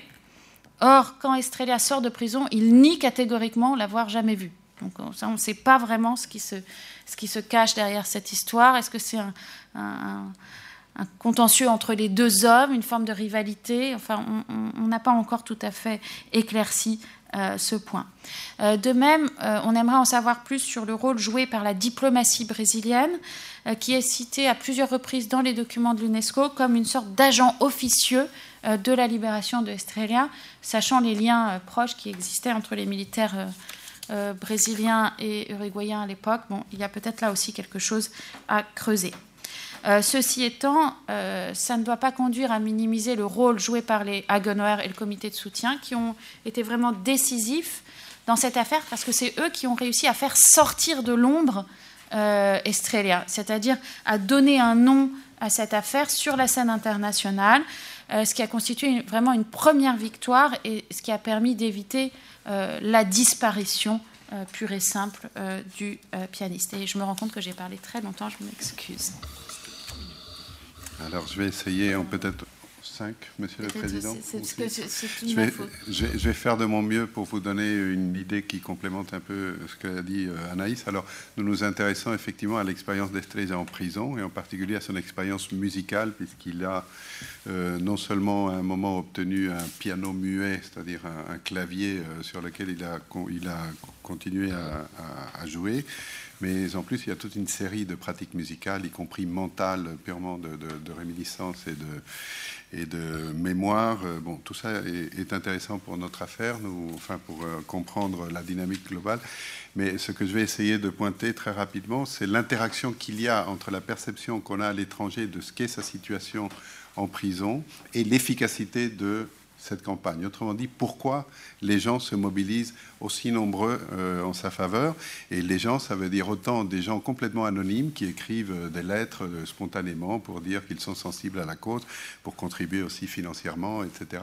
Et les gens aussi, les ambassadeurs, les fonctionnaires, les membres de ces institutions évoquées par Anaïs, qui eux aussi ont une forme d'engagement subjectif sans lequel euh, on comprend mal pourquoi il se serait euh, donné tant de mal. Et donc, pour résumer en une phrase, la thèse que nous, que nous explorons, c'est l'idée que si Estreza retrouva la liberté, ça, ce fut surtout grâce au dévouement et au talent d'organisateur de son ami Agenauer et à la solidarité de toutes les personnes qui ont participé à la campagne, mais que c'est aussi d'une certaine manière grâce à Beethoven, ou plus précisément grâce au rôle qu'a joué une certaine image mythique de Beethoven comme musicien euh, révolutionnaire, qui était une image avec laquelle nous sommes encore familiers, je crois, et qui, à l'époque dont nous parlons, était euh, portée dans l'espace public français de manière très, très emphatique par Jean et Brigitte Massin, qui sont les auteurs de la biographie encore aujourd'hui de référence de Beethoven, et qui, euh, surtout Brigitte, était très active à l'époque comme journaliste et a beaucoup fait pour insister sur l'image que cette euh, personne en prison, ce n'était pas seulement une personne, mais que c'était un musicien et que c'était un musicien par excellence en quelque sorte, et que donc le titre de la campagne, qui est le titre du disque que vous avez euh, là à l'écran, se justifiait, c'est la musique qui est en prison, et la musique en prison étant en soi un oxymore et un scandale, on ne peut pas mettre la musique en prison la musique étant ce qui ne peut justement pas être emprisonné et qui pourtant l'est. Et ça, euh, l'idée, c'est que c'est ce scandale moral qui est un peu une sorte de moteur de l'ensemble de ces euh, formes de mobilisation. Ça va être repris de différentes manières. Vous le voyez dans la photo, avec ses mains qui sont bien sûr une reconstruction ad hoc. et l'idée que son image à lui, cette photo que nous voyons dans un coin, c'est la première fois que nous vous montrons le, le portrait d'Estrella, va être l'homme derrière ce symbole. Et c'est tout à fait intéressant de voir qu'au moment de la libération d'Estrella, il y a une nouvelle version du disque qui est donc euh, l'image que vous voyez. Le contenu, c'est le même, mais vous voyez que la, rhétorique de l'image est complètement autre. Euh, alors que le, point qui concentre euh, cette transition entre le symbole de la musique en prison et la personne d'Estrella est encore une fois la, personnalité et la musique de Beethoven. Puisque ce que vous avez entendu, la sonate La tempête de Beethoven, est la pièce la plus fréquemment jouée sur les ondes de ce qu'est le cas Estrella, et aussi parce que la figure de Fidelio, de Florestan plutôt, mais l'opéra Fidelio revient tout le temps comme un leitmotiv de la dimension morale de cet engagement. Et donc, si nous avançons un peu à l'image suivante, ce que vous avez là, c'est l'autre côté euh, du disque, où il y a cette déclaration signée par Nadia Boulanger, Yehudi Menoïn et Henri Dutilleux. Euh, retenons juste une phrase, puisqu'elle est un peu longue. Euh, Anaïs, s'il te plaît. Elle est, Voilà, je ne sais pas si vous arrivez à lire. c'est toujours le thème de Fidelio qui est au cœur de la pensée de certains artistes. Alors, juste pour euh, compléter, euh, ceci est très directement lié à ce qu'on sait de, euh, des activités musicales d'Estrella en prison, puisque, comme je vous l'avais dit, il y a eu ce don d'un clavier muet qui vient des, personnalités nommées par Anaïs, Lord and Lady Hutchinson, euh, c'est l'ambassadeur anglais qui est en personne allé voir Estrella dans sa prison pour lui donner ce fameux piano euh, muet. Et c'est intéressant de voir que l'idée que c'est un musicien est au cœur du, de, de, la manière qu'a l'ambassadeur de décrire sa rencontre avec lui. Je cite très rapidement. Estrella talked with me about musical matters. It seemed to me that this was one of the things that, as one of his few, possibly only non-family visitors, I could do to lighten his burden. He asked me quite a number of musicological questions, like the circumstances under which Handel came to write his water music. He clearly still thinks a lot about music and welcomes opportunities to talk about it. Donc, dans une deuxième euh, phase, ce que nous voudrions faire, c'est euh, étudier comment la campagne même est pour Estrella une sorte de moteur pour lui-même se mettre en position d'être ce héros de la musique que la campagne attend de lui. Et donc, ce n'est pas par calcul, mais c'est une sorte de, prise de rôle qui le mène à être ce musicien en, en prison et pas seulement le militant politique, pas seulement euh, les autres facettes de son rôle. Et donc cette euh, conversation avec l'ambassadeur est euh, en quelque sorte la, trace de ça. Et bon, avec un peu plus de temps, on pourrait entrer dans les phases temporelles de cette construction de son personnage tel qu'il est euh, reflété dans les médias et donc tel qu'il est lui-même un moteur de, de, la campagne. Pour, pour en rester là, euh, je pense que l'important, pour souligner un peu ce que nous avons essayé de transmettre, c'est que euh, la dimension sonore, l'enregistrement, cette sonate de Beethoven reprise dans les radios un peu partout, est une sorte de portrait de ce qu'est le vécu du prisonnier et que c'est cet aller-retour entre la dimension diplomatique, la dimension publique, la dimension médiatique et ce que l'on sait, ce que l'on croit savoir de son expérience de musicien en prison, qui est en quelque sorte la clé de la réussite de la campagne. Je passe encore la parole à Anaïs pour qu'elle conclue en deux phrases. Je ne voudrais pas abuser parce que j'ai déjà beaucoup parlé. Euh, ce que je voulais souligner juste en conclusion, c'est que ici, contrairement au schéma usuel des diplomaties euh, musicales, euh, la musique n'apparaît pas, on l'a bien compris, comme un outil mis au service des intérêts diplomatiques de l'État. C'est plutôt la diplomatie, à l'inverse, qui semble voler au secours euh, de la musique, ou du moins d'un pianiste, euh, qui est censé euh, incarner le pouvoir supposément universel de la musique savante européenne. je pense qu'on retrouve cependant une idée qui a déjà été bien mise en évidence dans les études sur la diplomatie musicale, à savoir que plus la musique est présentée dans le discours comme apolitique, plus son pouvoir politique peut être important un paradoxe qui explique entre, autres la place de la musique savante et du grand répertoire euh, romantique euh, sur la scène internationale. Merci beaucoup à Naïs Fléché et Esteban Beau.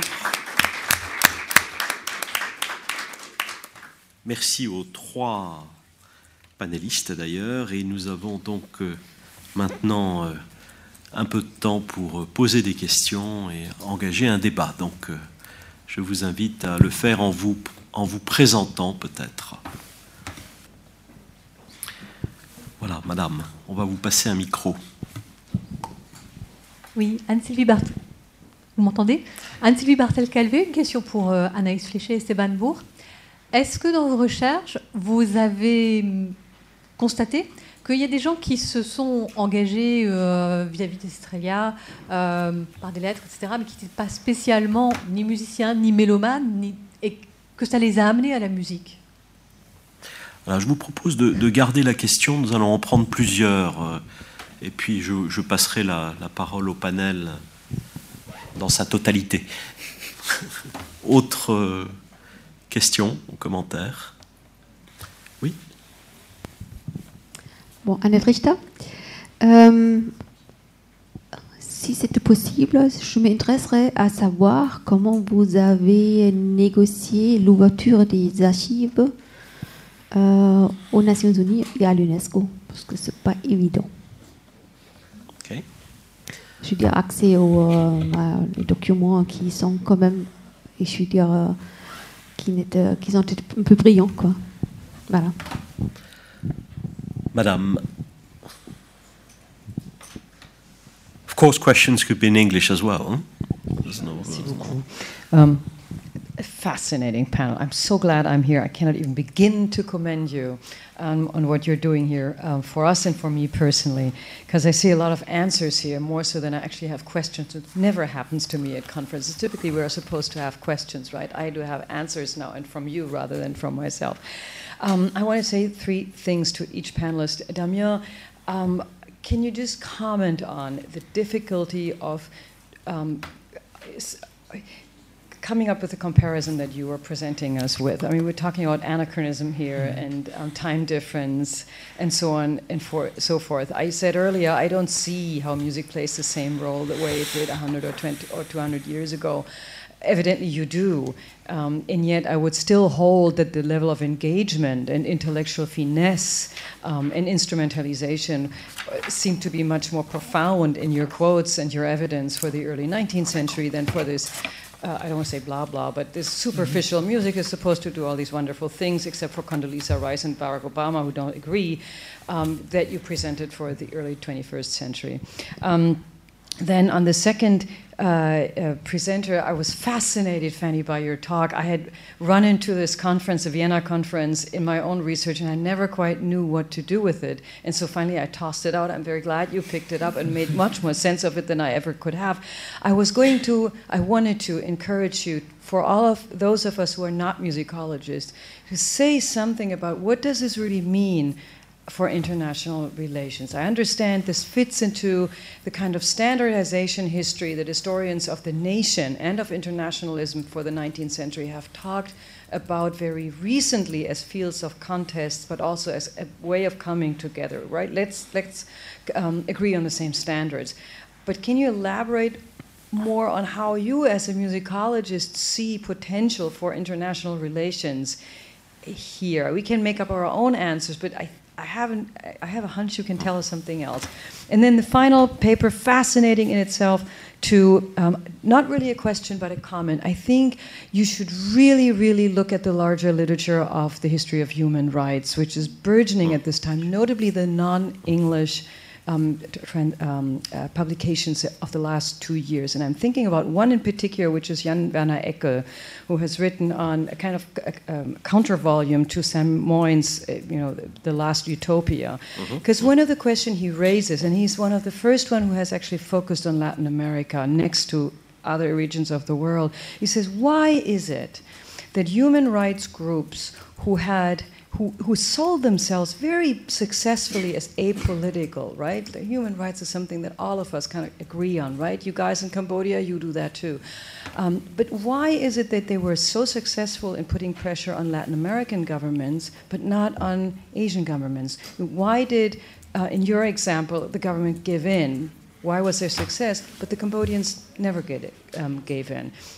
And I think you may have an answer there that I have never thought about before, which is the musical one, which in itself may have um, exerted much more pressure than the arguments that were invoked for um, or against um, people in jail and tortured um, in Asia. I'm not sure about this, but I think it would be really, really interesting if you looked at that and tied it into your own research on the case study. Thank you very much. Thank you very much. Uh, a last question or comment? If not, then uh, I'm going to give the floor to the panel, and maybe I'm starting with Damien. Um, thank you, Jessica. Um, very briefly, um, obviously it's not the same. I mean, there's, and um, I've emphasized the the, the, different meanings that are associated with music. I think what the exercise of a comparison helps us do in, in some ways is both to, I mean, in, in this paper specifically, it's it's um, to time teaches us something about both what's happening now and about the past, right? So it, I, it's a, way of complexifying what we're looking at. So I think you could argue that there was something very thick about the metaphors because they were lived metaphors. I mean, I would even say in the beginning of the 19th century, they were metonymies, literally. Um, and so that's true about the new and the old diplomacy. That would be true about um, harmony, about concert. So those phrases that we use today and those practices that I think are being revived in a way, but not necessarily understood in all their the thickness that they used to have. Um, and so, you know, a comparison like this one helps critique um, today's discourse and um, give put it in a lens that I think um, in some ways helps understand what the actors are doing um, perhaps better, I think, I hope. Um, and vice versa, to question also some of the assumptions of the historical narrative. I think uh, you know the position between um, the Republican diplomacy and the old aristocratic diplomacy, which is very real, but also is not quite as clear cut as international relations specialists might um, think um, when they use those oppositions to read today's um, um, diplomacy. So it, it's, I think the comparison is fruitful in, in that sense, but there's obviously limits to, to it. Yeah. Thank you. Yep, sorry. Shall I? Okay. That's okay. um, so yeah, how does it fit to maybe more like the general concept of the conference? I felt a little um, uncomfortable uh, beforehand, thinking that there is no like actual diplomatic history in that. Although, um, so maybe two answers to that. The first one being something I have left aside, but um, the the international congresses play an important role in the awareness of uh, various countries of the lack of uniformity in pitches. So uh, the Viennese, the other Viennese Congress, for instance, gathered uh, multiple military bands to this regard. So there is there is an important role of like the military musical culture in this uh, global history of performing pitch because they're mostly the bad boys in the history, right? With their wood instruments, they have um, made the pitch rise, and so the I guess there is especially about the Viennese, the second Viennese Congress I've been talking about today, um, there is uh, military bands uh, heads that are here to defend the right of their wood instruments to play according to their own pitch. And I think uh, here the sound of musical diplomacies has, uh, and previous studies have shown that, has also changed the sound of musical uh, culture as a whole. Um, and so there's been also very practical issues when you want to have a, a, a like a, a, meeting between military bands from different countries. So that's been something very obvious at the Viennese Congress that these bands couldn't play together. So here you have this beautiful dream of like uh, musical bands from different countries that actually sound awful together. um, so this has played maybe, but I want to be cautious with that because that's very big stories in the historiography of the 19th century. So this is one tarte we were talking about that. Uh, but I, I, still need to double check the sources. And I'm again, I'm very early in this work, so I, I, I didn't want to make assumptions. The second answer to that is uh, what I've pointed out at the end of the first point I made um, is uh, what sociologists and historians of science have developed as a, a way to um, consider standardization and scientific processes of multiple natures as a way for friends. Uh, that's what I've read most uh, lately, but uh, to impose its power on the international stage. So I was talking about this Lorraine Daston and Peter Galison, very fascinating um, study of the Carte du Ciel. But I think there is uh, here I'm talking about music more as a science object, or uh, so there is this. And I was pointing out the fact that the historiography so far dedicated to music and science is mostly focus, has mostly focused on Germany, although we measure sounds in Savart using Cagniard de la Tour's tools and, and so on. So the, the French uh, scientists have played an enormous role in the, the study of music. Uh, and so I think there is this other maybe European story of um, scientific and musical encounters that have an important diplomatic role, I think. I don't know whether. Thank you very much. Anaïs Esteban. Pour répondre rapidement aux deux premières questions, euh, est-ce que euh, Estrella a pu amener certaines personnes à la musique? Euh, Peut-être, mais on ne les a pas vus apparaître dans nos archives. Euh, c'est plutôt l'inverse. Hein. Ce qu'on voit massivement, c'est la musique qui amène à Estrella. Et euh, on peut l'expliquer assez simplement par le fait que Estrella n'est pas très connu au moment où il est emprisonné. C'est pas encore euh, un artiste qui, a pignon sur rue, et c'est aussi la, la, cause en fait euh, qui est portée par ce comité de soutien qui permet la construction de la carrière euh, de l'artiste. Et, donc, euh, au fond, euh, d'ailleurs, le disque, c'est le premier disque de Estrella qui, qui, est produit à l'international.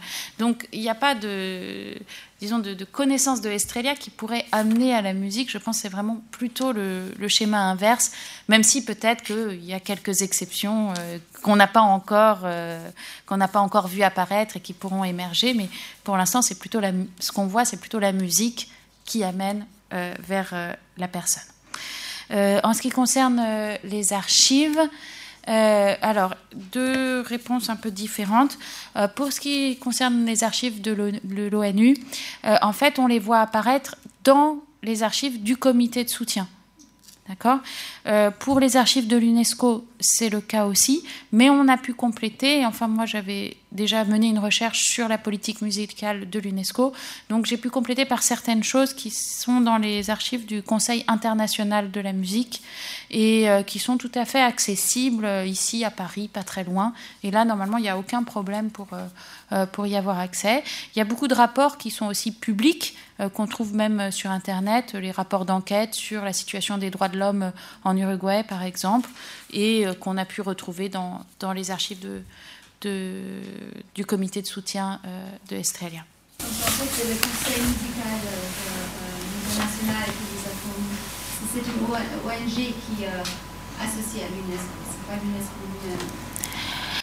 dans les archives de l'UNESCO, on en retrouve, et c'est l'UNESCO elle-même, notamment la division euh, qui s'occupe des droits de l'homme euh, à l'UNESCO. Ils ont, ils ont une commission qui, a été très importante pour euh, amener le, deuxième procès de, de, Estrella et finalement sa révision et son extradition vers la France. Et ces archives-là, elles sont pour partie consultables dans le fond de Estrella, qui est à l'Institut d'histoire du temps présent, et dans les archives même de l'UNESCO, euh, euh, sur le site euh, général de l'UNESCO. Et on peut les compléter aussi par les archives du Conseil international de la musique. Voilà. I will try to answer to your remark. Uh, you're absolutely right, first, in pointing out that uh, this uh, episode came at a moment where there's a kind of golden age for uh, human rights causes. Actually, I think 1977 it's Sakharov's uh, Nobel Prize. In 1978 or 79 it's Amnesty, and in 1980 it's Adolfo Pérez Esquivel, uh, an Argentinian who is fighting uh, for human rights against the Argentinian dictatorship. So this case is exactly in the middle of of that uh, historical moment, and uh, to answer concretely to the question why did it work with Estrella and not with uh, people in Asia? Well, actually, it worked with Estrella, but it didn't work with Latin American political process at large. And I think that uh, there are only two ways in which some exceptions were made by the military, either in Uruguay or in Argentina. In uh, some cases, it was a kind of uh, direct deal between governments. Uh, I mean, diplomats asking for names. The French obtained a couple of liberations in this fashion, I mean, in an off the record logic. That's one thing. The other thing was the, the contrary, I mean, the cause de célèbre personalities. And there are two cases very famous. One is Jacobo Timmermans, who was a journalist, and so uh, there was an international campaign uh, done in the name of uh, uh free uh, speech uh, freedom. And so, as a journalist, and the other one was Estrellas, and I think that the reason why it worked so well was exactly because there was a personal experience involved in the fact of listening to his music, and so it was a, a kind of personal temporal experience. I think that's our interpretation. Uh, that, uh, but there was no mm-hmm. recording available. Well. Yes, it was because the record we just listened to was released in the midst of the campaign and uh, massively. Uh, yeah, and uh, there were radio radio programs who would that would uh, play his music, broadcast his music every day. And uh, so there was this kind of temporal experience. That's Beethoven by Estrella, and that's Bach by Estrella. And so I think that in, in, in personal engagement, this notion of being exposed to a good reason, which is an aesthetic reason, equivalent to a moral cause, that would be a kind of alchemy there. I think that that was, uh, at least in the case of Estrella, it was uh, very important. Uh, so. Thank you very much. It was a fascinating panel. So maybe I'm asking you to join me to thank warmly our three panelists.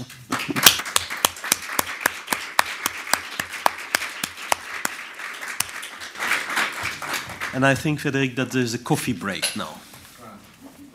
So it's my great pleasure to chair this last session of what is proving to be an extremely fruitful group, uh, a, a, very fruitful conference so far. So thanks again to our organizers who put together such an interesting group of people.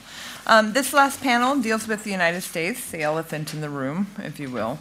Um, and it is my uh, pleasure to first introduce, um, I, I, will follow the model that has been established in previous sessions. So, so our first speaker will be Danielle Fosler-Lussier who is associate professor and head of the musicology program at the Ohio State University School of Music. Um, she received her uh, PhD at the University of California, Berkeley, we like Berkeley, um, and was a postdoctoral fellow at Princeton University Society of Fellows in Liberal Arts. Um, she's the author, author, of two books um, Music Divided Bartok's Legacy in Cold War Culture, and most recently, Music in America's Cold War Diplomacy. If you have not seen this book, you must get it. You must also look at the accompanying website, um, which maps out U.S. cultural diplomatic efforts in music. It's absolutely phenomenal. Um, her research has naturally been supported by many prestigious fellowships, and we're very happy to have her here today. Um, we are also very happy to welcome Anne-Sylvie Barthel-Calvet, who is a senior lecturer in musicology of contemporary music at the Université de Lorraine. Um, she completed her studies at the École Normale Supérieure, the Sorbonne, Université de Strasbourg, and the École des Hautes Études en Sciences Sociales. She's a, a particular specialist in the music of uh, Xenakis, um, who himself had some interesting theories of international relations, uh, and, and has also specialized in cultural politics and the emergence of the avant garde in post World War II Europe. She has edited the book Proposition pour une historiographie critique de la création musicale après uh, 1945, uh, and that appeared in 2011. And our last speaker on this panel uh, will be um, Boris Le who is an associate researcher at uh, the UMR IRICE, the universities of Paris 1, Paris 4, and the CNRS, um, who is a specialist in the US foreign policy since the end of the Cold War. So, this is great that we're getting a real a historical survey too of U.S. foreign policy and its connections to music. So let us welcome our first speaker.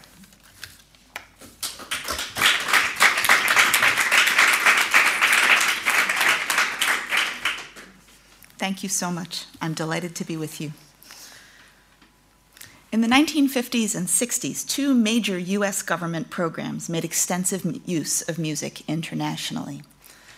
The first was the State Department, which specialized in moving people from place to place. The State Department sent performing artists, athletes, composers, and conductors to many parts of the world.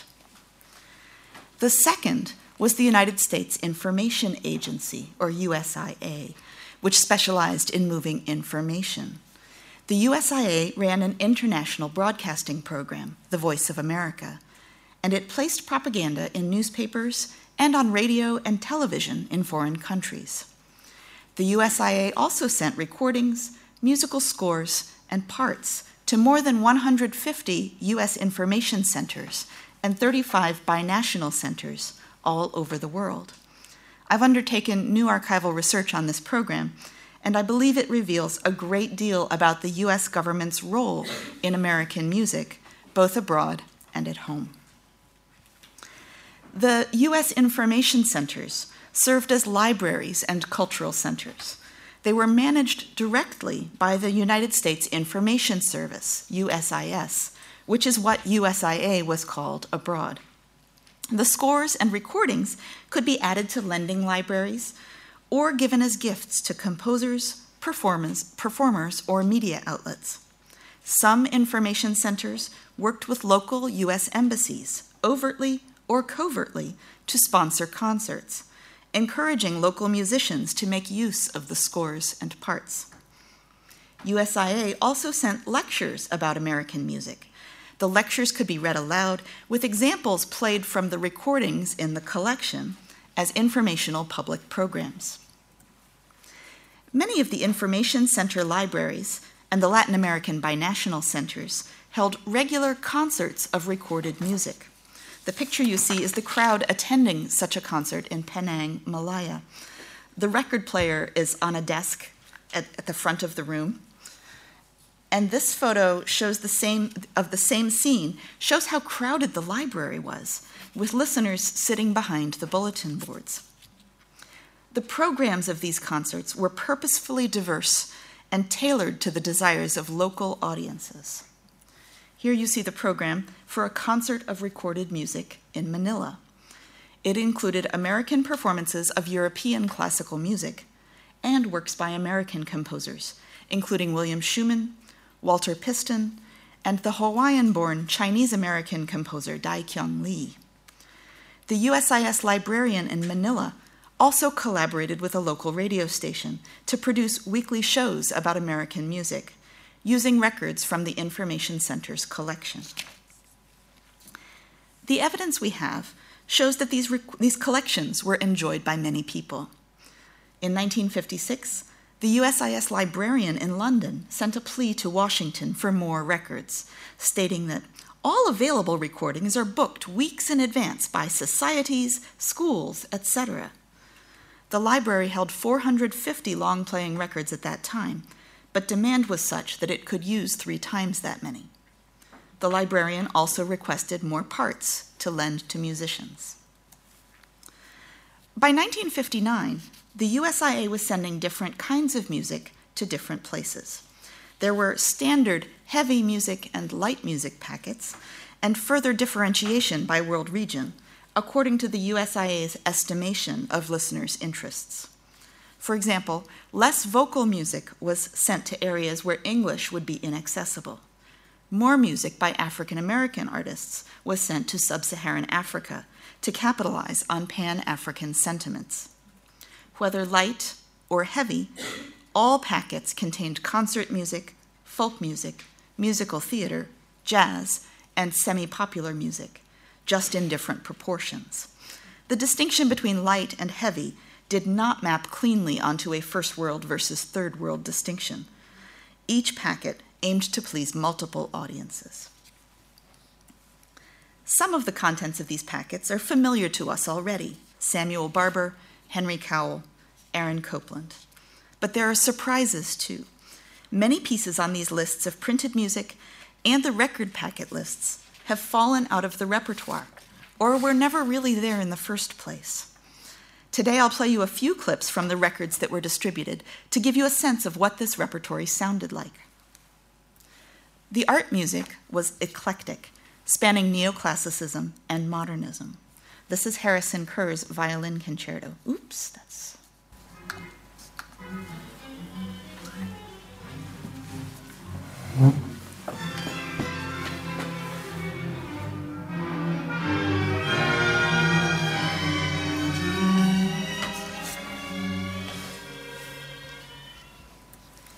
This is Chou Wen-chung's All in the Spring Wind.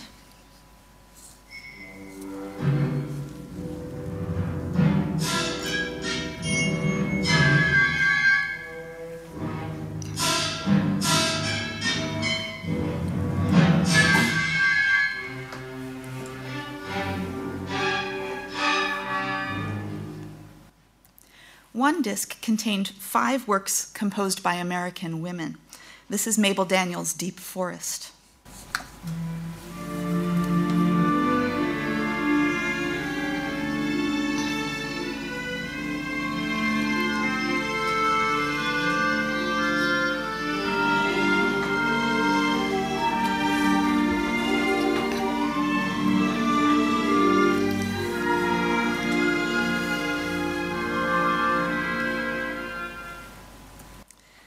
Lists include works of musical theater, a genre cited in the USIA operations manual as an innovation in form, musical form, and a distinctively American contribution. The USIA sent out West Side Story, an LP of Ethel Merman hits, and the original off Broadway cast recording of The Fantasticks.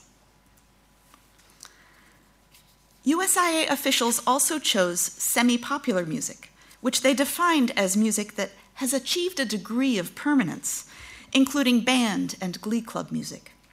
The only pointed omission was popular music, defined as song hits of the day, and deemed too ephemeral to be of lasting program use.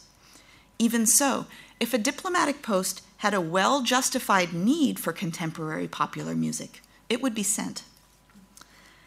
The USIA's operations manual cautioned its staff to take folk music seriously. Indeed, the manual instructed USIS posts should emphasize the significant contributions that American folk music and the folk singer have made to the cultural development of the United States. By presenting the varied voice of a people who have something personal to say, whether they sing work songs, blues, play songs, or spirituals, USIS can demonstrate a familiar and revered part of the American background and way of life. The recordings of folk music included square dance music and instructions for dancing, Robert McFerrin and the Golden Gate Quartet singing spirituals, the Weavers at Carnegie Hall, and arrangements of cowboy songs and Civil War tunes. Traditional Anglo American songs and African American spirituals figured prominently in these collections. Jazz was characterized as a uniquely American form of serious music. Rather than playing it for dancing or using it as background music for other events, the diplomatic posts were instructed to use the recordings for educational purposes. A wide variety of jazz styles was represented, from third stream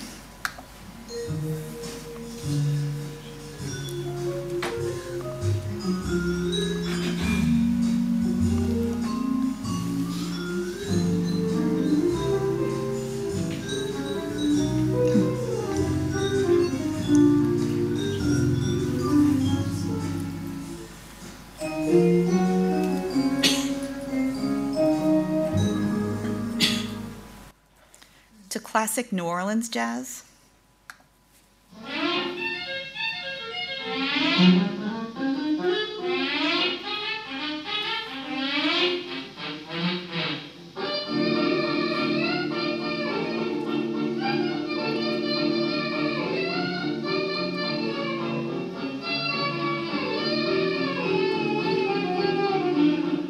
To the avant garde.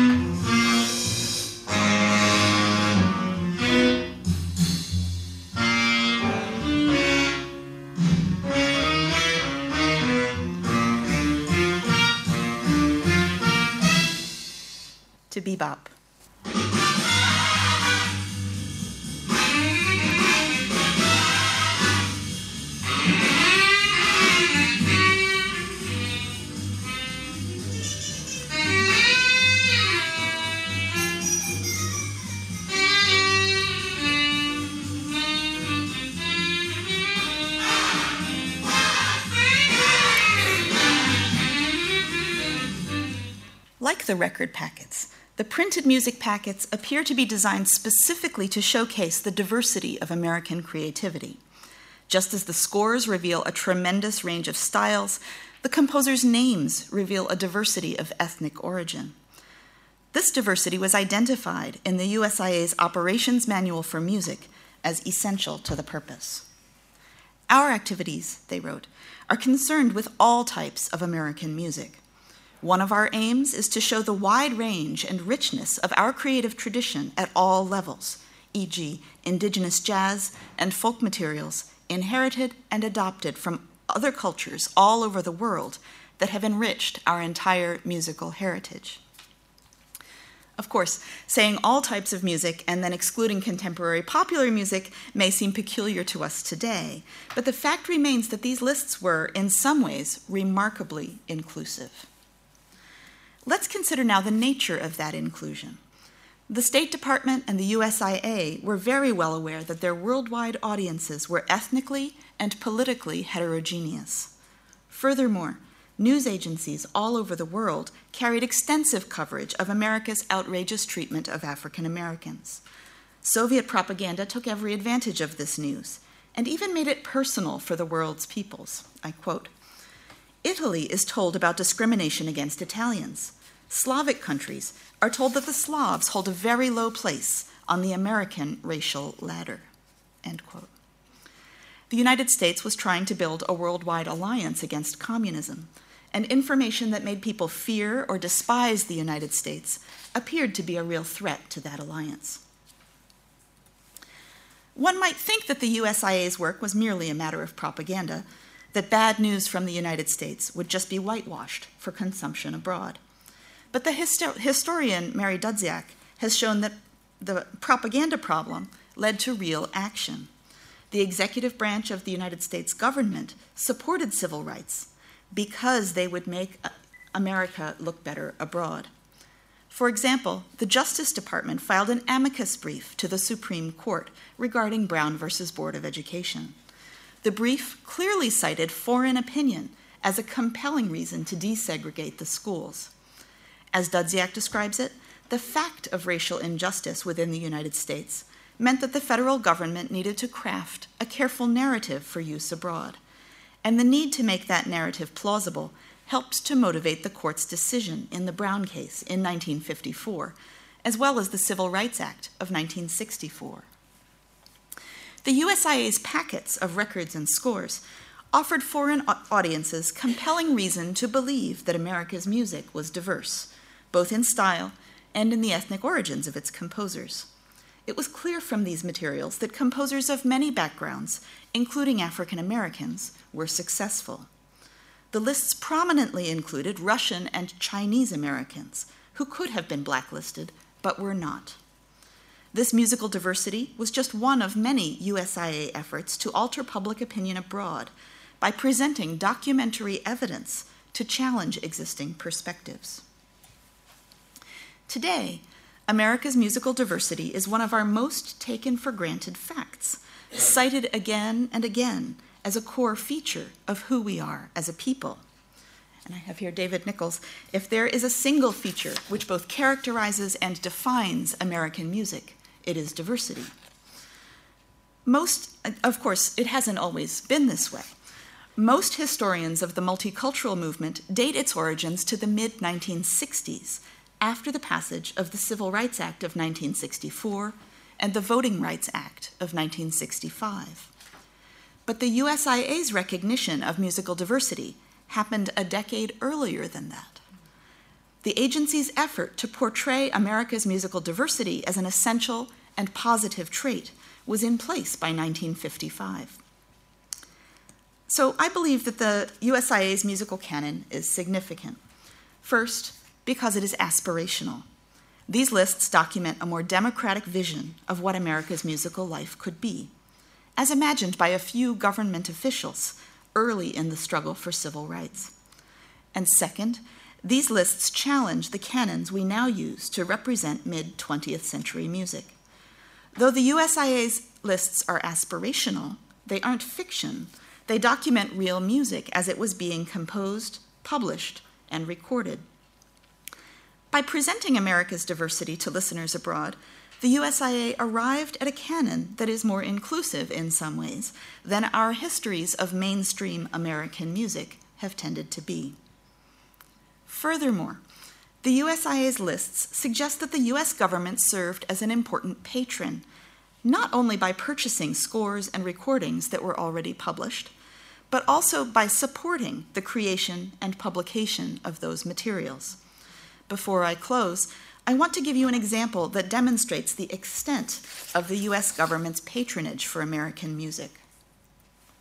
The recording of compositions of American women benefited twice from US government sponsorship. the recording was conceived by American conductor William Strickland, the composer Mary Howe, and Anne Hull, who taught piano at the Juilliard School. Strickland traveled extensively for more than a decade under State Department sponsorship, first as a Fulbright Fellow in Austria, later on a series of American specialist grants in Asia and Europe.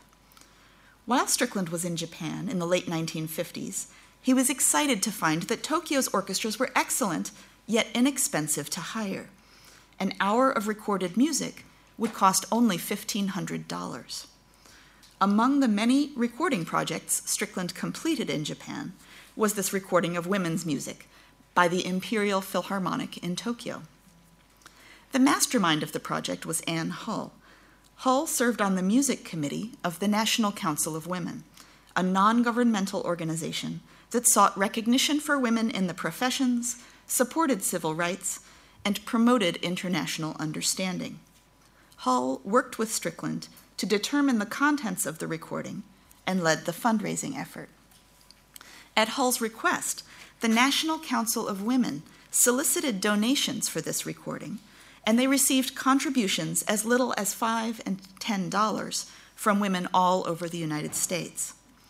Hull also persuaded the National Federation of Music Clubs to support the project.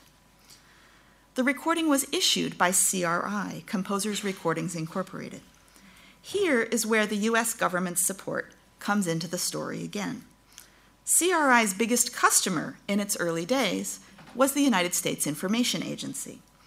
The USIA purchased about 150 copies of each of CRI's early releases.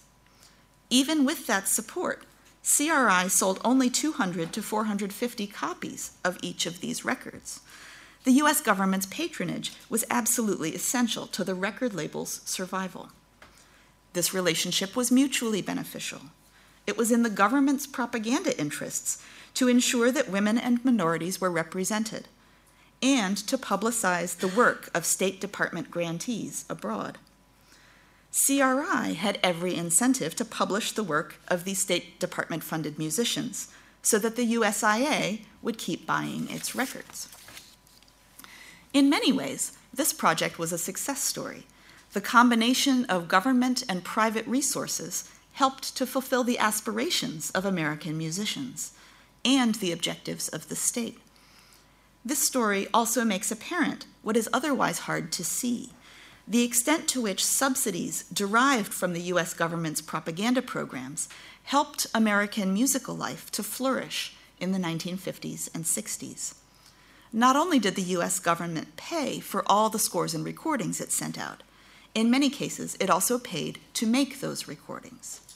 CRI's early catalog includes several examples of music that was composed or recorded on State Department specialist grants then purchased and distributed by the USIA. The agency's close relations with the publishing industry and its patronage as a purchaser of recordings, books, and scores may have helped to support musical diversity within the United States. So, what I began investigating as an example of government propaganda abroad has led me to reconsider both what American music was in the middle of the 20th century and how it was paid for. I can only marvel at the ways in which American propaganda returned to its senders, reaching not only people abroad, but also many parts of the American musical landscape. Thank you.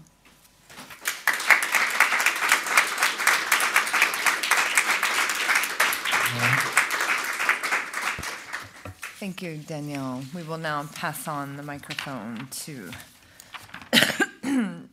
to Anne-Sylvie. First of all, first of all, I'd like to thank you very much, organizers, for being here.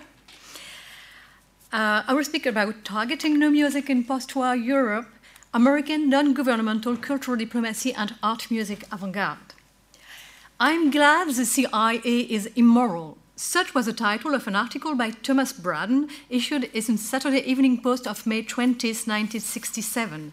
In this paper, the head of the international division of the CIA sparked a scandal that smoldered for a while by revealing that the non governmental Congress for Cultural Freedom was in fact funded by the CIA through financial vehicle foundations and that an agent of it was involved in the Congress.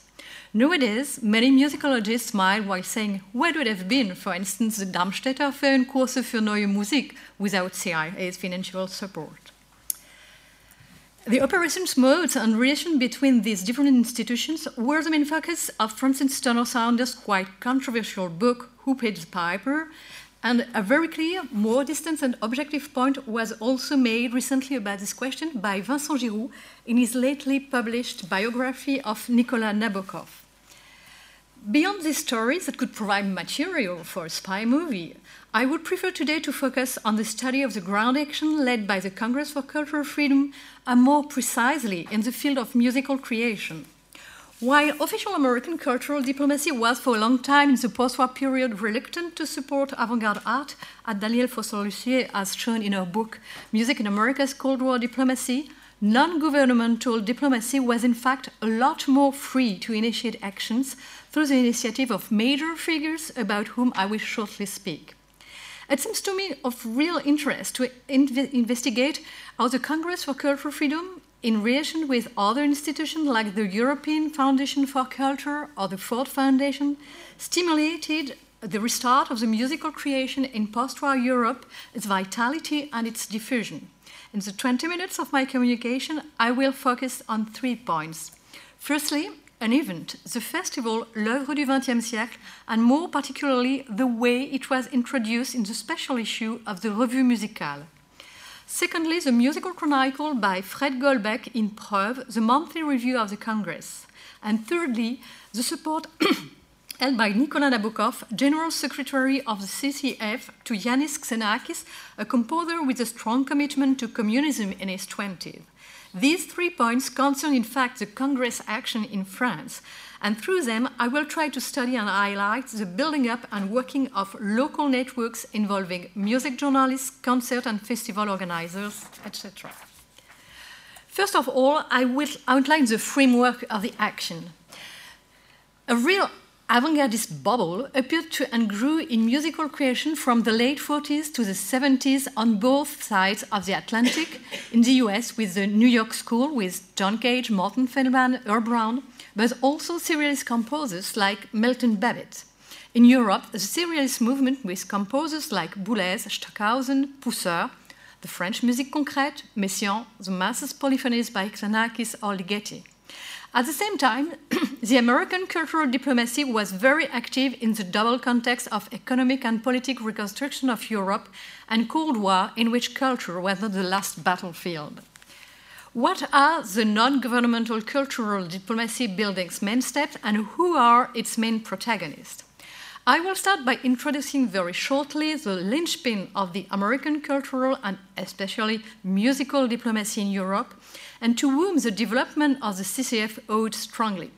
The composer Nicolas Nabokov, born as a white Russian who emigrated as the October Revolution broke out, first in Berlin, then in France, where he came in close friendship with Stravinsky, and finally in the US, a citizen of which he became in 1939.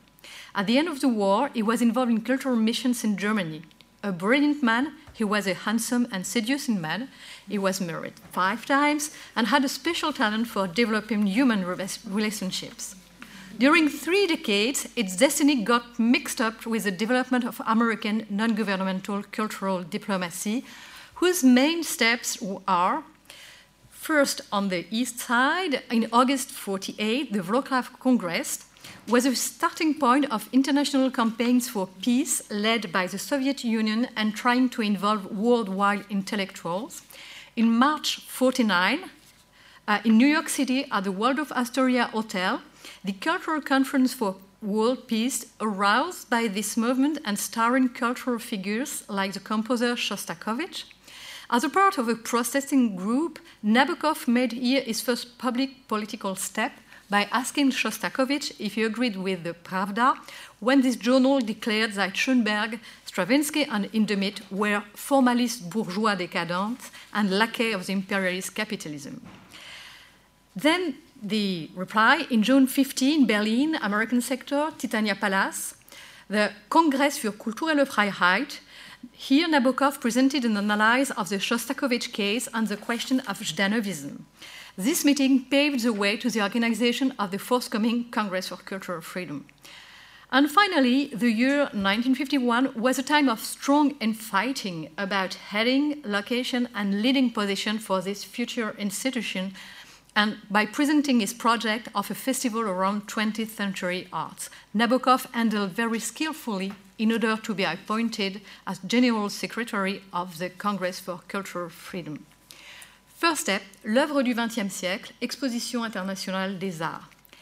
As outlined by Nabokov, the idea was to, I quote, organize the first close partnership in Europe between American and European high level artistic institutions and also on a complete equal footing of American and European artistic production.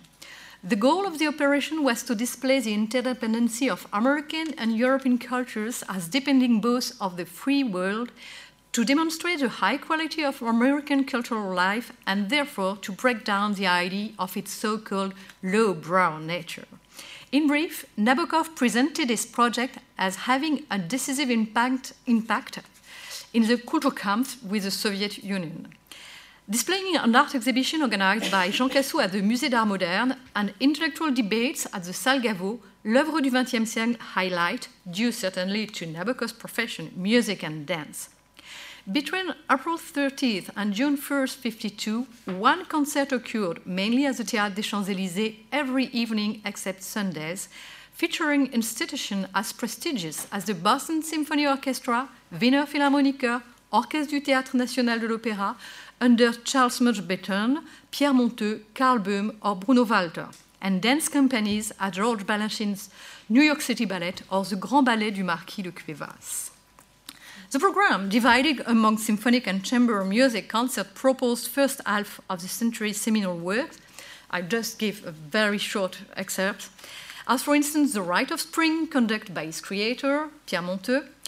Some of them never performed in France. Wozzeck by Alban Berg knew then its French scenic premiere, and also mainly uh, in the chamber music program, real contemporary works as Boulez Still Inquet uh, Structure 1A, world premiered by the composer and Olivier Messiaen, the same Messiaen's Visions de l'Amen, uh, Duty Chorale et Variations pour piano, etc.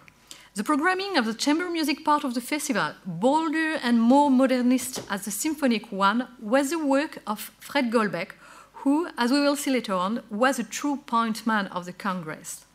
This part of the program, close to what was outlined in the same years in clearly avant garde oriented events like Donaueschinger Musiktage or Darmstadt Internationale Ferienkurse für Neue Musik, may be seen as going against a criticism addressed to Nabokov and reproaching him to have emphasized centrist first decade production rather than more recent works. Regarding this question, it has to be recalled that Nabokov's initial project was based on the observation underlined by Vincent Giroud that in comparison to the pre 1914 um, period, European musical life was in the early 50s dominated by excellent young performers while composers stayed rather in the shadow.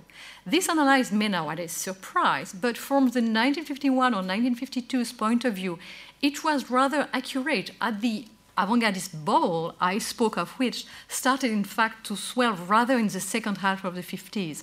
What recent significant symphonic work, work could have been planned and was not? Not that much, except for instance Messiaen's Turangalila Symphony. In such a light, the programmation of L'œuvre du XXe siècle balance between the beginning of the century and more recent works may be seen both as a stimulation towards new musical tastes for the audience and as an incentive to creativity for young composers put in the front of great models. This connection between pre World War I and post World War II avant gardes appears also emphasized in La Revue Musicale special issue published in April 52 and dedicated to the festival. As a reminder, this journal was set up in 1920 by the French musicologist Henri Prunière to promote contemporary music. The April 52 issues presents text by composers, musicologists, or writers in connection with the festival programming, dealing either with featured composer or works or more generally on musical revival in different European countries like France, Germany, England, and aiming clearly at providing a broader and more complete overview of the musical 20th century. In fact, two articles do not fall exactly within this scope, Pierre Schaeffer's L'objet musical, except of his forthcoming book À la recherche de la musique concrète, outlines an aspect of French contemporary music that was not presented during the festival, the musique concrète. And Pierre Boulez, éventuellement, which explained the theoretical and meta-compositional background of his structure pour deux pianos, quite clashed with the general mood of this publication by its very abstract demonstration and as well by the polemical manifesto tone of its famous formulas that we may see on the screen. Therefore, La Revue Musicale did not hesitate to put itself as a leading edge of current compositional problematics. It's also interesting to take a much closer look at more general articles, like, for instance, L'Esprit de la musique française by Henri L questioning the notion of spirit of French music and examining commonplaces as elegance, clearness, the author considers as more recent limit the beginning of the century with composers as Debussy, Fauré, or d'Indy. But he added also a note of a one and a half page presenting chronologically more recent French composers, school or movement gathered, as it would have been required by the editorial board or Nabokov himself. Quite same phenomenon may be observed for Francesco Malipiero's text Le Renouveau Musical Italien. Both examples enlighten the editorial line of this issue, which aims obviously at matching and displaying links between pre World War I and post World War II avant garde, and more generally between different musical creative movements throughout the first half of 20th century. Then I come to my second point Fred Goldbeck's musical chronicle in Preuves. Subtitle Cahier mensuel du Congrès pour la liberté de la culture, the review Preuves belonged to the bunch of national journals like Der or Encounter, conceived as the intellectual armed wing of anti communism. Focused on political, soci sociological, and generally ideological questions, it did not neglect, neglect also cultural life.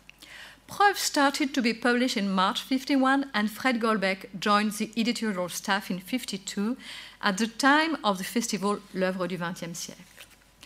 Who is Fred Goldbeck? I didn't find any picture of him, actually, so I can't show you how it was looking. From Dutch origin, he was a French conductor, music journalist, and musicologist. He was the husband of the pianist and pedagogue Yvonne Lefébure, very involved in the defense of musical avant garde, he took part to roundtables in Donaueschingen and, last but not least, was very implicated in the CCF as responsible for the chamber music part of 52 Festival and by chronicling concerts in Preuves. This chronicle was not only focused on contemporary music, but it was still, let's say, a recurrent obsession. And I will try to consider what could be the right face of his chronicles and it's their real original features in relation to the main music aesthetical opinions of that time. First of all, even if Goldbeck was a passionate advocate of avant gardist music, he never took the one particular stream side, trying on the contrary to decipher large trends that override technical difference. In his April 54 article, La musique du XXe siècle est-elle contemporaine? And without giving any names, which reduce in fact statesman clarity, he displayed, I quote, a split line between, on one side, escapist aesthetics and security techniques, and on the other, aesthetics and techniques of risk and adventure. In connection to such idea, he voiced clearly the statement that, I quote, our time experiences musically the simultaneous presence of many centuries of music and is in no way comparable to those of Pérotin or Machaut. By relying on this statement of the undeniable historical dimension of current musical life and experience, he rooted his critique against Hodeir's book La musique étrangère contemporaine in April 54, and in May 56 against Boulez's domaine musical, seen, I quote, "a like an arsenal, a chapel, and an entrenched camp. For Goldbeck, I quote again, the Marigny movement is a dead end. It's based on the very naive idea that it's possible to cultivate a reserved domain, the true music of our time. On the contrary, Goldbeck advocated the idea that contemporary music must not be cut off other musical works and has to, experience, to be experienced sorry, in general concerts. My third and last one, the support to young composers, the case of Iannis Xenakis. Among the young composers who the CCF or personal institutions related to provided support in any way, Iannis Xenakis appears as an interesting case, and this for two reasons. First, this support was not sporadic, but took place during an enough long time for being significant and having in one way or another a noteworthy incidence on Xenakis' creation. Secondly, it was provided to a former communist militant in relations in the early 50s with signers of the 1948 Prague Manifesto, which defined the tenet of a musical socialist realism.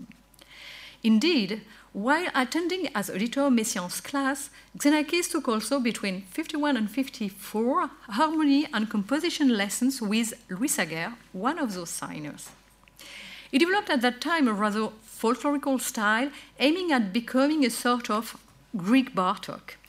He distanced himself from Sager, a consequence of some acerbic works by this later, and engaged in a lot more abstract compositional challenge by developing an original serialist project in what will become Metastaseis, his first work, work to be performed. It has taken place in the 1955 edition of the festival Donaueschinger Musiktag. To convince the director Heinrich Strobel to schedule a large orchestral work by an unknown composer, it was not too much of two recommendations of prominent personalities, Messiaen and Fred Goldbeck, who wrote an incredible lyrical letter in 1955 featuring Xenakis as, I quote, the most interesting Greek musician since Amphion, whose music only a Rosbaud or a Scherchen are able to conduct. As nothing proves Xenakis was directly in contact with the CCFS at that time, it seems rather that Goldbeck opened up this network to him. Indeed, in 57, he received a grant from the European Foundation for Culture, founded in 54 and developing an artistic program led by Denis de Rougemont and Nabokov. In April 61, he was invited, invited at the East West Music and Culture Conference uh, organized by Nabokov in Tokyo with co- uh, composers at Berio, Carter, or Sessions. This trip allowed Xenakis to discover Japanese art and civilization that made on him a strong impression. At the summer of 63, he was invited by Aaron Copland to teach composition at the Berkshire Music Center in Tanglewood, and from autumn to spring 64, he benefited from a Ford Foundation grant to stay in West Berlin. At that time, Nabokov has resigned from the CCF and moved also to Berlin as, as Willy Brandt's cultural counselor.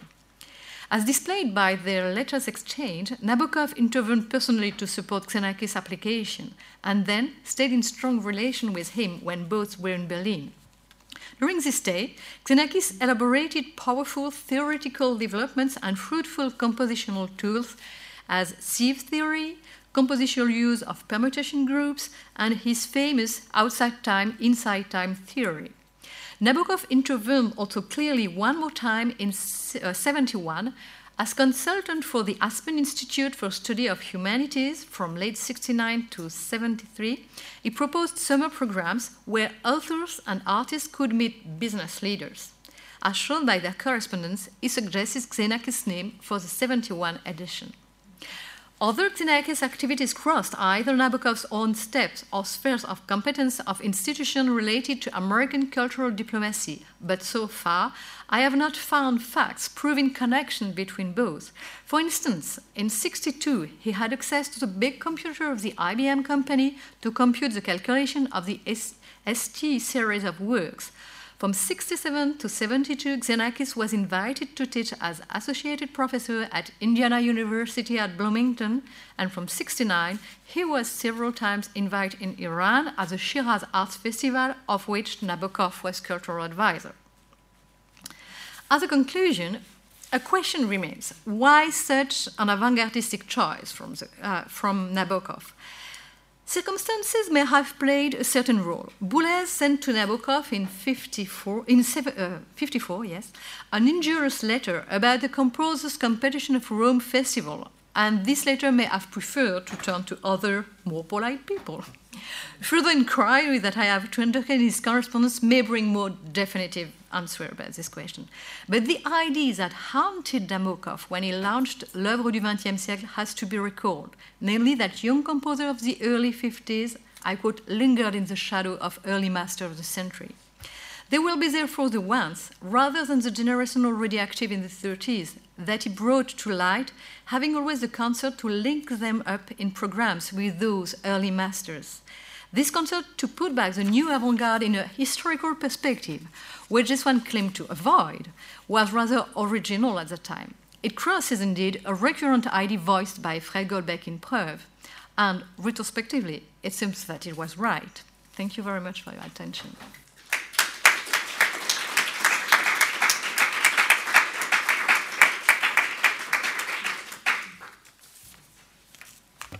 Thank you. And so now on to Boris Chapti. Bonjour à tous. Euh, donc merci aux organisateurs d'avoir organisé cette, euh, cette, conférence et merci aussi à Daniel d'avoir euh, introduit l'USIA, la United States Information Agency, dont il va être relativement question dans, dans, dans, mon exposé, et d'avoir introduit un certain nombre de sigles que, que vous allez entendre à nouveau pendant mon exposé. Donc au cours de cette présentation, je vais, m'intéresser au lien entre musique, propagande et politique étrangère en étudiant le phénomène de, globalisation euh, qui touche le système de radiodiffusion international américain au cours des années d'après-guerre froide. Et pour débuter mon exposé, euh, je vais vous citer les propos euh, tenus par George W. Bush lors de la cérémonie du 60e anniversaire de Voice of America, VOA, en février 2002, propos rappelant la mission de ce réseau international de radiodiffusion. Je cite The Voice of America is a broadcaster with a special purpose, a special mandate, and a special trust. As President Reagan said, freedom is not the sole prerogative of a lucky few, but the inalienable and universal right of all human beings. The Voice of America spread the message throughout the world with special emphasis on those countries where, where information is restricted and free voices are silenced. Voice of America euh, devait donc toucher directement les peuples et s'inscrivait dans une politique plus large de diplomatie publique, c'est-à-dire une diplomatie tournée vers les peuples et non vers les chancelleries. On peut même dire que, VOA euh, est le premier outil euh, de, diplomatie publique développé par les États-Unis, puisque sa création remonte à l'entrée des États-Unis dans la Seconde Guerre mondiale. Dès février 1942, euh, VOA diffusa des informations sur la guerre et les intentions américaines dans celle-ci sur les territoires des puissances de l'Axe. Avec la fin de la guerre et le début des tensions avec l'URSS, euh, les missions de VOA évoluèrent et le système de radiodiffusion euh, américain euh, se complexifia. Je vais reciter quelques, quelques exemples déjà développés par Daniel, mais très rapidement pour brosser le portrait de, enfin, la situation pendant la guerre froide pour mieux la comprendre, son évolution après la guerre froide. Donc avec l'énonciation de sa doctrine, euh, Harry Truman euh, fit de VOA l'instrument de ce qu'il appela euh, sa campagne pour la vérité. Au sein du département d'État, Voice of America était donc un outil de propagande que les États-Unis comptaient utiliser pour gagner la bataille idéologique qui s'annonçait donc contre leur ancien allié de la Seconde Guerre mondiale. Rapidement, la question de la clarification des liens entre VOA et le département, le département d'État se posa avec la création de la United States Information Agency, l'USIA, en 1953, VOA échappa au contrôle direct du département d'État et s'intégra dans une diplomatie publique plus large, euh, donc qu'a décrit en partie euh, Daniel euh, dans son introduction. Cette évolution institutionnelle entraîna une lente dépolitisation de VOA, aboutissant à l'inscription dans la loi de sa charte en 1976, charte fondée sur le respect des règles journalistiques, obligeant légalement le réseau à fournir des, informations exactes, objectives et complètes. Cette évolution de amena l'administration à, utiliser d'autres canaux euh, canaux de radiodiffusion pour euh, établir une véritable stratégie de propagande au cours de la guerre froide. Dans le cadre de la campagne de la vérité lancée par Truman, la toute jeune CIA entrepris de financer sur ses fonds propres une initiative de radiodiffusion privée en direction de l'Europe de l'Est, Radio Free Europe, ou RFE, qui débuta en 1950. Le succès de, RFE amena à, la création d'une seconde radio sur le même modèle, mais cette fois en direction de l'URSS, Radio Liberty, euh, RL, euh, et les deux radios, euh, j'en parlerai ensemble puisqu'elles ont fusionné en 1975 pour former RFE-RL. Donc, si les financements de la, CIA euh, se sont arrêtés en 1973 avec la clarification des liens euh, entre RFE-RL et le gouvernement fédéral, le statut de ce réseau euh, le faisait échapper aux contraintes journalistiques de VOA et servit donc de relais de propagande à l'administration durant toute la guerre froide. L'efficacité de RFE-RL poussa alors le gouvernement à créer un nouveau réseau en 1983, échappant lui aussi aux règles et de la charte euh, de, VOA, Radio Marty, en direction de Cuba. L'année 1983 a été marquée par une autre évolution, l'utilisation de la télévision par câble et satellite comme nouveau vecteur de diffusion avec la création de WorldNet, euh, réseau qui fut intégré à VOA en 2004. Donc pour résumer, et, donc pour, euh, pour avoir une, vision claire de, de, la situation du, réseau de radiodiffusion américain euh, à la sortie de la guerre froide, en 1989, le système euh, de diplomatie publique audiovisuelle américain comptait donc quatre entités distinctes que l'on peut classer en deux catégories. D'un côté, VOA et WorldNet, WorldNet est toujours en construction à cette époque, qui ont vocation mondiale et qui répondent aux règles journalistiques que j'ai évoquées précédemment. De l'autre, RFERL euh, en direction des, États euh, du pacte de Varsovie et euh, Radio Marty pour Cuba, ces deux réseaux ayant vocation, une vocation politique de promotion des valeurs démocratiques et libérales américaines. Ainsi, les États-Unis s'appuyaient sur deux types d'outils complémentaires, l'un passif, l'autre actif, dans la diffusion des valeurs de l'Amérique dans le monde. Avant de s'intéresser à l'évolution de ce système, il faut insister sur la place de la radio qui, contrairement à la télévision, nécessite moins de moyens euh, de diffusion et surtout moins de moyens de réception. Plus encore, ces moyens de diffusion, euh, les ondes, courtes, moyennes ou longues, permettent de s'affranchir des frontières nationales et de toucher directement les populations. Cette centralité de la radio explique donc en partie l'importance du lien entre musique et propagande dans ce système de diplomatie publique audiovisuelle. C'est ainsi euh, sur le modèle de, VOA euh, et RFERL que les radios créées au cours des années 90 et 2000 associaient étroitement euh, musique et information, comme le souligna George W. Bush lors de la 60e cérémonie, lors de la cérémonie du 60e anniversaire de VOA à propos des nouvelles chaînes à destination du Moyen-Orient. Je le cite The Voice of America New Middle East Radio Network will offer music, reliable news and information in Arabic and an, and an opportunity to better understand American principles and American values. Si les informations euh, véhiculées par les différentes chaînes étaient un vecteur de promotion euh, de la politique, euh, des politiques menées par les États-Unis et de leur système politique et social, la musique permettait de son côté d'exercer une influence sociétale en véhiculant les valeurs, des valeurs centrales au modèle américain, notamment le libéralisme et l'individualisme. La musique permettait par ailleurs d'assurer une audience importante auprès de populations locales en quête euh, de musique, souvent inaccessible sur leur territoire, comme ce fut le cas de l'émission emblématique de VOA, The Voice of, American, euh, The Voice of America Jazz Hour, devenue Jazz America en 2003. Donc l'avenir de, ce système euh, de, diplomatie publique audiovisuelle, donc créé pour répondre aux enjeux idéologiques de la guerre froide, fut néanmoins posé à partir de 1989, alors que les tensions avec l'URSS diminuaient significativement. Cette question euh, se posait d'autant plus qu'elle s'inscrivait dans un débat profond sur la place des États-Unis dans le monde d'après-guerre froide. L'année 1989 représente à cet égard un moment charnière, car les mouvements de libéralisation euh, polonais et hongrois, suivis de la chute du mur de Berlin, euh, fissuraient le rideau de fer après quatre décennies de confrontation idéologique avec l'Ouest. L'importance de ces événements est grande pour deux raisons. Non seulement euh, ils entraînaient la fin du conflit Est-Ouest sans provoquer d'affrontements militaires entre les deux grands, mais il montrait l'aspiration des populations locales à se réapproprier les valeurs politiques et sociales promues par l'Ouest.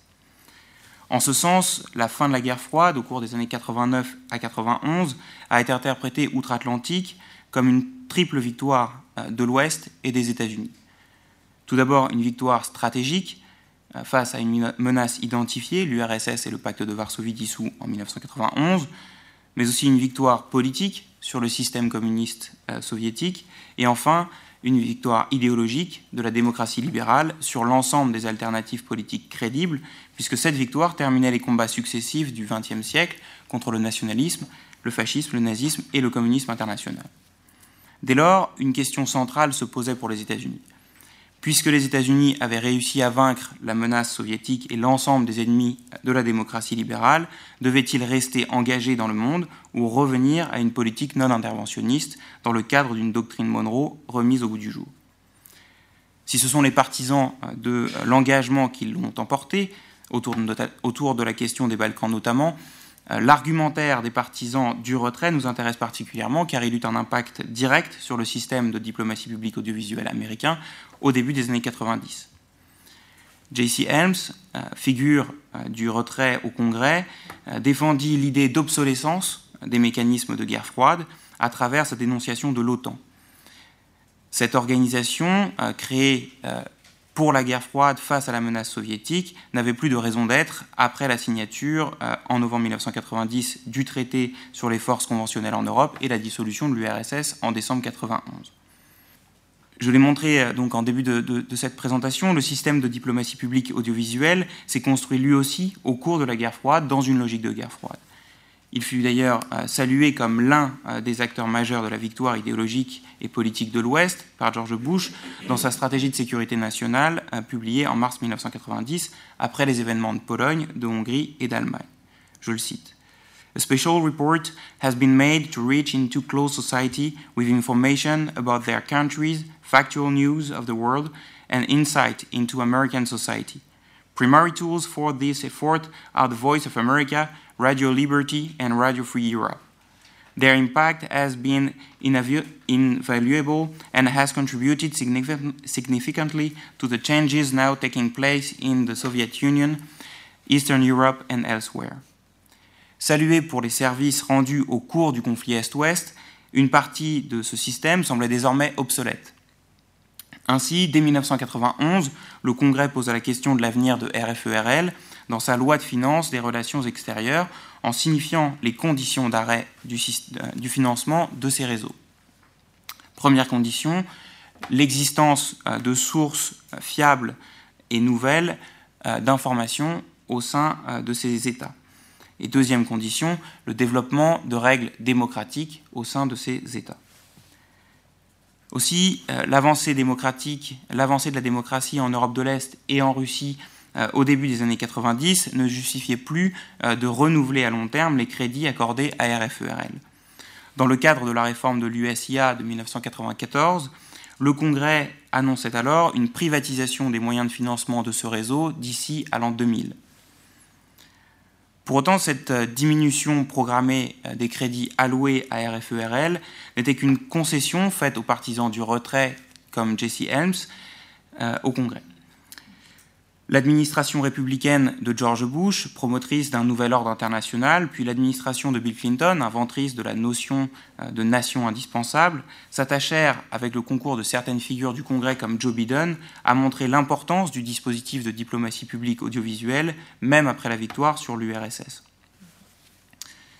Malgré la victoire décisive euh, sur le communisme, les États-Unis devaient rester engagés sur la scène internationale pour gagner la paix par la promotion de la démocratie partout dans le monde, comme l'affirma James Baker, secrétaire d'État de George Bush, au Congrès en février 1992.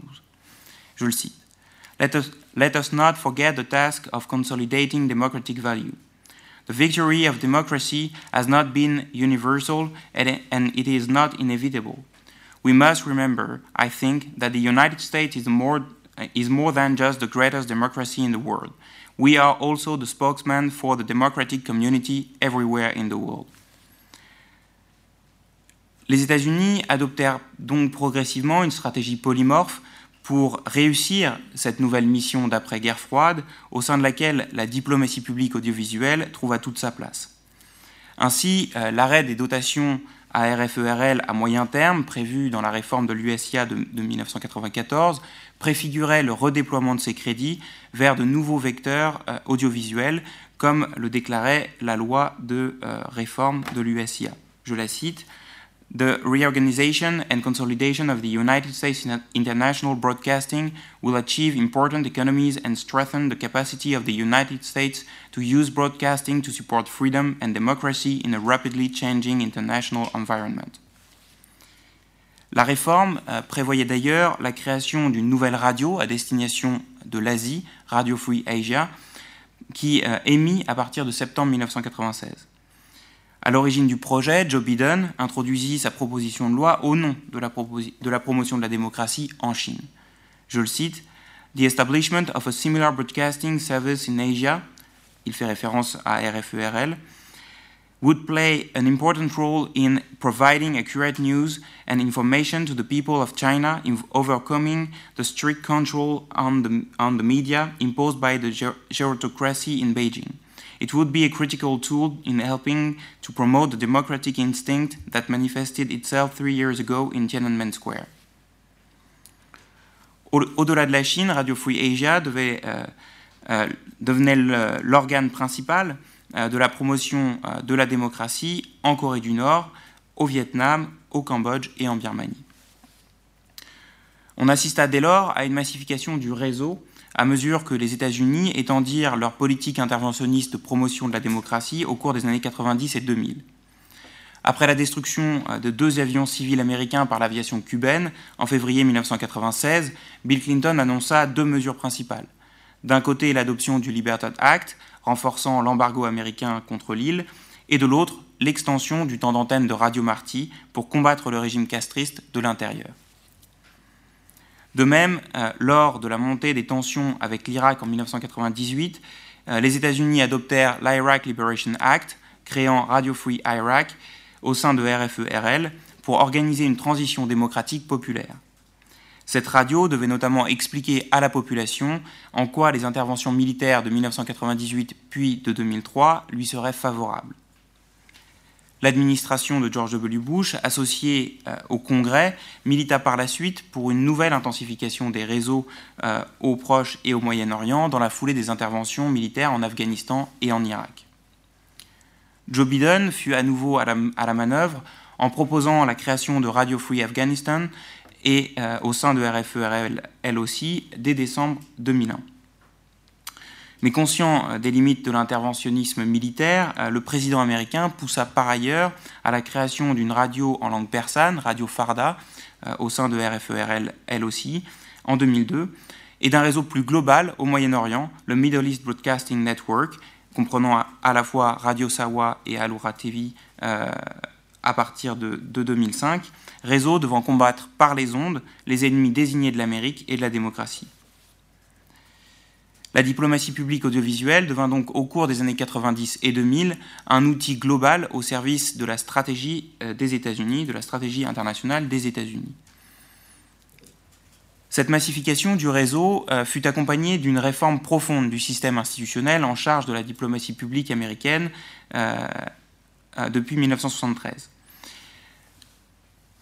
Le Board for International Broadcasting créé en 1973 donc, euh, comme mécanisme de gestion des liens entre le gouvernement américain et RFERL, fut remplacé en 1994 par le, euh, par le Broadcasting Board of Governors, ou BBG, au sein de l'USIA, afin d'assurer euh, la supervision de l'ensemble des réseaux audiovisuels internationaux financés par les États-Unis. Le BBG se voyait donc confier dès 1994 la tutelle de RFERL, de VOA, de WorldNet, de Radio Marty et de la future Radio Free Asia tutelle donc qui s'élargit à mesure euh, de la massification du réseau que je vous ai présenté précédemment. Le BBG euh, fut présenté lors de sa création comme une entité autonome devant garantir l'indépendance des réseaux face au pouvoir politique. Pour autant, la composition de son comité directeur engendra rapidement une politisation de son action, euh, puisque l'ensemble de ses membres, quatre démocrates et quatre républicains, sont nommés par le président et confirmés par le Sénat. Plus encore, la réforme du département d'État en 1998 a mené à la dissolution de l'USIA l'année suivante et le BBG tomba sous la tutelle directe du département d'État. Le secrétaire d'État prit alors les fonctions de président du comité directeur du BBG, fonction jusque-là occupée par le directeur de l'USIA, et un poste de sous-secrétaire d'État à la diplomatie publique fut créé afin de vérifier l'adéquation entre les programmes, la politique et les programmes euh, du BBG et la stratégie globale des États-Unis.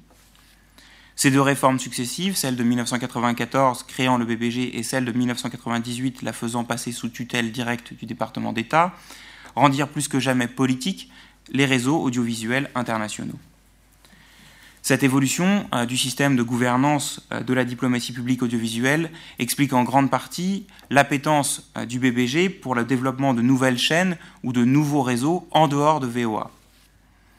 Comme je l'ai dit précédemment, Voice of America répondait à des règles journalistiques difficilement conciliables avec la volonté d'utiliser les ondes comme outil actif et intégré aux autres politiques publiques, d'autres politiques extérieures, pardon, menées par les États-Unis.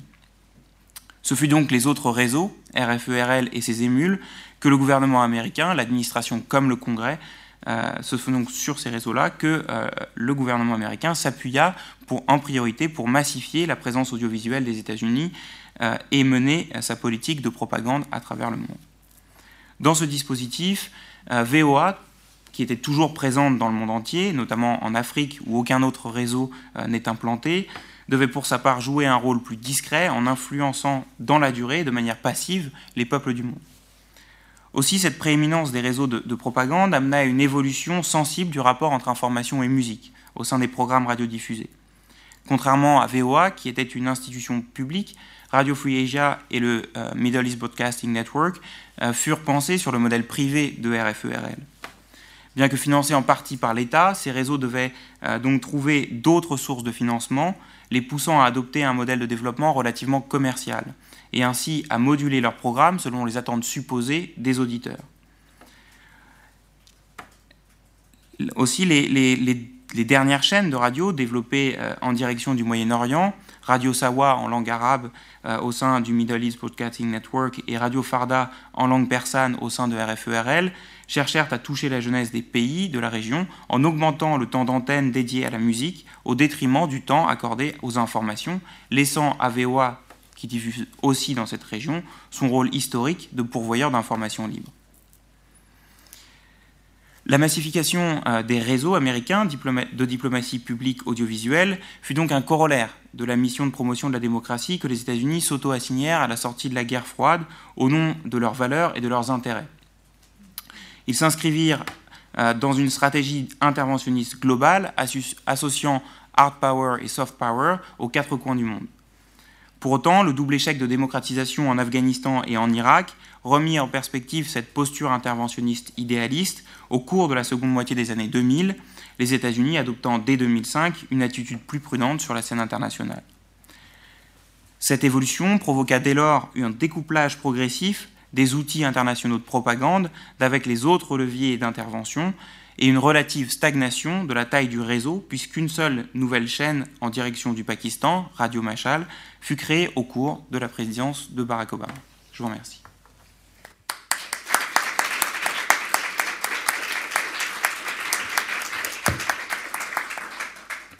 Merci. Euh, nous avons le temps pour questions, questions? We'll collect some questions perhaps as we've been doing. Okay. So I'll begin with one question while you're still trying to absorb this amazing these amazing tales that we've just heard.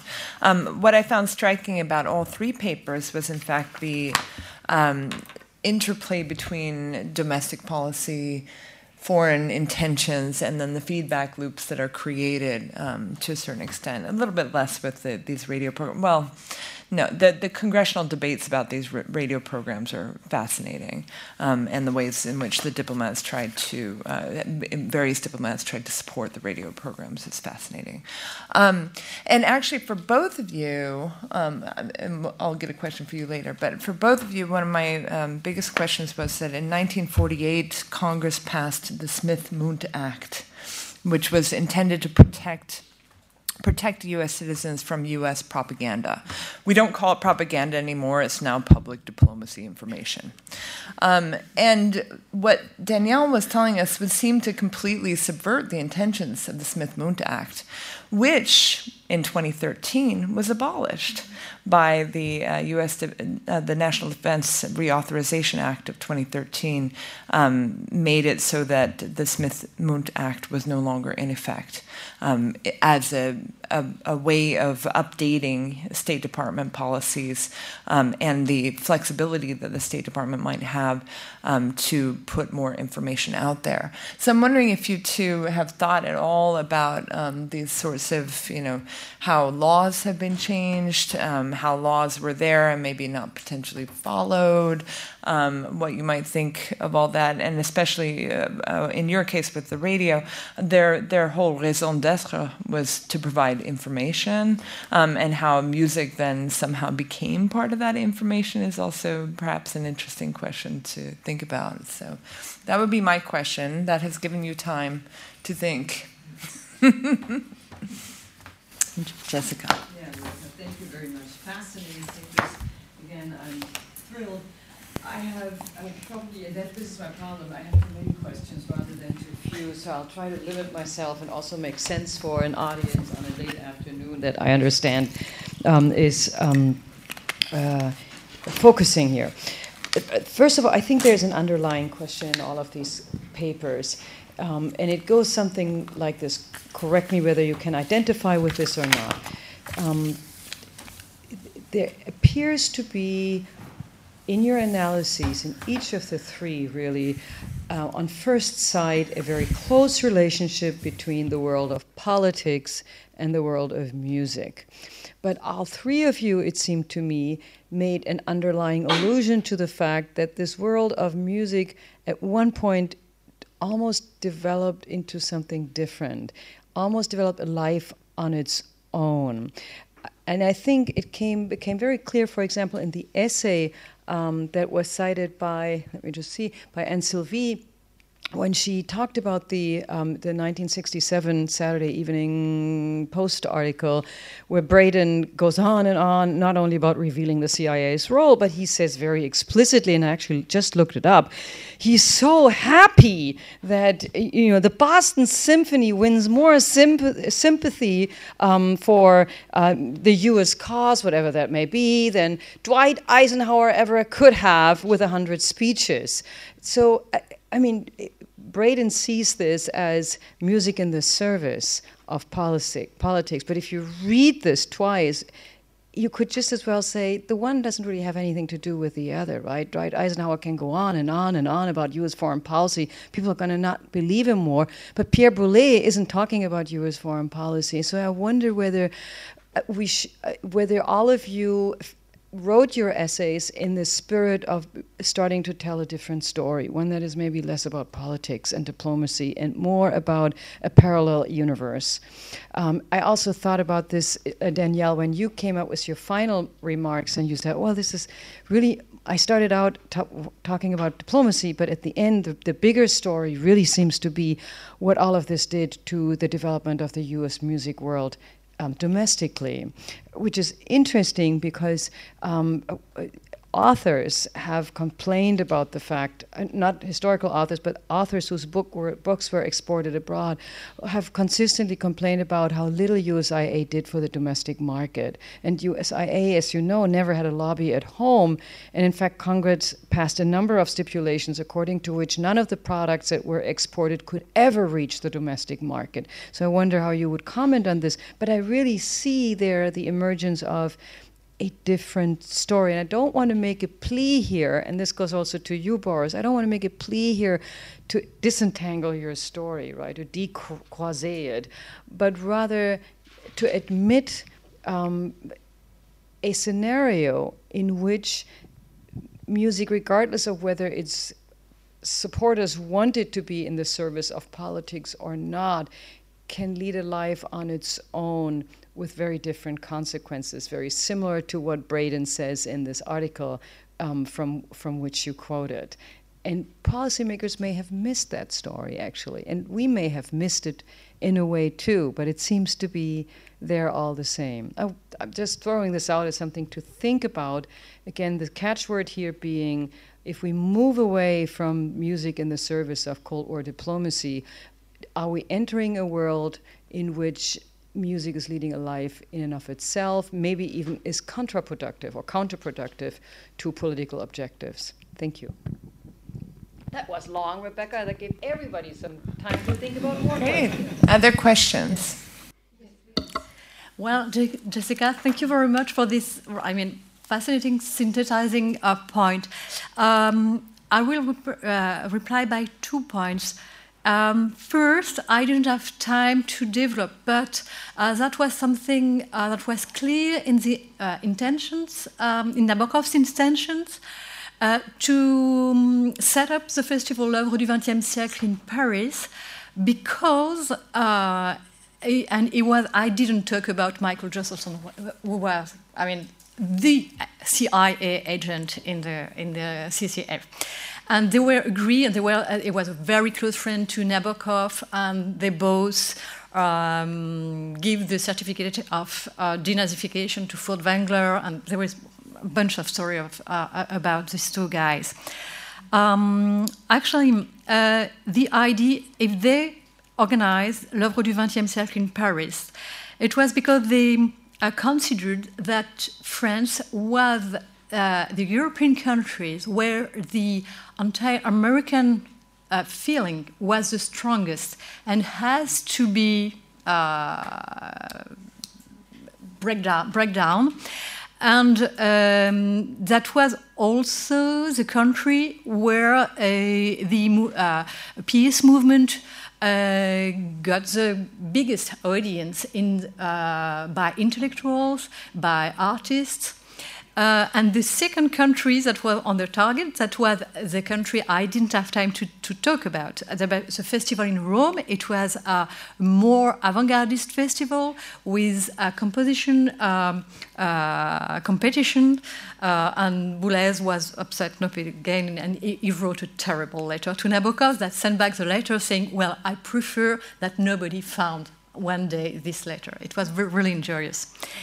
Um, second point, I may be I've been not enough clear, but my point that was to get out. Uh, that was to my problematics. That was to examine how this political project actually uh, um, emerged into um, uh, um, an artistic um, stimulation of the of the, the uh, restarting um, of musical uh, creation of avant-gardist music in, in Europe and for this topic in France. But we could also examine what was in Darmstadt, which was in uh, occupied American zone, but also in Donaueschingen, which was in French occupied uh, zone. And uh, for instance, uh, when um, Cage was invited in Donaueschingen in '54, when he asked to Strobel, "But who we paid for my travel expenses and my accommodation expenses?" and uh, uh, Strobel replies. at once, but please ask the America House in Freiburg in Breisgau. Well, um, and my point that was really to examine um, if it has a real incidence of the blooming of the avant-garde, not for the political incident that was already, uh, but I could uh, maybe uh, uh, go back to this problematic, but I think that was already uh, examined by other uh, authors, and I, I wanted to do something new, and it was my concern. I don't know if I answer this time. Um, on on the question of uh, of the um, how the, the the, the programs can be uh, um, uh, broadcast on, on, the the American soil, uh, I think there is uh, several elements that can explain why the the Congress. Uh, limited the restriction of the, the this of the uh, broadcasting of, of the programs of VOA and other uh, networks. I think the, the first one is a structural one. It's the, the, the birth of internet. Uh, the fact is that uh, Voice of America uh, broadcast through waves, but through internet too. And if you can broadcast through wave in the United States, the fact is if you broadcast on the internet, every American can know what is what uh, Voice of America broadcast. So I think that is the first point. Uh, the second point I think is uh, the um, different cases that uh, shook the the um, uh, public diplomacy the international broadcasting policy of the U.S. during the, the, the, Iraq War and, and especially the Abu Ghraib uh, case in 2004 because uh, the, the network uh, Radio Free Iraq never uh, showed the entire case uh, never uh, reports to the public the entire case, and uh, VOA in Iraq had to expose the entire case because of the law, because of its charter.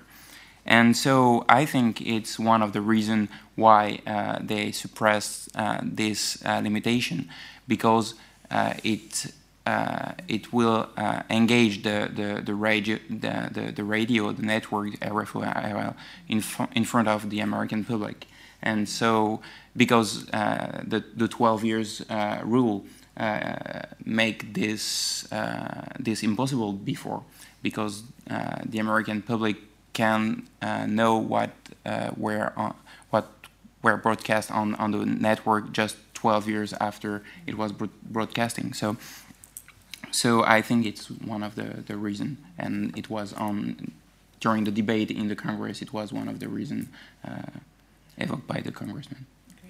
Uh, and on the the music, uh, the music is a uh, parallel universe uh, of, of politics. yes, it's true, and I totally agree. Uh, and and it is one of the main critics ma uh, made to uh, to the the, the, the, the international international broadcasting policy of the U.S. during the the, the 2000s.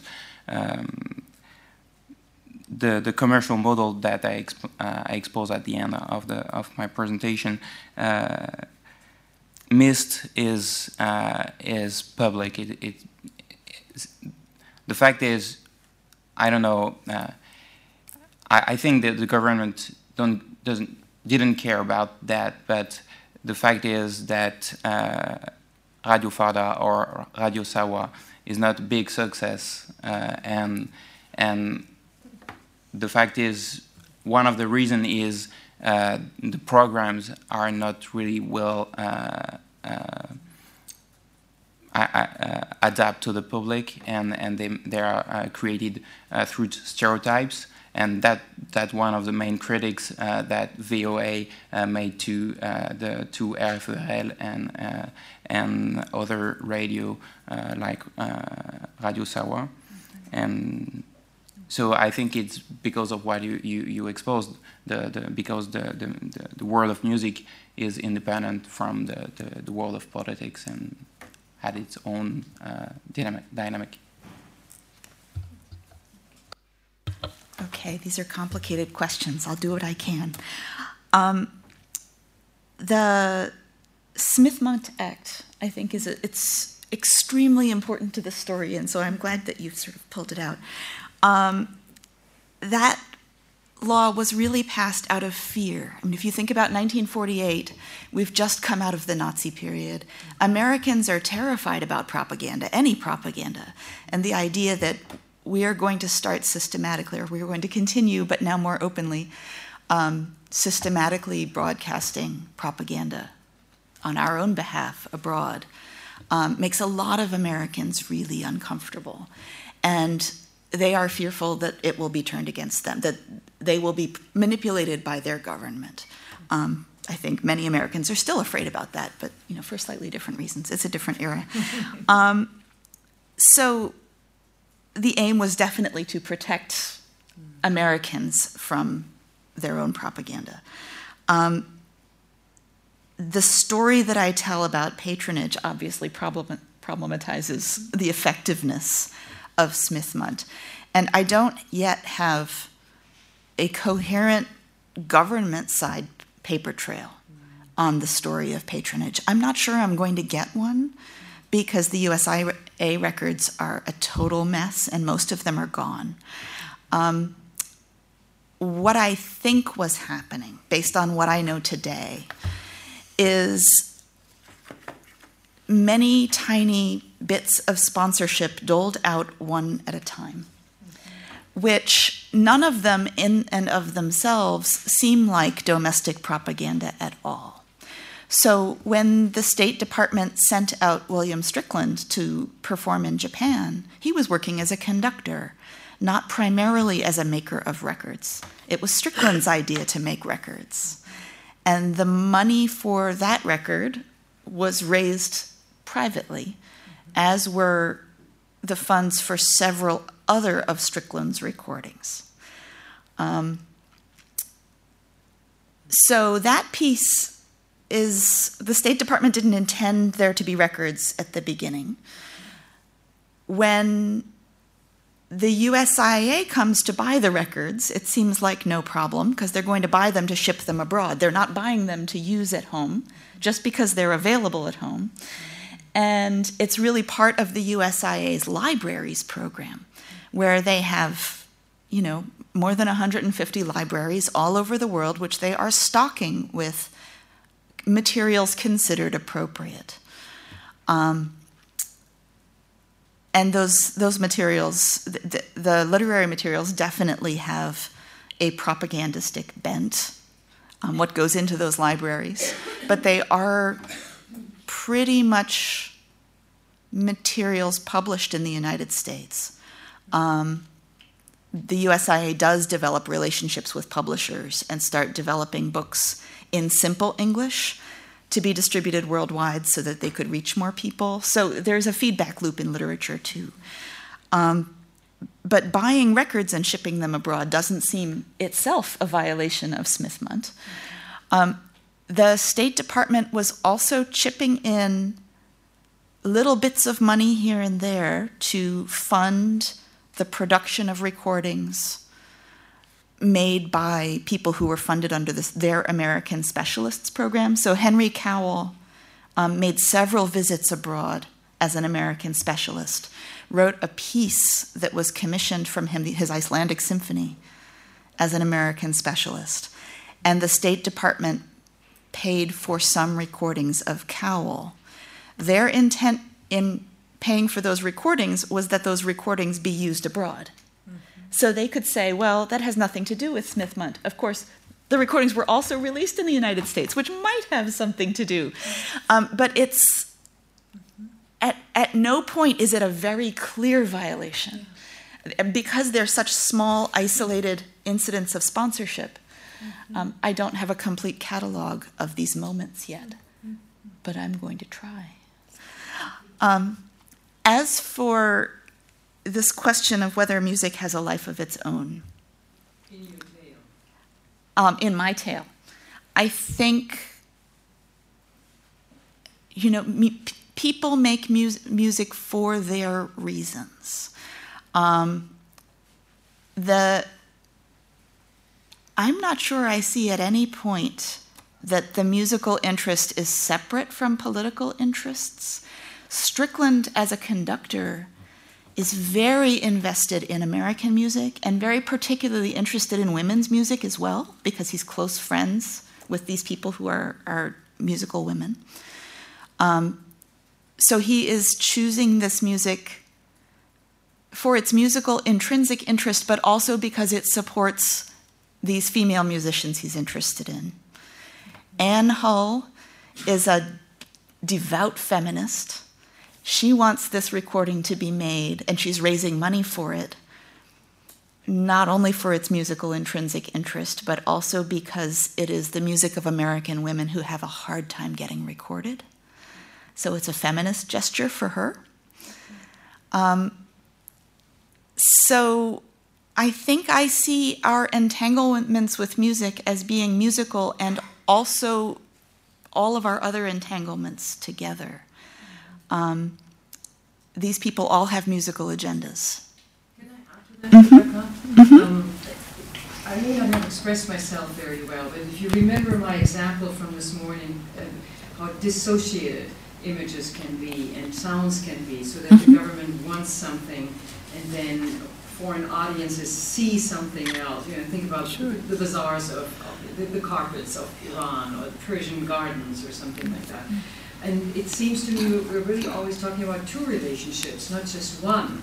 And it, in, the, in the examples that we've just heard now, it seems that in the minds of policymakers, there's always this thinking, you know, if they like our music, they're going to like my foreign policy, which is not what happens. They like the music and they hate your foreign policy. and that's in many ways the perception of would learn. Europe um, vis-a-vis the United States for the last 200 years. We love so many parts about you, but we just don't like your politics. Get it? Right. And it always seems that, that, that this last step of thinking doesn't materialize in the minds of policymakers. Braden's ex- um, quote is for that reason so misleading. He really believes that the Boston Symphony Orchestra is going to make people embrace the U.S. cause, and it doesn't. People stand up and clap because they like the music. Period. I want to differentiate between what goes into the reports to Congress, which is very much if they love us, if, if they love our music, they will love us and embrace our ideas and they'll become good democratic people. Um, that's what the State Department told Congress it was doing. That's how you get money. That's how you get money. Um, what State Department personnel individually thought they were doing has nothing to do with music will change minds and hearts. They, that's just not what they think they're doing. What they think they're doing is sending musicians who are engaging people out into the world to build a variety of kinds of relationship, um, which may be performing together, it may be teaching students, it may be offering a really good concert. Um, in some cases, the music is peripheral in the sense that, um, okay, I, I told I told this story yesterday to one person, but not to everybody. Um, the the presence of the American musicians makes possible kinds of access to people that would not otherwise be possible if the musicians aren't there. So it's social, it's social opening of doors. Um, and the State Department really doesn't, they're not operating under the illusion that the music itself is fixing our foreign policy problems. Now, it is interesting that the example from Priv, I mean, some of the writers, Nicholas Nabokov, I think, did kind of believe that it was the music. Um, certainly, there are individuals involved with this process who believe that it's the music that opens the doors. Um, but it's not a matter of policy, that belief. That is a, a belief of individuals participating in these programs. So I, I kind of want to keep that distinction alive if we can. I'd like to, to add something to your discussion, which I think is, is very crucial for uh, all our topics, is that I don't think it's the I don't think it's, is is the key to it, but it might add to think that the very notion of intrinsic values of music, which we could eventually adhere to and have of uh, behind uh, beyond us as a, as a separate thing, is a value in itself, which is uh, part of the propaganda, right? And it's a very broad li- liberal idea, which in some ways can be also shared with not so liberal regimes, in which you do have uh, another conception of what the individual is supposed to be as a independent from the state, but still the notion of aesthetic, aesthetic experience as something which is subjective and uh, only for you uh, and so on has a value, namely in the in the Union in the Soviet Union. I think that even in the most totalitarian views, still the idea that uh, aesthetic experience is something you can adhere to was uh, very much in, in, in, in order. I mean, so I don't know. What do you think? Is this notion of a liberal side of intrinsic values adding to the discussion? Well, I think you're absolutely right. I mean, this idea of music as a separate space is a very useful one for musical diplomacy. Um, the idea that you're going to be removed from your ordinary concerns for a while and share something special um, helps the musicians make these personal connections that they're seeking to make, um, especially with classical music or concert music, but also with many other kinds of music. Yeah, so I agree. I'm Elena. I'm a PhD student here at Sciences Po, and I have a question for Anne Sylvie. So the title of your presentation was about non-governmental cultural diplomacy. I didn't Uh, understand. Could you speak it in the In the title of your presentation, you mentioned uh, a term non-gov- non-governmental public, uh, so, sorry, cultural diplomacy. But on the other hand, uh, the organizations uh, that you mentioned, for example, European Foundation for Culture, Congress for Cultural Freedom, Aspen Institute, Ford Foundation, this or that extent, they are governmental institution. Even the Ford Foundation was founded after the Supreme Court decision. And um, my question to you would be Is the non governmental cultural diplomacy so autonomous from the state? And what role does the state have in all these processes? Because I personally don't believe that state is should be put aside because to this or that extent state is still in this process. Even you mentioned uh, the Turangalîla symphony of Olivier Messiaen, and anyway, the sponsor of the symphony was the Boston Symphony Orchestra, and um, the actual money came from the Russian emigre uh, to this from the Soviet Union to America. Yes, so what role does the state have in all these non-governmental cultural processes? Thank you. Well, uh, actually, it was it was the way it was called uh, uh, um, uh, non-governmental uh, uh, um, cultural diplomacy, and until the outburst of Thomas Braden, and well, it was people uh, uh, started at the beginning of the 60s to, to, to know what was going on, but they were independent of French government, they were independent of German government, and Ford Foundation is a private foundation, even it was discovered that they received through the uh, uh, Farfield Foundation uh, money from the uh, money from the the uh, CIA, I mean an uh, uh, American agency. Um, about the Boston Symphony Orchestra, um, an advice would be to read in the Revue Musicale the presentation and the history of the Boston Symphony Orchestra. Actually, it was founded at the end of the 19th century by the rich, rich businessman.